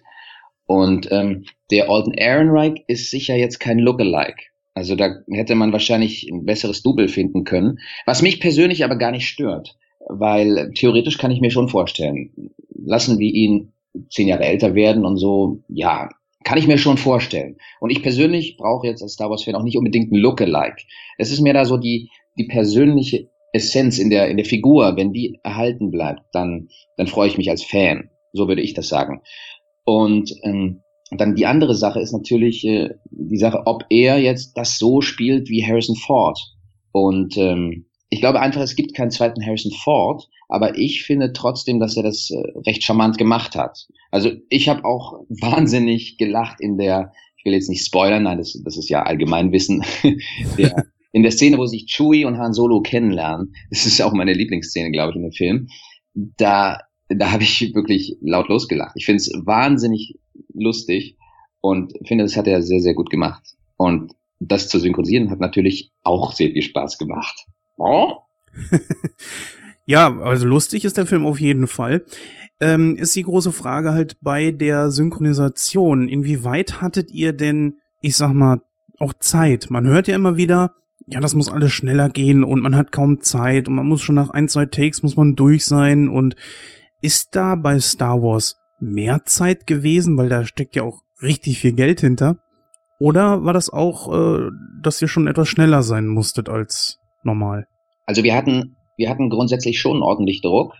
Wir haben ja immer Nachtschicht geschoben und haben äh, da schon ordentlich gearbeitet. Aber jetzt im Vergleich zum, zum Serienbetrieb, also wenn ich jetzt, wenn wir Serien aufnehmen, da, da sage ich mal, da ist noch weniger Zeit. Also im Vergleich dazu hatten wir schon mehr Zeit. Und da kann man sich auch die, die Sätze und die Takes äh, wesentlich genauer anschauen und genauer arbeiten, was ja auch ähm, dem Ganzen gut tut. Das ist wahrscheinlich untertrieben. Was essentiell ist für einen Kinofilm von so einem Format. Man muss sich einfach die Sachen schon sehr zu Herzen nehmen. Erstens ist es ganz groß auf der, äh, auf der Leinwand zu sehen und ähm, ja, man, man, man spürt das einfach, ob man, ob man äh, nur 20 Takes pro Stunde oder eben 80 Takes pro Stunde aufnimmt. Ich, ich denke, der, der Zuschauer spürt das schon unbewusst. Also auf dem Orden Ehrenreich waren ja jetzt auch schon andere Leute drauf. Hm, Ricardo Richter zum Beispiel, den wir übrigens auch schon hier äh, hatten, liebe Hörer. Wenn ihr da gerne mal reinhören wollt, dann schaut einfach mal auf www.nightcrow.de. Dort werdet ihr dann die Folge finden, wo wir das Interview gemacht haben. Dann hatten wir Nico Sablik unter anderem mit da drauf. Ähm, Patrick Roche sehe ich hier gerade aber auch schon mit äh, auf diesem Schauspieler drauf. Ich würde aber mal sagen, äh, ich weiß nicht, wie du das siehst, dass aufgrund ja, es ist halt eben Star Wars, man kann es nicht anders sagen. Äh, ich könnte mir vorstellen, dass du ab jetzt die Stimme von äh, Alden Ehrenreich wirst. Wie siehst du da die Chancen? Beziehungsweise würdest du das überhaupt wollen? ja, sag es ganz laut. Ich meine, ich würde mich freuen, aber ehrlich gesagt, ich werde, ich habe da keine Besitzansprüche an Alden Ehrenreich. Ähm, es hat mir wahnsinnig viel Freude gemacht, ihn zu synchronisieren und klar würde ich mich freuen, aber ich denke in, in Zukunft auch oder wie immer werden das ähm, andere entscheiden und äh, ich bin da eigentlich ganz, ganz easy damit. Ich wollte generell mal fragen, wie lange ist denn zwischen Synchronisation, also der Beendigung der Synchronisation und dem äh, Veröffentlichen des Films vergangen? Wie viele Tage oder das, Wochen? Also das ging schon erstaunlich schnell, aber so ein bisschen was war da schon. Ich kann es gar nicht genau benennen. Ich, würde sagen, es waren ein paar Wochen, vielleicht ein Monat ist das her, dass ich fertig geworden bin. Vielleicht erzähle ich jetzt auch Unfug. Es muss ja auf jeden Fall in die Mischung und dann werde ich auch immer wieder bestellt, weil ähm, mal noch ein, ein, eine Szene oder ein Satz taucht auf, der die ganz versteckt war und dann, dann sagt jemand, ach so, guck mal, das ist ja noch Han Solo, der, der ist da im Hintergrund gar nicht zu sehen, aber das ist seine Stimme. Sowas taucht dann immer noch auf. Und währenddessen ist äh, der Film auch schon im Schnitt und in der Postproduktion und ja, das ist äh, relativ fließend. Aber es geht heute relativ schnell. Und äh, naja, diesem Druck, wahrscheinlich äh, sollte man auch, es ist ganz gut, wenn man sich immer noch ein bisschen diesem Druck standhält. Weil ähm, Arbeitgeber wie Netflix und so, die, die machen schon ordentlich Druck. Inwieweit ist denn da bei dir der persönliche Anspruch auch aus der Beste dann vielleicht äh, aus der Rolle vielleicht sagen wir mal sogar noch was Besseres zu machen als wie sie ist? Weil es gibt ja auch viele, die sagen, naja, diese oder jene Rolle, die war jetzt nicht so toll, das war der Schauspieler war okay, aber die deutsche Synchro, die hat da noch mal richtig was rausgeholt. Das ist eine gute Frage. Also ich ähm, bin jetzt gar nicht so an den Film rangegangen. Ich gehe eigentlich nie an, an die Sachen so ran, dass ich sage, hey, ich will was verbessern. Ich will einfach der Sache gerecht werden. Ich will äh, den Schauspieler, ich will die Werkstreue erhalten und den, dem Schauspieler gerecht werden und äh, das ernst nehmen, was er gespielt hat. Und ähm, genau, und das zusammen im Team erarbeiten.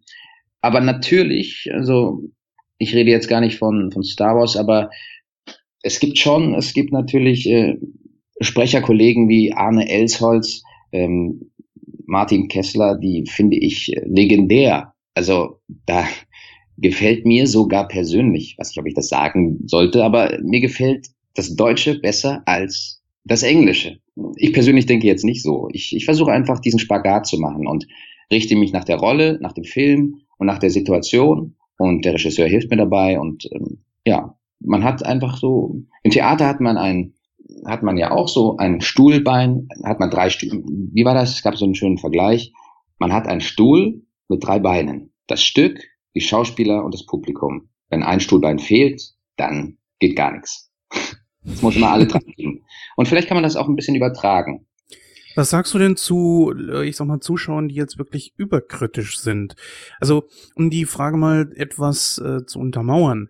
Mir ist das zum Beispiel aufgefallen, dass, äh, ich sag mal, im Vergleich zu den 80ern und 90ern, dass so mit Aufkommen der DVD und die Leute dann die Möglichkeit hatten, das dann alles auch in Englisch zu gucken, sie mit der deutschen Synchro von Jahr zu Jahr immer härter ins Gericht gegangen sind. Kannst du das nachvollziehen oder würdest du sagen, naja, so ganz Unrecht haben sie nicht, aber wir, trotzdem gibt's ja auch noch einen gewissen Standard? Oder wie würdest du das Ganze, ich sag mal, beurteilen? Ja, ich, ich habe auch solche Freunde. Ich, ich kenne sie auch. Ähm, Hans und Jürgen, ne, die immer sagen, äh, oh nein, ich, ich, ähm, ich gucke nur O-Ton, also deutsche Synchronisation, nein, nein. Also sowas, äh, ich habe die Freunde auch. Und ehrlich gesagt, ich habe ich hab auch ganz viel, ich habe auch ganz viel O-Ton geguckt.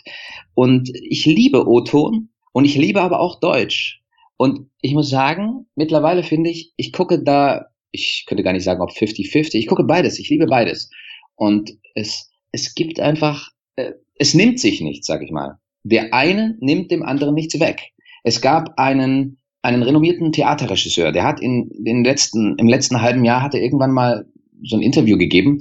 Ich, ich kann mich jetzt nicht mehr erinnern, wie der hieß. Ähm, vielleicht war er doch nicht so renoviert. Auf jeden Fall hat er ein, er hat ein Interview gegeben und da gesagt so, ah, man sollte doch Synchronisation ganz abschaffen. Der O-Ton ist einfach immer besser.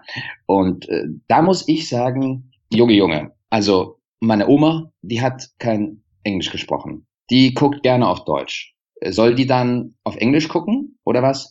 Und äh, wie machst du das mit deinen Kindern, wenn du einen isländischen oder russischen Film siehst? Sollen die den dann auf Russisch sehen? Ich meine, ich würde auch einen russischen Film im O-Ton gucken, nur dann verstehe ich halt kein Wort. Außer die synchronisierten russischen Filme, die sind ja auch ganz lustig, wo jemand so mit Butterbrot im Mund ähm, immer die Synchro dann so spricht. Ich finde, wir sind da sehr privilegiert in Deutschland. Ich finde, wir haben einfach so ein, ein Privileg, dass wir beides haben. Wir können ins Kino gehen und im, im IMAX können wir Englisch gucken oder wir gehen einfach ins Kino nebenan und gucken da den, die deutsche Fassung. Und das ist auch noch synchron. Es ist auch noch synchron. Also man, man, man kann die Filme gucken und äh, der Illusion erliegen, ja, die haben alle Deutsch gesprochen. Dieses Niveau haben wir in Deutschland. Und das, klar, ähm, es gibt, also ich glaube, Synchronisation ist auch ein handwerklicher Beruf, genau wie Tischler. Und manche Synchros, die werden einfach sehr schön und manche sind vielleicht nicht so gelungen. Klar, es gibt da Unterschiede. Und aber wir haben einfach dieses Privileg und ich, ich finde das ganz, ganz toll einfach in Deutschland. Und deswegen, ich gucke, ich gucke beides gern. Ähm, jetzt, wo ich jemanden vom Fach habe, wollte ich dich da generell mal was fragen. Das ist jetzt auch eine persönliche Geschichte von meiner Seite aus.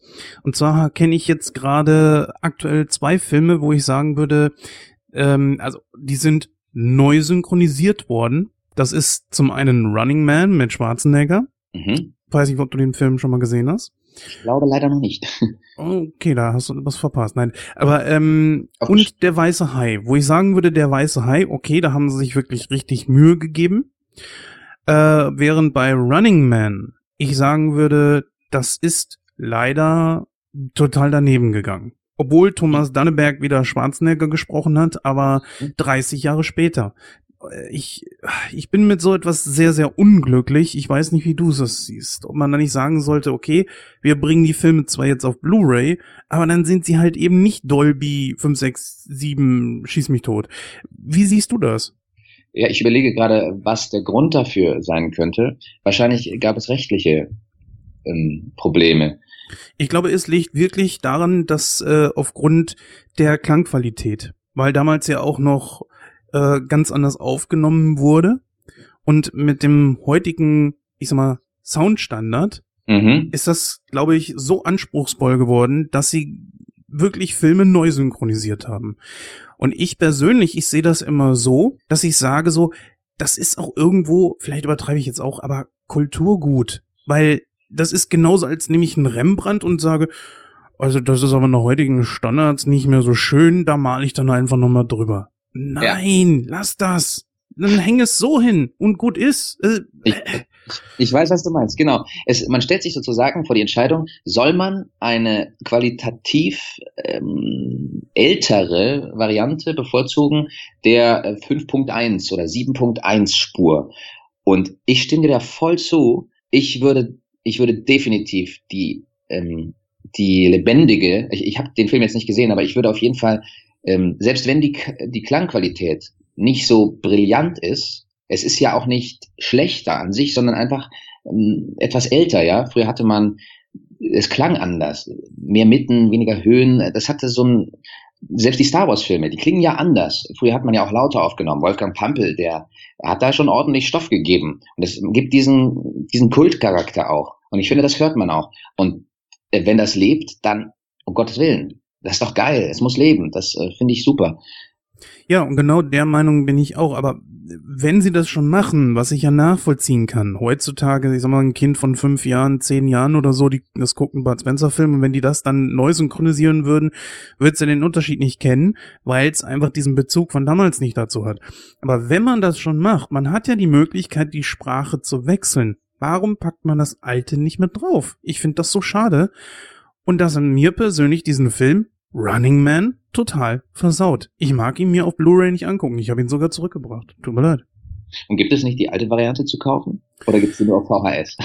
äh, das ist die große Frage. Also zumindest bei Running Man habe ich jetzt geguckt und ich bin mir bei der DVD noch nicht so ganz sicher, ob das jetzt wirklich das alte ist oder nicht man verbindet halt eben auch sehr viel damit, ne? Und ähm, ich merke das zum Beispiel auch bei äh, bestimmten Bud Spencer und Terence Hill Filmen, wenn die auf Blu-ray gekommen sind, die sind irgendwie anders getaktet. Die laufen in ganz kleinen Tacken schneller ab. Und ohne das Böse zu meinen, aber da kriege ich die Krise. Ich habe ich hab die Sachen wieder zurückgebracht. Das war zum Beispiel, ich weiß nicht, ob du den Film gesehen hast, äh, zwei Missionare. Nein, habe ich nicht gesehen. Naja, auf jeden Fall habe ich gemerkt, der läuft ein bisschen schneller ab und habe ihn mir da zurückgegeben. Ich konnte mir das nicht anhören. Die ganze gute deutsche Synchro ist dahin. Also das, das klingt überhaupt nicht organisch auch. Aber gut, jetzt sind wir natürlich ein bisschen weiter abgeschlossen. Von Running Man, ich habe das leider nicht gesehen, aber es klingt irgendwie so nach, ähm, ich habe die ganze Zeit überlegt, warum ich dann den Titel kenne. Ist das ein Stephen King Buch, was verfilmt wurde? Ja, tatsächlich. Also es fußt aus Stephen King, ist aber unglaublich gekürzt ja. worden und ich finde, man kann sogar sogar, ich finde, man kann es sogar heute noch als Gesellschaftssatire sehen. Was passieren würde, wenn halt äh, eine ja. Gesellschaft so dermaßen abdriftet, dass so Spielshows äh, Leute sogar töten würden. Auch wenn es Verbrecher sind, es sind trotzdem Menschen. Ja, gab's aber in Deutschland übrigens auch schon mal äh, so eine ähnliche Verfilmung mit Dieter Hallervorden. Äh, das Millionenspiel. Guter Film gewesen. Der mich gerade angefordert hat, angefragt hat für sein neues Theaterstück am, am Schlossparktheater, lustig. Ähm, Dieter Hallervorden. Genau, das Schlossparktheater, das ist ja sein Theater. Hammer. Und da spielen die jetzt äh, Madame Claude und seine Töchter. Und da brauchen sie noch einen Halbchinesen, einen, einen Chinesen. Also ich bin ja Halbchinese. Lustigerweise war das schon das dritte Theater, was mich da angefragt hat. Anscheinend gibt es in Deutschland nicht so viele äh, Chinesen, die Schauspiel machen. Sehr schmunzeln. Aber nee, glaube ich auch nicht. Zurück zu Running Man. Ich habe das Buch gelesen von Stephen King, weil ich sehr, sehr großer Stephen King-Fan bin. Mhm. Äh, es ist, ähm, ja, es ist ein krasses Buch. Also ich finde, ich finde es auch sehr gut. Äh, gut über das, den Film kann man jetzt äh, denken, was man möchte. Ja, das Buch hat noch viele andere Stellen, wie sagen wir mal hier, dass der der Hauptcharakter, der Name fällt mir gerade nicht ein, äh, der wird dann ja auch zum Beispiel noch gejagt durch die USA und so weiter. Also das, das ist ja, Richard? ja genau Ben Richards genau. Ben Richards, ja, ja genau. Ja. Ähm, aber mal zurück zu dir und äh, deinem Schauspiel. Ähm, wo bist du denn momentan überhaupt äh, zu sehen, außer jetzt zum Beispiel im Theater? Du hast doch, glaube ich, irgendwelche Serien oder sowas mitgedreht, ne? Äh, Im Fernsehen habe ich nicht so viel gedreht. Da ist der deutsche ähm, Markt vielleicht noch nicht so offen für Halbchinesen. Ich klopfe mal auf Holz. Vielleicht ändert es sich ja irgendwann mal. das glaube ich schon. Genau, auf der Bühne habe ich das letzte Mal äh, Backbeat gespielt. Da waren wir unterwegs, äh, so auf Deutschland und ähm, Schweiz Tournee ähm, mit diesem Stück über die Beatles, was ich ja vorhin erzählt habe. Mhm.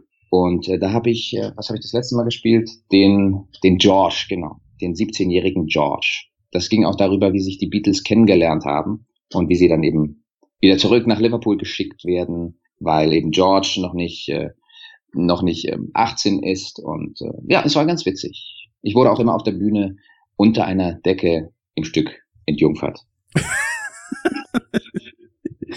Klasse. Ja, jetzt haben wir natürlich schon viel gesprochen und ich könnte dich noch tausend Sachen fragen. Ich möchte dich aber jetzt auch nicht ewig noch aufhalten, weil du bekommst ja auch noch Besuch. Stimmt, genau.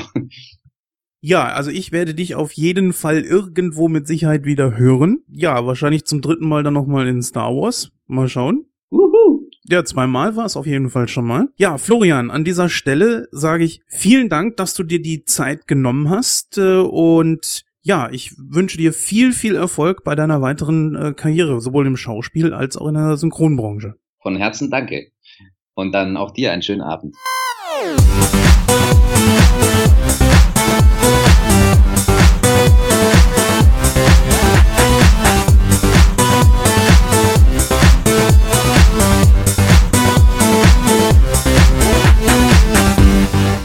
Hervorragend.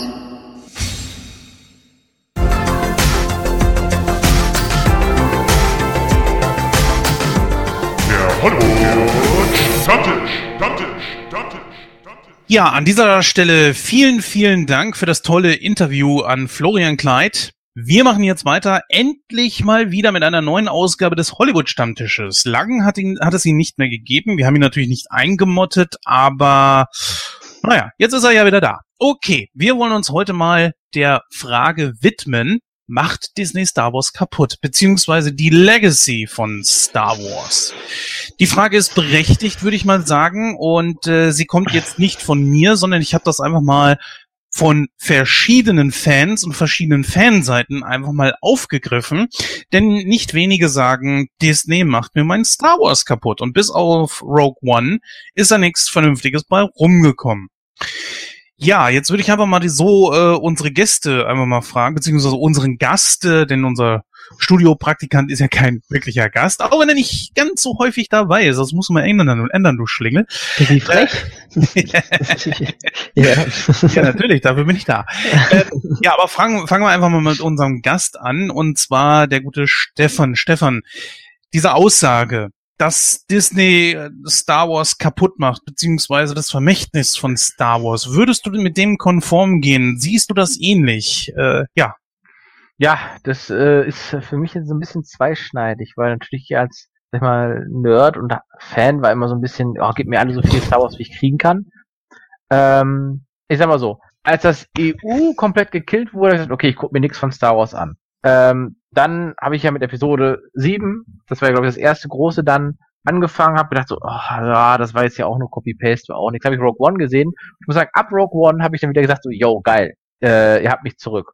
Dann habe ich angefangen, wie ich ja schon sagte, die Bücher. Ich habe dann die Clone Wars Serie komplett geschaut. Ich habe die Rebels Serie, die möchte ich bitte, dass du die in äh, guten Sachen, die gekommen sind, seitdem Disney übernommen hast, aufnimmst, weil die Serie ist echt, finde ich echt gut. Ähm, und ähm, ja, machen sie das kaputt.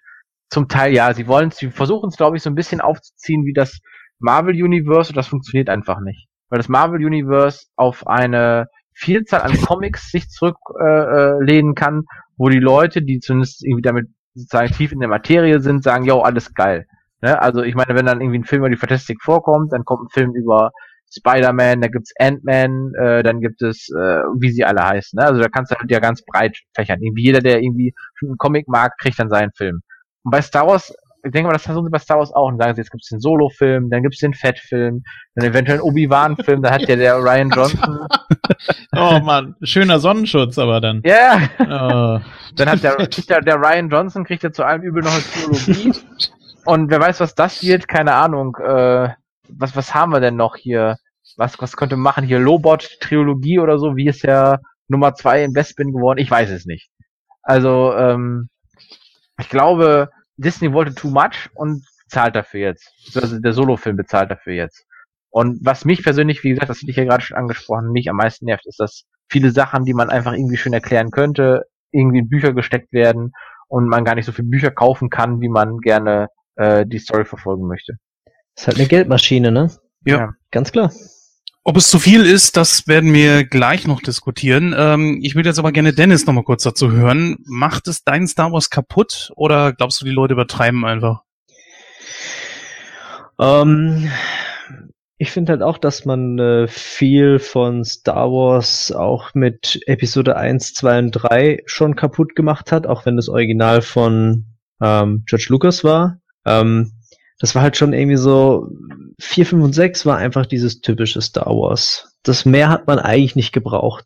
Und ich fand sowieso diese ganze ähm, Imperium, äh, nicht Imperium, ähm, diese ganze, ähm, na, diese Klonkriege, diese Geschichte überhaupt viel zu politisch und viel zu, ja, öde. Und dass dann irgendwie Disney da noch kommt und alles über den Haufen wirft und da doch irgendwie da hier was und hier was ändert, das hatten wir ja vorhin schon, ähm, macht's irgendwie unsympathisch oder irgendwie diese Mythologie kaputt. Was aber dafür gut ist, dass sie halt sich trauen, einfach mehr Filme zu machen. Ähm, klar, Geldmaschine, aber damals hat es halt nicht gegeben. Da gab es halt drei Filme in irgendeinem Abstand, okay. Und äh, jetzt kommen halt ja echt viele Filme, viele Bücher, viele, gut, Bücher gab es schon früher, aber auch Serien, die halt ganz gut sind. Und ähm, klar, man kann das die dunkle Seite der Macht sehen. Sie wollen damit natürlich viel Geld verdienen. Aber die helle Seite der Macht ist halt, wir kriegen halt auch viel Material in verschiedenen Formen, weil sie einfach das Geld haben und halt ähm, Zeug reinstecken, um die Stories halt zu erzählen. Ähm, ja, aber so wie du gesagt hast, ist es halt auch äh, irgendwie nervig, dass ähm, die äh, Geschichten in, in Büchern halt fortgesetzt werden. Aber das war ja schon immer irgendwie so, dass man dann halt die auch auf jeden Fall kaufen muss, wenn man weiter die Geschichten hören will. Ja, Julian, was sagst du? Ich bin die ganze Zeit am überlegen, was wurde jetzt eigentlich von der alten Geschichte umgedichtet oder umgeschrieben oder kaputt gemacht. Da fällt mir wirklich nicht so viel ein. Ähm, das einzige, was ja jetzt so wirklich gemacht wurde, war bei, bei Episode 4, dass der Hahn eben nicht äh, zuerst schießt mehr oder solche Geschichten oder dieses komische Nein von Darth Vader. Das sind aber so Sachen, ähm, das ja, das, das wird ja nicht im Nachhinein oder es ändert ja nichts an der, an der Geschichte als solches. Also ich denke, die ist schon relativ lückenlos. Natürlich nicht immer so, wie man sich das vorstellt oder was man so für Erwartungen hatte. Ja, oh mein Gott, und die, die Vorgeschichte davon und ähm,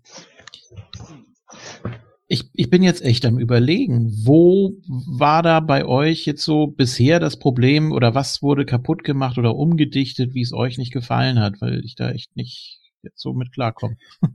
Äh, kaputt gemacht. Erst einmal gar nichts. Ich bin niemand, der sagt, es ist zu viel. Ich sehe das immer so mit diesen Haufen von Filmen. Es beschweren sich auch die Leute jetzt so, dass äh, dieses Jahr zum Beispiel auch zu viele Marvel-Filme rauskommen. Ich denke mir aber immer so, ja, ihr seid doch alles Seriengucker. Und ich bleibe bei diesem Vergleich und ich lasse mir das auch nicht kaputt reden, weil in einer Serie kriegst du, wenn man es mal auf Stunden vergleicht, gut drei bis äh, ja, maximal halt eben 24 Stunden, je nachdem, was für eine Serie es ist. Ne?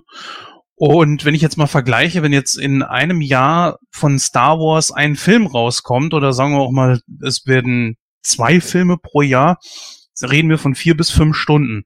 Und das in einem Abstand von jetzt bei dem letzten Ereignis jetzt sechs Monaten. Wow, das ist viel? Ernsthaft? Und da kommt eine Übersättigung, dann tut mir leid, kann ich es nicht nachvollziehen. Dann dürft ihr auch keine Serien gucken. Und nein, es ist nichts anderes. Das ist nichts anderes. Weil in der Serie ist es zwar noch so, dass sie mehr Zeit haben, dass sich das mehr streckt, alles klar, gut, geschenkt, das sehe ich ein. Aber äh, mit den Filmen ist es, ist es nicht so ein Überhype, finde ich nicht. Also das sehe ich nicht so. Ähm, ich bin eher froh, dass mehr kommt. Denn ehrlich gesagt, ich bin mittlerweile auch 39. Ich werde in anderthalb Monaten 40. Und bis Episode 7. ja, okay. ja, bis Episode 7, 8 und 9 rauskommen, möchte ich nicht äh, warten, bis ich 60 bin, nur um nicht übersättigt zu sein.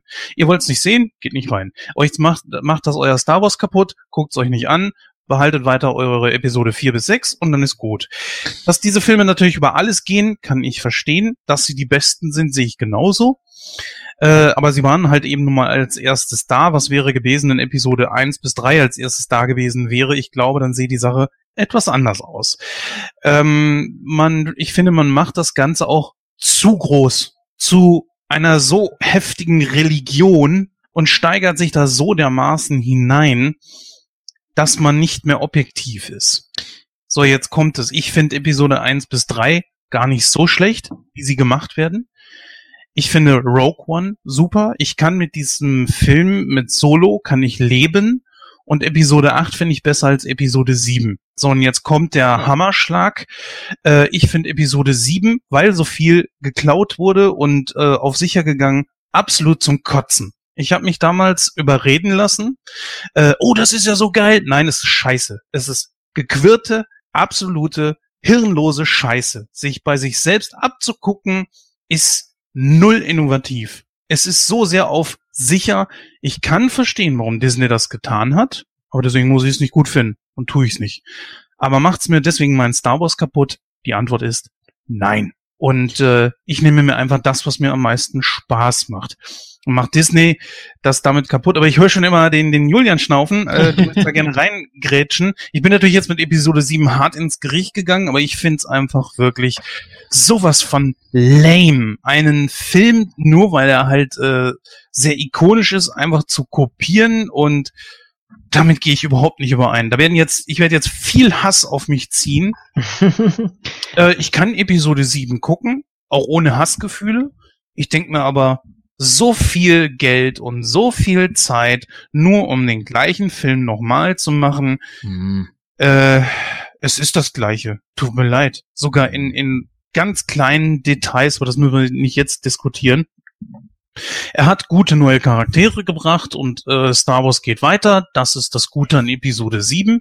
Episode 8 macht auch einiges falsch, aber ich finde ihn besser als Episode 7. Gut, aber äh, du wolltest gerne einhaken. Ja, ich glaube, dass man einfach, wenn man mit der Originaltrilogie aufgewachsen ist, ähm, das, die bleibt für immer, die bleibt auch immer an der Spitze. Mhm. Da kann man sich eigentlich gar nicht so viel kaputt machen lassen. Wenn ich das jetzt mal vergleiche mit der Indiana Jones Trilogie, der Originaltrilogie, ich habe auch schon ja relativ früh die Serie gesehen, die Abenteuer des jungen Indiana Jones. Mhm. Ähm, da ist nicht viel hängen geblieben. Denk an das also Klopapier. Du musst das Klopapier klauen. Das ist das Einzige, was davon hängen bleibt irgendwie. Ja, das ist, ich weiß nicht, es, stört mich nicht. Ich, ich fand's, ich fand's merkwürdig, hat für mich auch nicht so gepasst, glaube ich. Mhm. Gut, das ist 25 Jahre her, dass ich es gesehen habe.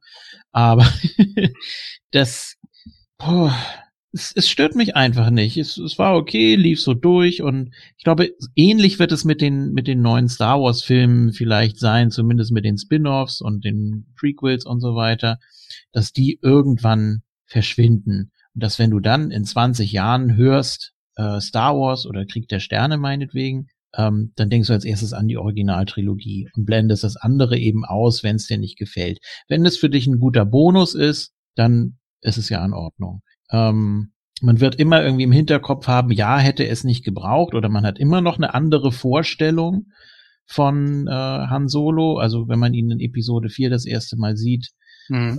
was er, was er vorher erlebt hat, wie er zu dem geworden ist, was er dann, was er dann eben war in Episode 4, ähm, weil man da vielleicht nicht so den Bezug zu hat oder weil es äh, nicht zum persönlichen Kanon in Anführungsstrichen gehört. Ähm, ich glaube, das kann man ganz gut ausblenden dann, wenn es einem nicht passt. Und äh, klar, Rogue One wird von vielen gelobt. Ich fand den auch gut. Ähm, hätte ich aber auch nicht gebraucht. Und ja, dann habe ich aber überlegt, ja, okay, da ist auch äh, wieder was was Neues von Darth Vader und man hat mit Peter Cushing nochmal was gemacht und so. Ähm, ja, das das das ist in Ordnung, das das passt für mich und äh, trotzdem werde ich den irgendwann ausblenden. Wird für mich dann irgendwann nicht mehr zu dem Top Franchise oder dem Top Kanon für mich persönlich gehören. Mhm. Ähm, weil ich dann immer wieder, wenn ich die alte Trilogie sehe, es mir doch wieder anders vorstelle, weil ich so lange damit gelebt habe. Ich habe mit zehn Episode vier, fünf und sechs gesehen. So. Und dann habe ich mir das alles selber so zusammengesponnen, was da drumrum passiert sein könnte. Ich habe mir mein eigenes Star Wars Universum im Kopf gebaut. So. Und das, das, das kann mir kein Film wegnehmen. Das wird durch nichts überschrieben. Schon gar nicht, wenn ich da jetzt äh, wieder ein paar Jahre warte, ohne die neuen Filme gesehen zu haben. Ähm, dann, dann rücken die in den Hintergrund und dann, dann ist auch gut. Hm. Also ich, ich muss mir das nicht verderben lassen. Ich kann die Filme heute gucken, kann die genießen, kann mich drüber unterhalten, ähm, kann die gut finden, kann die albern finden, kann ich unnötig finden.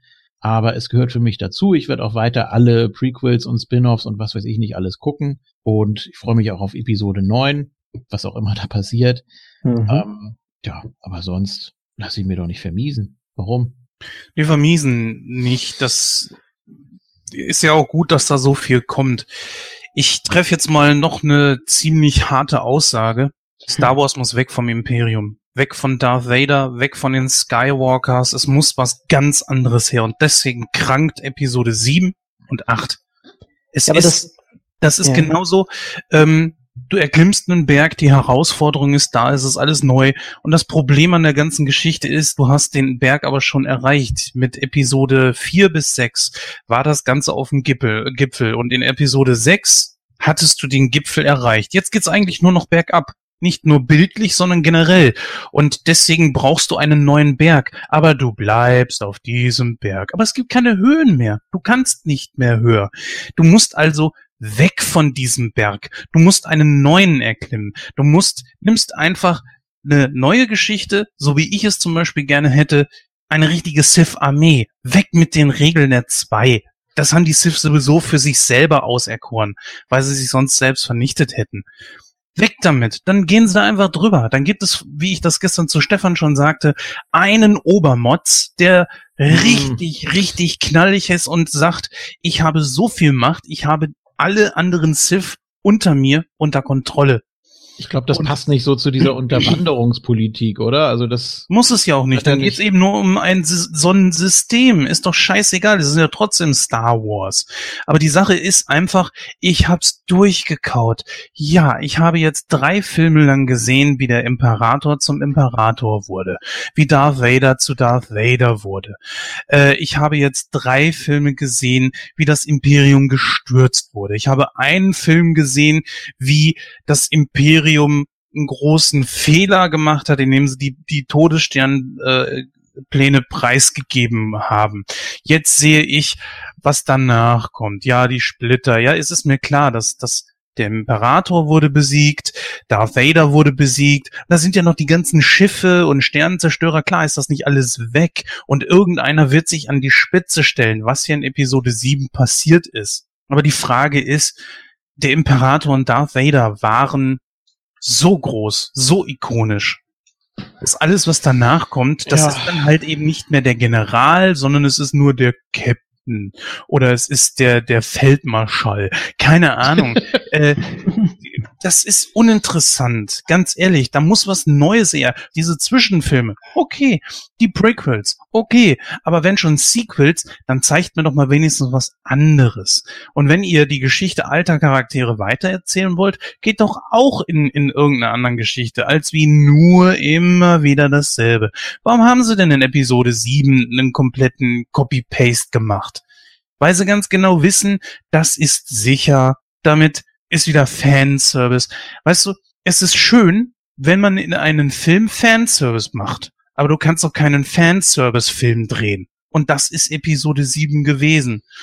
Es ist, für mich ist das auserzählt, das ist ausgelutscht. Es ist, ich, ich möchte gerne auch mal was Neues. Und deswegen, so, deswegen kann ich zum Beispiel in Solo auch Positives abgewinnen, weil diese Geschichte wurde mir noch nicht erzählt. Auch Rogue One hat mir zwar zu einem Gerüst, das ich schon kenne, aber auch wieder was erzählt, was ich auch noch nicht wusste.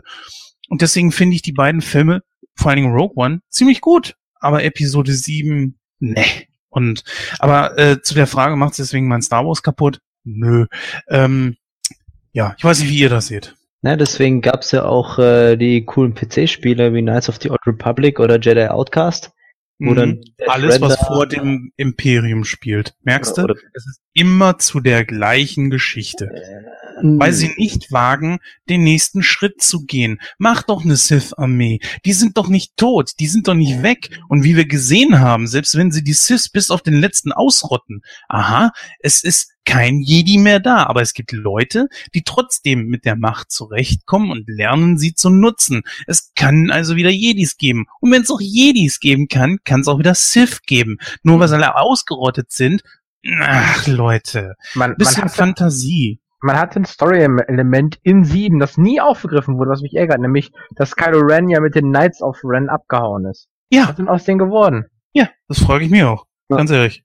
Ja, sonst, ähm, ja, macht's, macht's mir das kaputt. Hm, Eigentlich jetzt nicht mehr. Ich meine, ich habe meine Stories, die ich mag, und dann sehe ich genauso wie, eu, wie ihr.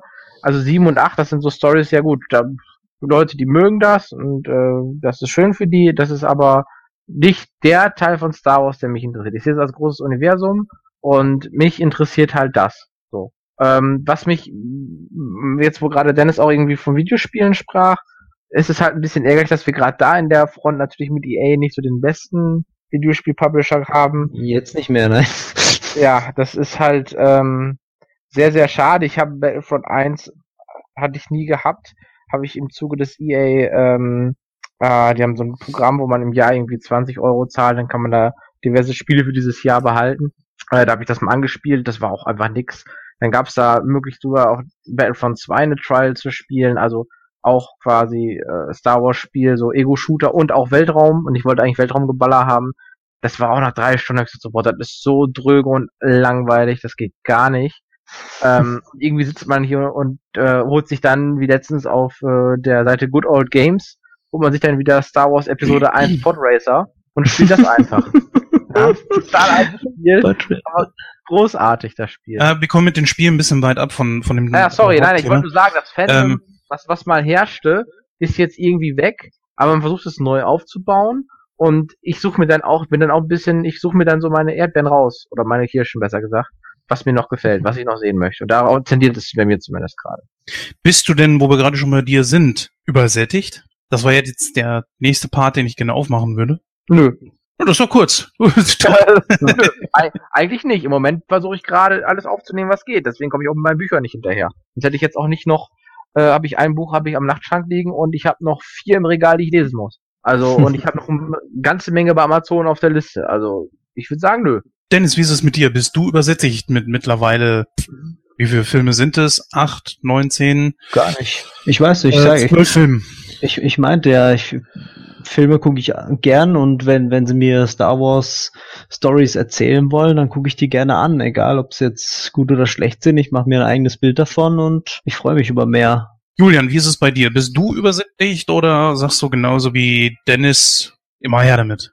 Äh, um ehrlich zu sein, ich scharre mit den Hufen. Also wenn ich irgendwie was höre, äh, Mhm. wann ein neuer rauskommt, dann freue ich mich drauf. Ich werde versuchen, wie gesagt, die Trailer zu meiden, weil die mir nichts kaputt machen sollen. Also ich möchte da schon unvoreingenommen rangehen.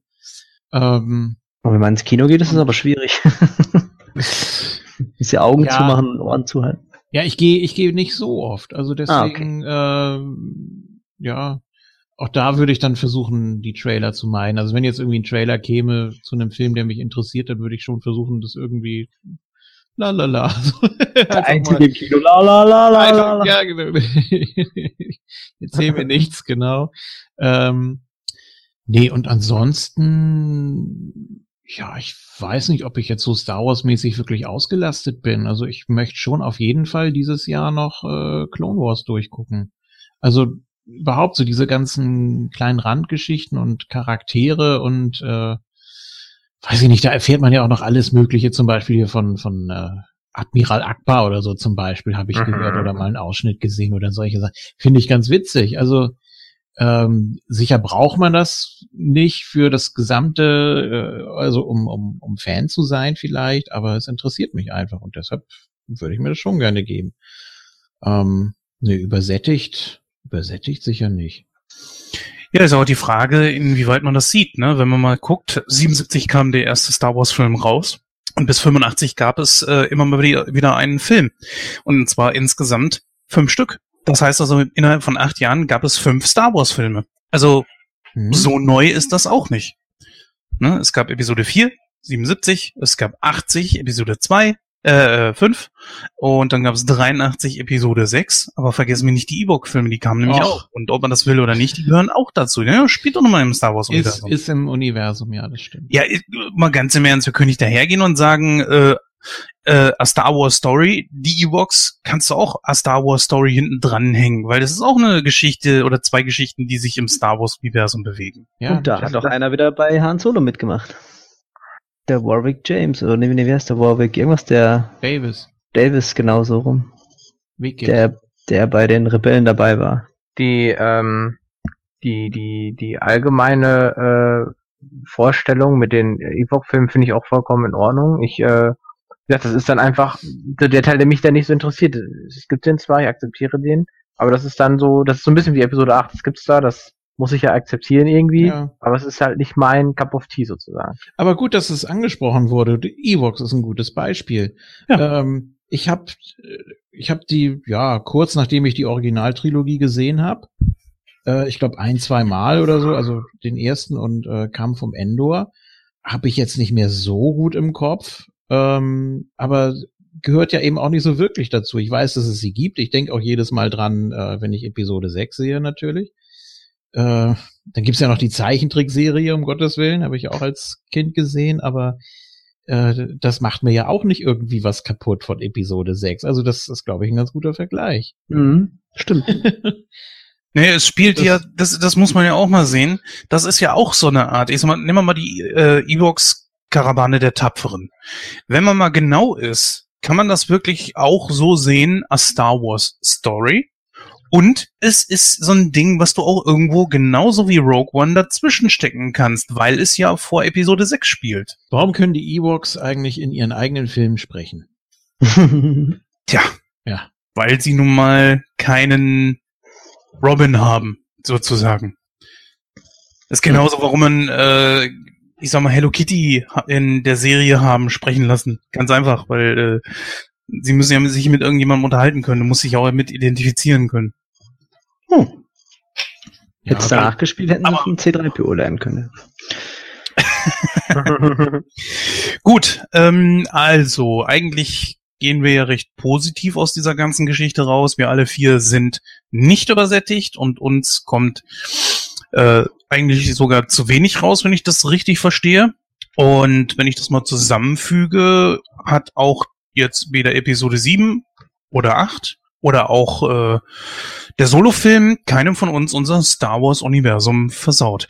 Ja, liebe Hörer, damit sind wir am Ende von diesem Hollywood-Stammtisch. Uns würde mal eure Meinung interessieren. Die könnt ihr natürlich auch wieder an den bekannten Stellen in die Kommentare hauen. Macht Disney euer Star Wars kaputt? Kommt für euch zu viel raus oder nicht?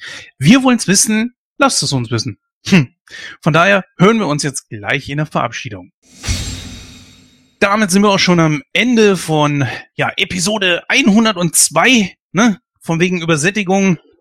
Star Wars ist erst bei Episode 8, wir sind schon bei Episode 102. Und ja, Episch. Wer schreibt sowas? ich weiß es auch nicht. Naja, egal. Auf jeden Fall, ähm, es hat unglaublich Spaß gemacht. Die äh, Besprechung rund um Solo ging viel, viel länger, als ich überhaupt jemals gedacht hätte. Und das liegt natürlich auch vor allen Dingen daran, dass ich hier so fachkundige Leute mit dabei habe. Ähm, ich danke euch dreien, natürlich ganz besonders bei unserem Gast. Äh, und ich hoffe, dass Stefan uns irgendwann mal wieder beehren wird. Wenn ihr Stefan, den guten Espada, gerne wiederhören wollt, genauso wie auch den Julian oder mich und vielleicht sogar eines Tages mal, wenn er denn mal Bock hat, den, den guten Dennis, dann hört doch einfach mal bei Moon Talk rein. An dieser Stelle bleibt mir dann nur noch, äh, euch einen schönen guten Abend, gute Nacht, äh, guten Tag oder wann immer ihr auch diese Ausgabe hört, dann zu wünschen und lasst euch bloß nicht euer Star Wars kaputt machen. Wir tun's auch nicht. Bis demnächst. Ja, jetzt egal, wer von euch sich gerne verabschieden möchte. so, so, so wir auch Tschüss sagen, ja. Ja, ja also, ich. Äh, Ein Klassiker. Komm, hau rein. Ah, ja. Ja, ich äh, bedanke mich, dass ich äh, hier heute als Gast äh, auftreten durfte und meinen Nerdturm des Star Warses einbringen durfte. Äh, gesagt, ansonsten äh, auch an Julian, falls du da nochmal irgendwie einen Guide brauchst für äh, Clone Wars, wenn du am Ende bist in seiner sechsten Staffel, was du da noch gucken kannst und lesen solltest, dann melde dich bitte bei mir. Ja. Ich kann dir da gerne weiterhelfen, zumindest Links weitergeben oder äh, ja. Ansonsten kann ich jedem empfehlen, zumindest den äh, Solo-Film eine Chance zu geben und nicht von vornherein abzubürsten. Und natürlich äh, auch Star Wars Rebels, die Serie finde ich sehr gelungen. Mhm. Äh, und wie gesagt, bedanke mich nochmal, dass ich hier sein durfte und äh, sage in dem Sinne Arrivi Tschüss. Ja, ich fand es auch schön, wieder als Praktikant mit dabei zu sein, weil Thema Star Wars äh, und äh, gerne noch bei den anderen Folgen und und falls jemand nicht weiß, wer es war, das Star Wars. ah, ja. Sei fast schon ein Gordon, aber nicht ganz so klassisch. ja, dann sage ich mal, ciao, ciao, Leute. Um Himmels Willen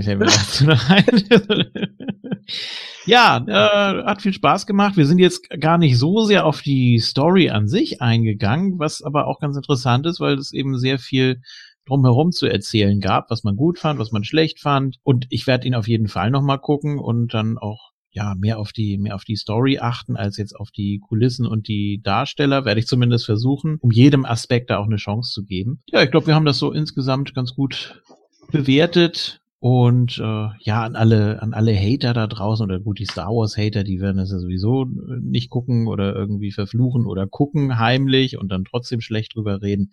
Äh, lasst euch das nicht kaputt machen. Wirklich, haltet an dem fest, was ihr gerne geguckt habt, guckt es immer wieder und ja, was, was soll ich sagen? Äh, was soll man da sagen, ist doch ganz klar. Auf äh, Obi Julians Worte, ihr ja. höret. Ja, natürlich. Hast du nicht ganz so schade, aber gut. Möge die Macht mit euch sein. Bis zum nächsten Mal, vielleicht auch bei Moon Talk, wie schon gesagt. Tschüss.